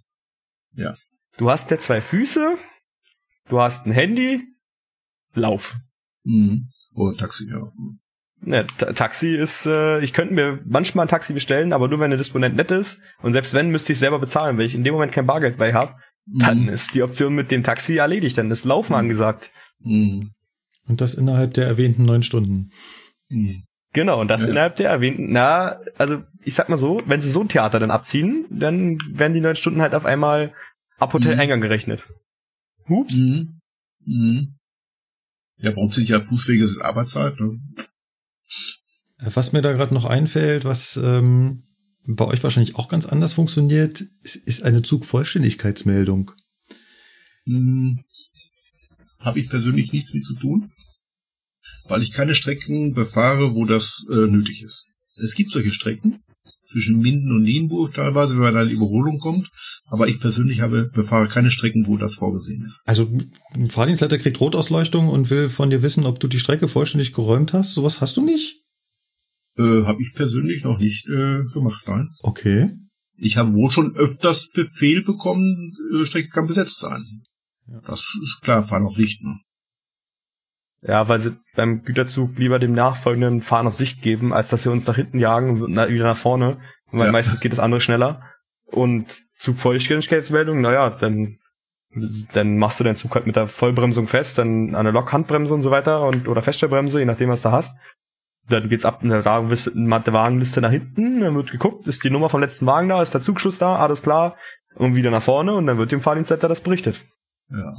Das, also, mal eben von der Lok runtergehen, das kann mittlerweile, wenn man das Regelwerk konform macht, äh, länglich dauern. Ne, bei einigen Lokomotiven muss man ja auch noch die äh, irgendwelche Sachen auslegen, elektronisch, kannst am besten die Lok abrüsten, festmachen, eventuell noch Handbremsen andrehen am Wagen, weil du sonst nicht alleine stehen lassen darfst.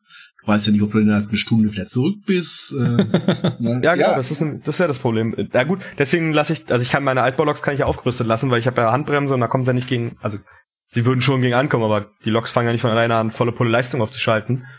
Genau, Ja. also aber trotzdem, Zugvollständigkeitswertung kann ja trotzdem mal eine entspannte Stunde dauern. Okay, äh, fassen wir zusammen. Der Fahrdienstleiter versucht das nicht bei euch zu machen, sondern lieber Nee. bei uns, Ja. wo das deutlich einfacher ist. Ja. Und Fahren auf Sicht ist bei uns auch so ein Thema, also mit mit äh, 2000 Tonnen Gefahr, äh, allgemein mit 2000 Tonnen und Bremsstellung G, da ist Fahren auf Sicht, weil eventuell Strecke besetzt ist, da kann der Fahrdienstleiter sich das an die Backe schmieren. Da kann er irgendwie anders vorher gucken lassen, aber nicht mich. Ja, muss halt das also ist- machen. ja. Also dieses 40 km/h ist äh, illusorisch. Bei Nacht dürfen wir sowieso nicht so schnell fahren, laut Konzernrichtlinie. Ja. Und bei unsichtigem Wetter fährst du einfach gar nicht mehr. Was soll das? Vor allem, Also ich- du musst das ja verantworten können. Wenn du sagst, du kannst mit deinen zweieinhalbtausend Tonnen Gefahrgut nicht verantworten, auf Sicht zu fahren, dann fährst du auch nicht auf Sicht. Nee, Ja, einfach genau, genau. Und das können wir dann auch ablehnen. Das äh, passiert doch des Öfteren mal. Und wenn sie dann die nächste sechs Stunden keinen Personenzug haben oder leichten oder eine LZ, die da mal gucken kann, dann äh, rufe ich die Leitstelle an. Ich brauche Hotel. Mhm. Schlimmer finde ich Situationen, wo du fährst, zum Beispiel Duisburg-Wedau passiert das häufiger. Du fährst aufs halbzeigende Signal, du hattest VR0, hast du aufgenommen und hast auch bedient. Dann geht das Telefon, wo du ja eigentlich nicht dran gehen solltest, ja, Desi, nicht ans Telefon gehen. Ähm, da ruft der Fahrdienstleiter dich an und mault dich an, warum es so lange dauert, das wäre doch alles grün und Ja. hinter dir gibt's schon Stau. Ja, Und du denkst dir, warte mal, hier vorne blinkt alles. Hattet ihr einen Chemieunfall? Mehr kann's ja nicht sagen. Äh, wie oft kommt denn das vor, dass euch der Fahrdienstleiter oder auch die Betriebszentrale anruft und sagt, geht schneller oder Immer häufig, euch- Gott sei Dank. äh, kommt drauf Und- auf die Strecken an. Und da sind ESDWs eine feine Sache geworden. Hm. Weil der Fahrdienst, ja, der Fahrdienstleiter hat ein größeres Gesamtbild. Früher hattest du so einen kleinen örtlichen äh, Provinzfürsten. Der sagte, erst kommt meine Rangierlok, dann kommt meine Rangierlok und dann kommst du, wenn du Glück hast. Und heute ist das eher großräumig und der hat doch mal einen Überblick. Der sagt mal, fahr mal 20 km mal langsamer, dann kommst du noch hinter der S-Bahn gut durch und so weiter. Das passiert immer häufiger. Was schön ist. Absolut positives Paradebeispiel, Fahrdienstleiter in Dülmen. Jo. Die taugen was. Kommt drauf an, wer da sitzt, ne? Ich kenne die Strecke hoch Richtung Hamburg. Da sind die Jungs auch. Entweder sind sie ganz nett oder die BZ ist richtig scheiße. Das ist immer eins von beiden. Äh, weil die BZ dich dann meistens anfunkt und äh, du hast doch 100er Plan, fahr doch 100. Ja, Meister, ich habe einen 100er Plan, habe aber keine LZB, ich fahre nur 90. Ja, wieso? Und der fahr doch schneller? Ja, der, ich fahre doch schon 90. Was soll ich machen? Aussteigen und äh, anschieben geht nicht. Ja, musst du ja gleich in die Ecke. Mach doch. Dann muss ich halt in die Ecke. Dann ist es so. Ja, also äh, Anrufe, äh, was auch nett ist. Ähm, es gibt Strecken, die Gleiswechselbetrieb haben und die dann einmal pro Tag der Gleiswechselbetrieb auch getestet werden muss, damit die ba ob die Bahnübergänge auch noch richtig schalten und zugehen. Und wenn du einen netten Verhaltensleiter hast, dann sagt er dir Bescheid, dass von vorne noch zukommt. Das machen nicht alle. Und das finde ich immer noch äh, nicht lustig. Ne? Dass der andere auch im Gleiswechselbetrieb von vorne kommt. Ich habe da immer noch ein komisches Gefühl bei. Oldschool. Äh, kleine Anmerkung, Gleiswechselbetrieb heißt, dass man äh, nicht auf dem rechten Gleis fährt, sondern quasi auf Genau. dem linken. Englische Fahrweise. Ja. Ja, auf dem Genau. linken Gleis. Früher war es das falsche Gleis. Ne? Also falsch war Auftragssignal. Ne? Und ähm, dann kommt dir einer entgegen. Auf welchem Gleis ist der? Auf seinem richtigen oder ist der auch auf dem falschen? Ne? Und wenn das im Tunnel passiert, ähm, ich bin einmal im Maschinenraum auf die Schnauze gefahren. Ne? Weil der andere im Gleiswechselbetrieb an mir vorbeigefahren ist, was ich natürlich nicht gesehen hatte. Bin auch vom, vom Führerraum geflüchtet in den Maschinenraum und durch den Anhalteruck dann hingefahren. Oh, ganze Klamotten zerrissen und voll Öl und naja. Öl. Öl ist ein gutes Stichwort. Ich habe mir das hier noch aufgeschrieben. Ich weiß nicht, ob ihr, äh, okay, ihr Cargonauten kennt das Phänomen auf jeden Fall, aber vielleicht auch die Fahrgäste, äh, also unsere Zuhörer da draußen, wenn ihr mal einen Güterzug beobachtet, der in einem Bahnhof zum Stehen kommt, der eine Flüssigkeit geladen hat, Ah, dann werdet ihr etwas bemerken, was ihr auf dem ersten Moment nicht so richtig versteht, weil ihr werdet sehen, dass der Zug sich die ganze Zeit hin und her bewegt, während er da eigentlich steht. Und dann ist so das, wo kommt denn, und wieder zurück, und wieder vor, und wieder zurück. Das ist daran liegt, Ständig der- gibt's so ein Scheppern. das, Ja, ja. Das Hintergrundwissen, okay, der hat eine Flüssigkeit geladen, die Flüssigkeit bewegt sich natürlich nach den Bremsen hin und her und bewegt damit auch die Wagen, deren Bremsen ja gelöst sind, weil nur noch die Lok hält die Wagen im Stand fest. Darauf kommt man natürlich in dem Moment nicht. Meine Frage ist jetzt, verhält sich Flüssigkeit beim Fahren irgendwie anders? Also merkt ihr das beim Bremsen, beim Anfahren? Nö. Also ich nicht, ich persönlich nicht. Ich fahr, ich, ich, ich weiß nicht, wie das bei anderen ist. Es gibt ja Privatunternehmen, die fast nur Flüssigkeiten fahren. Und bei mir ist alles meistens gemischt. Und wenn ich reine Ölzüge fahre, nee, merke ich eigentlich nicht. Baureihe 151 vielleicht, da wackelt es ein bisschen mehr, aber sonst. Äh, ich glaube, uns ist der Nico abhanden gekommen. Ja, es rauscht weniger. Ja. genau, ich krieg auch keinen Balken mehr von ihm. Das ist natürlich blöd. Ähm, egal, ich kämpfe da nebenbei mal gucken, ob ich ihn wieder bekomme. Äh, einen letzten Punkt habe ich hier noch stehen und da geht's um die Bremsprobe. Das ist ja auch so eine Horrorvorstellung, dass man an so einem 700 Meter langen Güterzug alleine eine Bremsprobe machen und da läuft man sich ja einen Wolf. Wolf, ja. Das passiert. Also selten, dass man eine volle Bremsprobe machen muss. Das passiert relativ selten. Also wirklich einmal im Jahr Maximum. Vereinfachte Bremsprobe kommt häufiger vor. Da geht man halt den ganzen Zug nach hinten, kontrolliert den Lösezustand des letzten Wagens, zieht am, ähm, am Lufthahn, dadurch haben wir Luftverlust, dadurch legen alle Bremsen an, auch die am letzten Wagen. Und da wir eine Ver Bremsverzögerung haben, kann man den Hahn auch schon wieder zumachen und dann den Lösevorgang am letzten Wagen kontrollieren. Und dann man wieder nach vorne. Und das haben wir häufiger. Vereinfachte Bremsprobe alleine. Das passiert. Oder man macht den Zug Kopf, man umfährt den Zug mit der eigenen Lok, weil man die Richtung wechseln muss.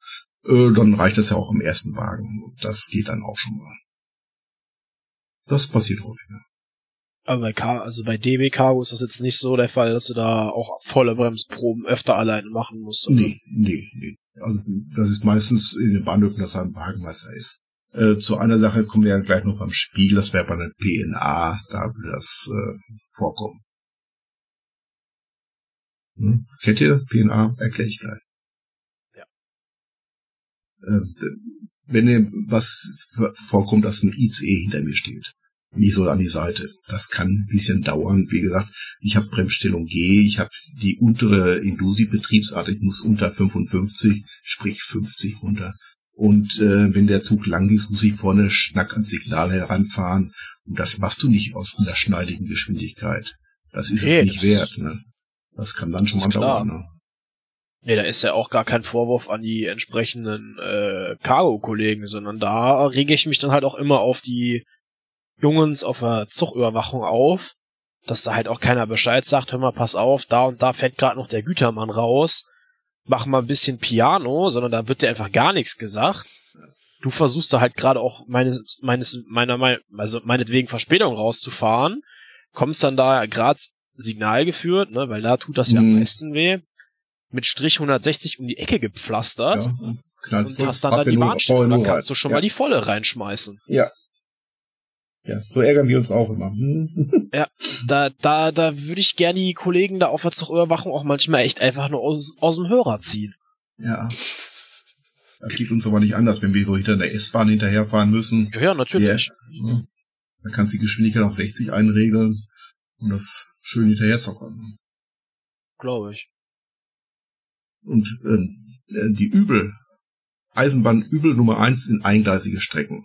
Die befahre ich so ungerne wie nichts anderes. Wir haben eine Strecke zwischen Minden und Nienburg, da sind Oh, die ja. Signale, Vorsignale, NATO-Bahn. Autobahn, ja. NATO-Bahn, da sind die Signale der Gegenrichtung auf Fahrt. Ja, Ja, durchgeschaltete Bahnhöfe, ja wunderbar. das willst du eigentlich gar nicht sehen. Sowas Das will ist man eigentlich gar nicht sehen. Ja. Ne? Und die, wenn man sieht, die letzten schwereren Unfälle, viel eingleisig. Ne? Der letzte schwere Unfall war auf der NATO-Bahn. Zwei Güterzüge, Ja, ja. frontal zusammen, alles Ja. klar. Danke, lieber Ja, nee, danach kam ja noch mehr Busch Osterrade, aber Ja, okay, aber das ist nicht eingleisig gewesen. Ne? nee, ja, das war auch mehr oder weniger schwer. Ja, nee, nee, das stimmt, das ist klar. Ja. Ja gut, äh, Unfälle passieren, das bleibt nicht Ja. aus. Ne?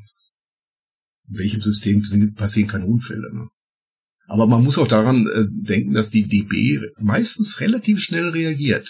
Dass Vorschriften modifiziert werden oder dass äh, in Unterrichten besonders auf spezielle Themen eingegangen wird, im Simulator auch. Hm, Das ähm, ist mir aufgefallen nach dem Unfall in Bonn, Brühl, äh, Brühl, wo der Brühl. Kollege da mit, ja, wo der Kollege mit dem äh, Intercity da ein bisschen zu schnell durch die Weiche Wo genagelt ist. der mit der Lok bis ins Wohnzimmer gefahren Ja. ist. Genau. Und also anschließender Weichenbereich ist bei uns ja, gerade für uns mit 700 Metern oder so etwas, ist ja das ist ein Riesenthema.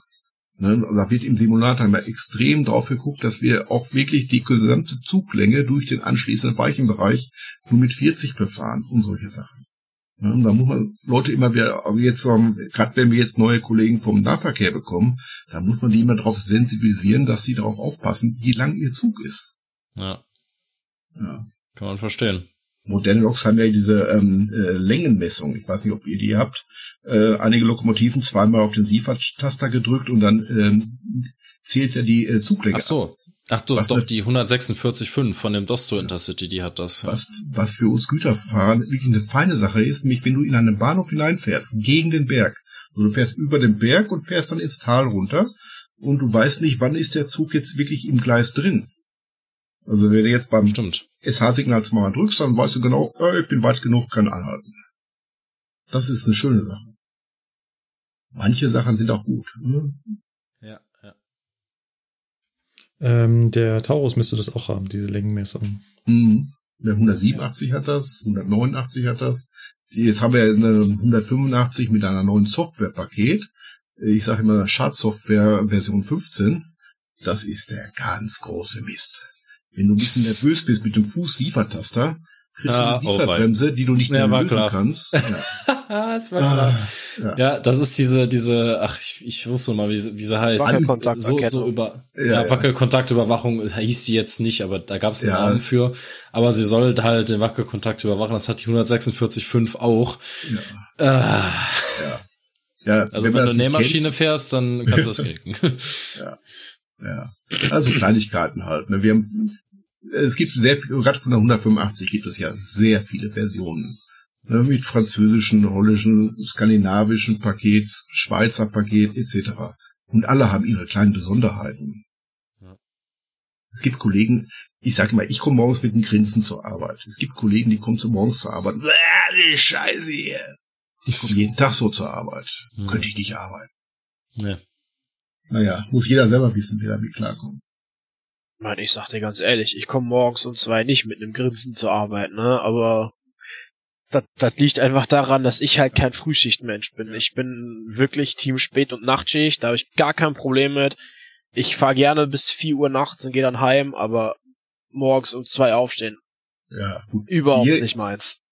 Und muss man so sehen. Wie gesagt, die meisten Kollegen mögen diese Zeiten, die ich mache, nicht. Uns haben sie genau zwei Kollegen, die das gerne machen. Ich kenne auch den anderen. Ähm, du mal so, wenn du die Arbeitszeit dann bekommst, wann du sie gerne magst, äh, trägt das einen erheblichen Teil zur Zufriedenheit bei. Und es gibt viele Kollegen, die diese Zeiten nicht, wir haben viele Schichten um diese Uhrzeit und viele Kollegen, die es nicht mögen. Also glaubst du, was die am Schreien sind? Ne? Naja, ich hab's dagegen besser. Das stimmt wohl. Ansonsten kann man sich auch noch innerhalb des DB-Konzerns beruflich umorientieren. Möglichkeiten gibt es ja zur Genüge. Ja. ja, das könnte man tatsächlich dem einen oder anderen mal nahelegen, aber naja, mhm. wenn er doch so unzufrieden ist. Naja. Ja. ja, gut, ich bin Lokführer. Ich will nichts anderes sein. Ja, Richtig. das kenne ich irgendwoher. Da wird's dann nämlich auch immer schwierig. Äh, ein interessantes Thema, das habt ihr auch wahrscheinlich mit zu tun, sind äh, Eisenbahnfreunde, die am Wegesrand stehen. Mhm. Ja. Wenn sie am Wegesrand stehen, ist es ja schon gut.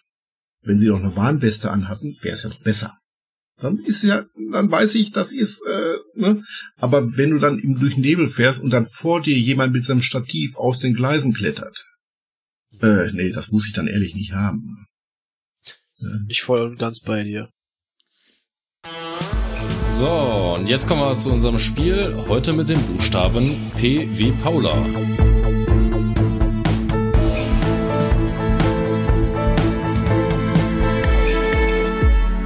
Was habt ihr euch denn so zu unserem tollen Buchstaben Paula überlegt? Ich glaube, ich fange mal an. Ich bin mal der Freiwillige. Tun Sie das. Und zwar, ich habe mir ähm, etwas rausgesucht, was vor allem ja mich wohl betreffen wird. Und zwar habe ich mir die Firma PESA rausgesucht. Was ist die Firma PESA? Die PESA ist eine polnische Firma, ging ursprünglich mal aus dem ehemaligen Staatskonzern äh, dort hervor, also dem staatlichen Eisenbahnkonzern. Und erstmal nachgucken. Stellt ja Züge her. Also quasi ein Konkurrent von Bombardier, Siemens, äh, Alstom, wie sie auch alle heißen. Ich mein, du meinst, die versuchen Züge herzustellen, die in Deutschland auch eine Zulassung bekommen, oder? Ja, ja gut. Du sprichst es an, sie hatten das ein oder andere Mal damit ein paar Probleme. hatten, haben. Es gab da so Gerüchte, dass sie den Pesa Link, das ist der Triebwagen, den wir bestellt haben für unser Dieselnetz hier im Allgäu, äh, ein paar Zentimeter zu breit konzipiert haben, so dass er in Deutschland gar keine Zulassung kriegen würde. Ah. oh wei, oh wei, oh wei. Äh, ob da was dran oh ist oder ob das einfach nur böse Nachrede ist, weiß ich nicht. Äh, aktuell ist es wohl so, dass die ersten für uns in Produktion sind. Also die äh, Kollegen waren vor kurzem dort äh, in Polen im Werk und haben tatsächlich schon den ersten äh, Rahmen gesehen eines unserer Züge. Polska. Ja, genau. Ich sag ähm, mal so, ne? Sauerland soll die auch schon haben. Ja. Aber nüs. Ja. Und was fährt er? 644. 628, mein Freund. 628. Und, und, und 628 auch, ja. Ich muss natürlich dazu ja. sagen, dass die Firma PESA nicht ganz so groß ist. Ich habe mal reingeschaut. Bombardier Transportations hat äh, Mitarbeiterzahl von 33.000. Bei PESA steht im Internet eine Mitarbeiterzahl von 3000. Mhm. Also ja. gänzlich andere Größenordnungen.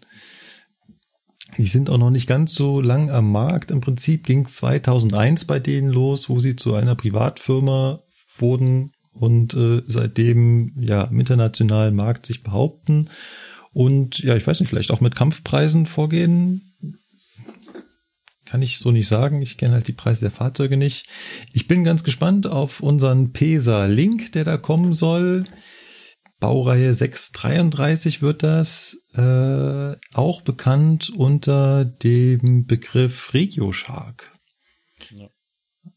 Den Namen hat er bekommen, weil er so ein bisschen aggressive Schnauze hat. Wie hat das unsere Firma ge ge genannt? Äh, modernes Fahrzeug mit bösem Blick. Beschreibt's ganz treffen, ja. Aber Bombardier lässt ihre Lokrahmen und Lokkästen auch in, in Polen schweißen. Ja. Weiß ich, wie viel Firma ja. macht. Das stimmt. Äh, weiß jeder äh, zu sparen. Äh, ja, der Pesa-Link wird äh, mit MTU-Motoren dann hoffentlich geliefert, wird der Euro 3 Norm entsprechen. und äh, lustigerweise ein Sechsgang-Automatikgetriebe haben. Da weiß ich mir noch nicht so richtig was drunter vorzustellen. Mit Schaltgetriebe. Kupplung treten. Ja, das gute ZF Ecomat. Ja. Ich bin mal gespannt, ob ich die Teile dann tatsächlich irgendwann mal fahren werde. Äh, ganz interessant sehen sie aus. Und äh, ja, irgendwann werden sie sicher aufschlagen. Das war mein Begriff, die Firma Pesa Link, obwohl das nicht äh, äh, die Firma Pesa Link, also die Firma Pesa mit dem Fahrzeug Link.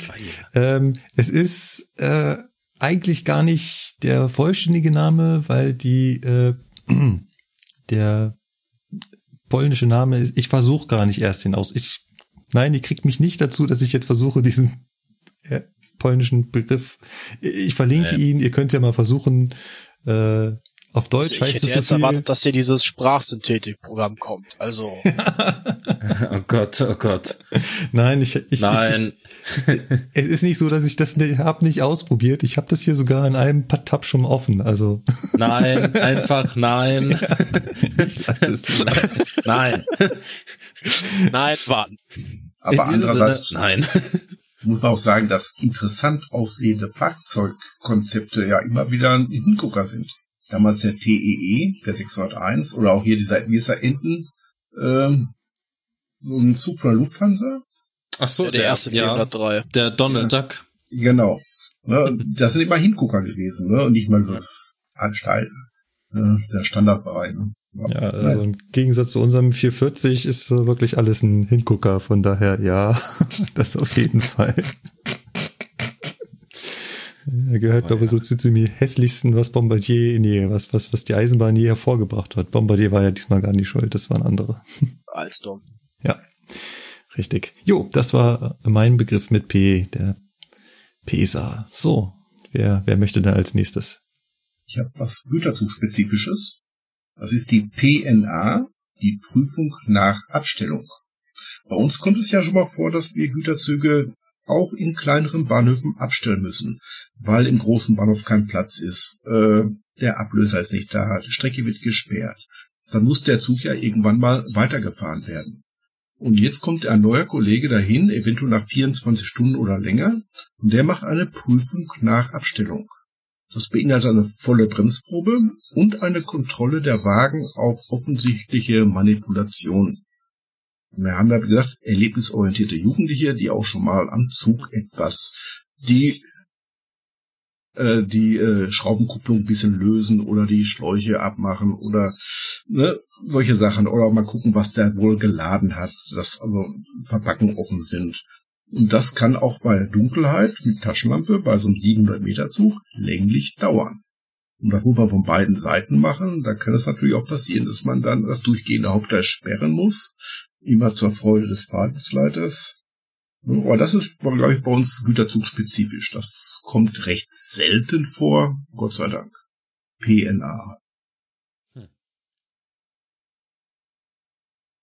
Das ist auch nicht, inter und nicht uninteressant, sagen wir mal so. Also ich kenne das jetzt bei uns nicht. Also wir haben ja auch schon mal drüber geredet, ja, was ist denn, wenn am Bahnsteig so ein Fahrgast einfach mal hingeht und bei uns äh, den Schlaufengriff umdreht? Ja, dann macht er das halt, ne?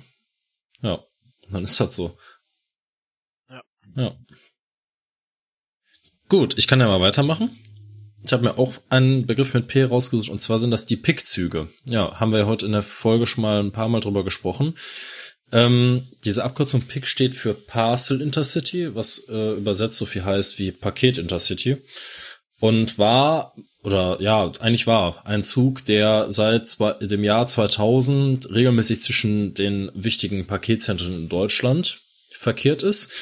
Und das Besondere an diesem Zug war, das war nicht ein ganz normaler Güterzug, sondern der konnte halt bis zu 160 km/h fahren und hat dafür natürlich dann auch entsprechende Loks äh, benötigt, also die 101 entweder oder halt auch schon mal die Baureihe 182 oder ich weiß nicht, äh, im Nachhinein wurden wahrscheinlich noch andere Loks benutzt, aber halt um 160 fahren zu können, mussten halt schon Loks äh, genommen werden, die halt auch für den Schnellreiseverkehr gedacht waren, weil ich weiß jetzt nicht, wie schnell kann die 152 fahren?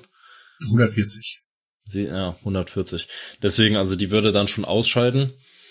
Ähm, ja, und das wurde aber irgendwann mal eingestellt, ähm, was einfach wahrscheinlich daran gelegen hat, dass das sich nicht mehr gelohnt hat. Und ähm, ja,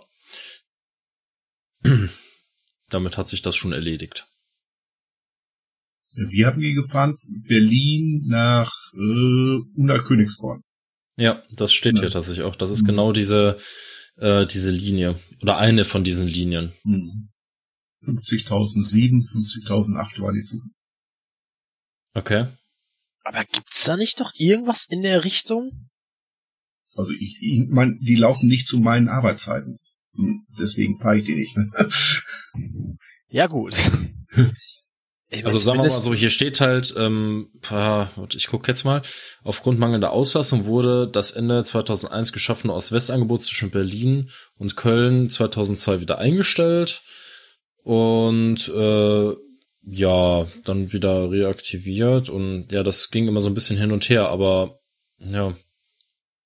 Also es kann sein, dass es das noch gibt, aber ich glaube nicht mehr mit 160 km/h, also nicht so ein richtiger Parcel Intercity. Wir haben ja mit nur maximal 140 gefahren. War immer ein Spaß in Hannover Hauptbahnhof war Personalwechsel. Wenn du mit deinem Güterzug in Hannover Hauptbahnhof stehst, äh, war immer ein besonderer äh, äh, Spaß. Ne, Wenn der Ablöser mal noch einen Kaffee trinken war, ne, und ich das nicht so eilig hatte. Oder er kam zu kurzfristig verspätet aus Vorleistung, musste eine Pause erst machen. Und dann steht er dann dumm rum ne, und macht die Einfahrt zu. Ja, dumm gelaufen. Möchtest du weitermachen? Ja, wenn du fertig bist, würde ich dann weiter. Ja, soweit, soweit, ja. Immer kommen lasse. Ja, ich habe mir rausgesucht den Propellertriebwagen. Oder auch äh, anders ausgedrückt der Schienenzeppelin, weil das ist jetzt so das, was man glaube ich am ehesten kennt. Ist jetzt mehr oder weniger halt, wie der Name schon sagt, ein Leichtbautriebwagen, der hinten am Heck einen Propeller dran hat. Damit sind die damals mit diesem Schienenzeppelin jetzt in dem Fall vom Herrn Kruckenberg sind die auch schon 230 km/h. Ja, ja. Damit sind die da damals in den 1940er Jahren, nee, 1930er Jahren, so rum, sind die da mit äh, bis zu 230 km/h durch die, Land durch die Lande geknallt. Ja, das kann man Jetzt, machen. jetzt stell dir mal vor, mit diesem auch alten Schienennetz, auch mit den äh, und dann Leichtbautriebwagen, dann 230, das ist dann schon Abenteuer da vorne zu sitzen. Ja, das glaube ich wohl auch. Da bekommt der Begriff Schienenpilot ganz neue Bedeutung. Ja, Hm. Oh, ja. Mhm. Ähm, weißt du eigentlich, ob der, der hatte wahrscheinlich auch noch zusätzlich herkömmlichen Antrieb, oder? Der wird nicht mit dem Propeller rangiert sein. Oder brauchte dafür ein Meines Wissens Hilfsfahrzeug? nach, meines Wissens nach hatte der nur diesen Propellerantrieb. Okay. ja, man hat damals mit vielen Konzepten geforscht und experimentiert. Richtig, das war ja nur, das war ja kein Regelfahrzeug so gesehen, das war ja nur so ein Konzept, ja, heute nennt man es Konzeptstudie und so weit und alles, ne? ICE, äh, äh, Intercity Experimental. Genau, so was in der Art. Genau. Also hier, ich habe jetzt gerade nochmal bei Wikipedia nachgeguckt, was da dazu steht. Und den haben sie auch nachher dann auf äh, Radantrieb umgebaut, ne? Also dann den Propeller rau, also das umgef umgefriemelt, dass der dann nicht mehr mit Propeller gefahren ist. Die haben da so, Ja, dann haben die ich da halt einfach mal Getriebe genommen, haben das da reingelötet, und dann war das Ja. Äh, Zum Thema Experimental hätte ich noch einen. Die hatten zwischen früher mit dem ICE Experimental, haben die Probefahrten zwischen Hamm und Bielefeld durchgeführt. 200 kmh, mögliche Geschwindigkeit, keine Bahnübergänge. Und dann haben die Bremsversuche gemacht und dazu die Schiene mit Schmierseife eingeschmiert. Das stand Mhm. dann in der La drin, weil wenn du dann mit dem Regionalexpress hinterhergeknallt bist, wolltest dann den Gütersloh bremsen aus 140 kmh, war dein Bremsweg ein wenig lang. Ne? War schon ein spannend. wenig. Ja, Ein wenig, ja. ja. ja, da, hast du schon mal, ach, da hast du schon mal 1800 Meter Anhaltegewicht. Ne? Stand aber extra Das erladen. ist zu viel. Mhm. Ja, nicht schlecht. Aber auch, dass sie dann nicht hingegangen sind und gesagt haben, okay, dann machen wir das halt nochmal sauber, aber naja. Ja, Schienen. Äh, Ach, da wir- fährt sich weg. Genau. Jetzt sie weg. es gab allerdings auch in Bielefeld ein Putzfahrzeug, das aber auch nur dafür, dafür, um die Steigung zu putzen im Herbst, da ist die Güter Ja. zu grob. Ach so, ja, ja, gut. Okay, das kennt man ja. Ja, gut, D. Ja, dann, ähm, Ja. da wir ja leider den Nico verloren haben, irgendwie ist die Live-Verbindung zwischen München und Berlin gerade zusammengebrochen. Wir wissen auch nicht warum. Selbst sein Backup-Rechner neben ihm, mit dem kriege ich keine Verbindung mehr. Das ist echt blöd Hat gelaufen. er, hat er sich ins Internet eingewählt oder ist er schon DSL? Guthaben von der AOL-CD war aufgebraucht. genau. ja. ja. Genau. Äh, ich fand die Folge mega, mega spannend. Ja, Dito. Ich auch. Äh, auch Das können wir tatsächlich auch öfter machen, weil sowohl vom Humor als auch vom Lerneffekt her war das schon nice. Ja, und es, also es werden sich, glaube ich, im Anschluss der Folge noch so viele Fragen ergeben, die wir nicht geklärt haben und äh, so viele Äh, Sachen, die wir nur angerissen haben, wo wir, wo ich mich dann wahrscheinlich schon im Schneiden ärgern werde, Mensch, warum habe ich nicht noch diese Frage gestellt? Äh, ja, es wird auf jeden Fall kommen. Das heißt, Ich habe eine Frage. ja, Oh. Gibt es Standesdenken beim Personenverkehr? Also ich kenne das noch so, dass in Hannover Kantine ein eigener Tisch für 103 Fahrer bestand. Und wehe, da hat sich auch noch jemand anderes hingesetzt. Das kenne ich noch so. was wir in der Kantine haben, ist ein Rentnertisch. Wenn sich da jemand anderes Ja. hinsetzt, der, aber das gibt richtig Ärger. Rent Rentnertisch? Moment, okay, ich jetzt nicht. Ja, was ich in Stuttgart aus der Kantine kenne, ist Rentnersperrzeit. nee, Was je- ist nein, nein, nein, nein, jetzt, jetzt ohne Witz, da hängt in der, in der Eingangstür hängt ein Schild, dass die Kantine in der Zeit von 11 bis 13 Uhr nur für aktives Fahr Betriebspersonal zu, Das- vorrangig so, zu, ja. zugänglich ist, weil sonst da die ganze Rentnerbrigade steht und Mhm. den Betrieb auffällt. Das haben wir So. nur äh, äh, teilweise auf den Tischen, ja. Aber so ein, also ein Stand, also was einzelne Triebfahrzeuge angeht, haben wir das, glaube ich, nicht.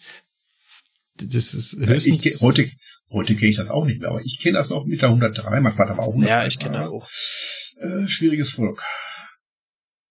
Ja, also es es soll wahrscheinlich noch die halt- Alten geben, aber also ich denke mal, also so bei uns, was ich so höre unter den jungen Lokführern, äh, ja, wir sind zwar beim Fernverkehr, aber wir können das auch nicht besser als andere, also pff, genau, äh, genau. Der- einige, und, und fertig. das, aber ne? Ja, aber ganz ehrlich, die Diskussion ist äh, sinnlos, weil ist halt einfach nicht mehr. Ne?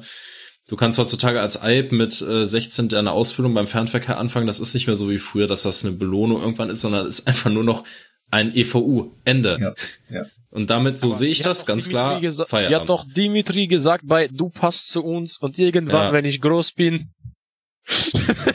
Ja. Ja. Ja. Aus, macht euch das auch noch, der Beruf macht euch aber auch Spaß, ne? Oder? Auf jeden Fall. Auf jeden Fall. Also, ich habe mich so darum, ja, ich sag jetzt mal nicht bemüht, aber ne, ich habe dafür, äh, ich sag mal, im privaten Bereich dafür gekämpft und das wäre schon traurig, wenn es nicht so wäre. Hm. Weil ich kenne mittl- mittlerweile viele, die so ein bisschen desillusioniert sind und die ihren Job auch nicht ein zweites Mal wählen würden. Hm. Weiß ich nicht. Ich sage unter heutigen, ich würde es mir unter den heutigen Bedingungen wohl auch überlegen. Aber Die Frage ist halt auch immer so ein bisschen, äh, wo entwickelt sich das Ganze die nächsten Jahre hin? hm. ja, Er ist wieder da. ja. Tada! Guten Tag! Keine Ahnung, woran das jetzt lag, aber auf einmal ging Ja. auch beides, MacBook und PC und alles. Wir haben, wir haben schon vermutet, dass du dich eingewählt hattest ins Internet und dass einfach äh, die Standleitung zusammengebrochen ist. das AOL du hast ja schon gut DSL wahrscheinlich. aufgebraucht. Genau, AOL aufgebraucht, da verdammt. Nee, ein ich, ich vermute, Kabel Deutschland hat mal. Ähm, Ja, das ist doch Ja. vorkommen. Gerade, gerade bei Kabel Deutschland. Ihr müsst euch vorstellen, da steht eine Telekom-Tante vor der Tür, klingelt, ich reiß die Tür auf, kommen Sie rein. Äh, Was? Ich sag, auf die habe ich 30 Jahre gewartet. Oh, Die haben jetzt, oh Gott. Die haben jetzt hier 100 Mbit-Leitung gelegt, ne? Und äh, ich bin ja schon mit äh, Akustikkoppler angefangen. Und die Eltern wei. haben sich gewundert, warum die Telefonrechnung auf einmal so hoch war. hm. Ja, ich, Komisch. ich, ja, ich bin schon mit Computern bin ich schon echt lange dabei. Ich glaube 84 Ey, hatte ich meinen Jung, ersten. geh mal aus dem Internet, ich will telefonieren. Nix. Ja, Internet gab's ja Geht nicht. nicht. Ne? Ne, Internet gab's ja nicht. Das war ja diese ähm, ähm, äh, Boxen. Ne? Diese. Aber jetzt lassen wir den Nico doch nochmal zum zu Wort kommen und äh, geben ihm die Chance, den Buchstaben P für unseren Spiel, für unseren Spiel, für unsere, für, für unser Spiel für, zu Für unseren. Spiel. Für unseren Spiel. Ja, okay. Äh, ja, als Begriff für P hatte ich mir rausgesucht den Personennotruf, beziehungsweise willensunabhängigen Personennotruf, auch wenn das mit W anfängt. Also der Personennotruf ist praktisch das, was man auf ähm, dem GSMR-Handy, was man als Lokrangierführer 2 mit sich trägt, wird man, ja, das ist praktisch wie ein, sieht aus wie so ein ganz großes Telefon, und da ist oben links in der Ecke so ein roter Knopf wie beim Zugfunk praktisch drauf. Das ist der Personennotruf.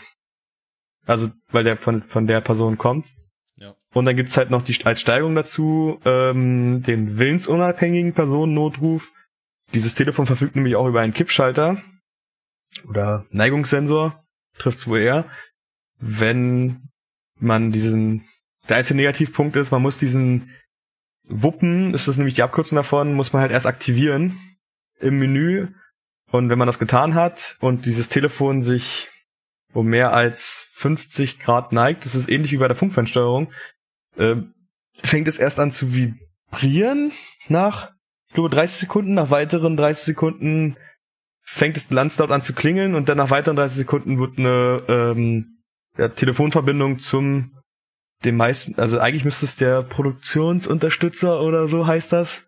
Der hat so ein extra Telefon dafür liegen, da oder ein eigentlich ein PC mit einem Telefon. Am Telefon geht der Notruf ein und am PC wird mit GPS-Ortung der Standort des Telefons angegeben.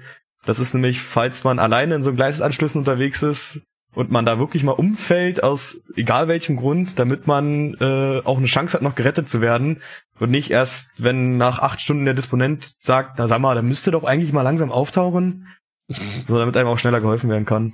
Dafür ist dieses ja Wuppen da, beziehungsweise also dieser willensunabhängige Personennotruf beziehungsweise halt dieser Personennotruf ist ja, wenn man halt irgendwas hat, was auch immer das ist. Ist nicht dumm, auch wenn ich von der Lok runtersteige, egal zu welchem Thema. Ich nehme immer mein Diensthandy mit, denn mal die Überlegung, man knickt um. Jetzt versucht man mit einem Bein wieder auf die Lok hochzukrabbeln. Das ist nicht Ja, lustig. Ja. Ja, Ja, vor allem, du musst ja, Ja, auch das- erst die Böschung hoch. Das ist ja nicht so wie Mhm, im Bahnhof, ja. wo man ganz gemütlich, sondern ja. Genau. Und ja, dieses, dieses Wuppen, das muss man halt auch äh, aktivieren. Wie gesagt, also man muss es leider selber aktivieren, es wird nicht automatisch aktiviert.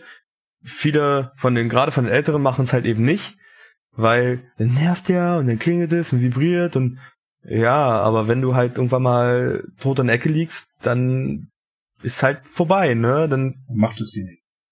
richtig. Und auf der Lok liegen lassen bringt halt auch nicht viel. Es ist halt nicht zum, es ist, ja, aber bei manchen einen kriegst du es nicht mal drin. Ist leider so. Pfeifsignale hätte ich auch noch gehabt.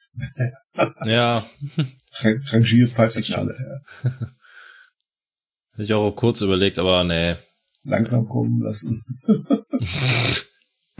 ja, die haben wir noch geübt. Ja, noch fünf Längen, noch eine. Halt, halt, halt, halt! Ah, Und weiterkommen. genau. Ja. So, Ja, Fahrwerk ja. ist jetzt frei, jetzt kannst du weiterkommen. Nein, nein, ich meine das wirklich nur mit Pfeifen, der Trillerpfeife. ja. Ja.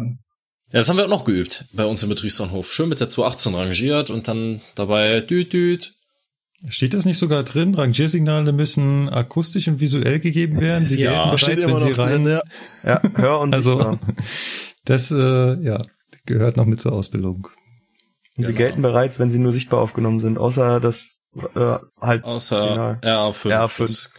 Das ist Genau. nur wenn hörbar. Also, Das oder ist schon schon, wenn wenn's hörbar. Ja, Genau. Muss man anders formulieren. Naja, Gut, gut. dann denn jetzt die fünfte Verabschiedung. Diesmal aber alle wieder zusammen.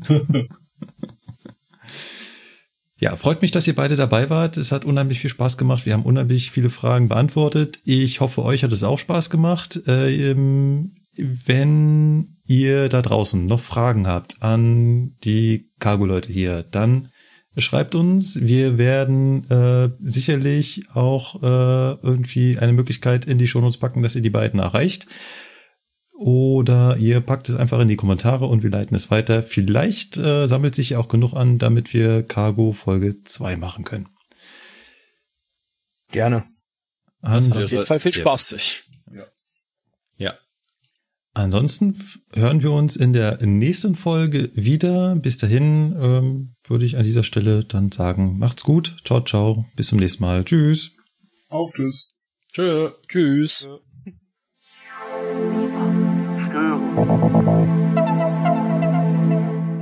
Jo, dann, dann Ja. war's das. In die Shownotes könntet ihr vielleicht noch einen Link packen äh, zu ähm, Omega Tau Podcast. Ich weiß nicht, kennt ihr den? Äh, ja, sehr gut sogar. Ja, genau. Der hat ja die Eisenbahnfolgen gemacht für Bombardier. Baureihe 185 zusammenbasteln. Und was ich sehr gut fand, war Eisenbahnsicherungssysteme. Da war ich echt begeistert. Endlich jemand, der es auch für Laien, auch für Fachleute qualitativ hochwertig erklärt. Ja. Ich habe sogar was gelernt.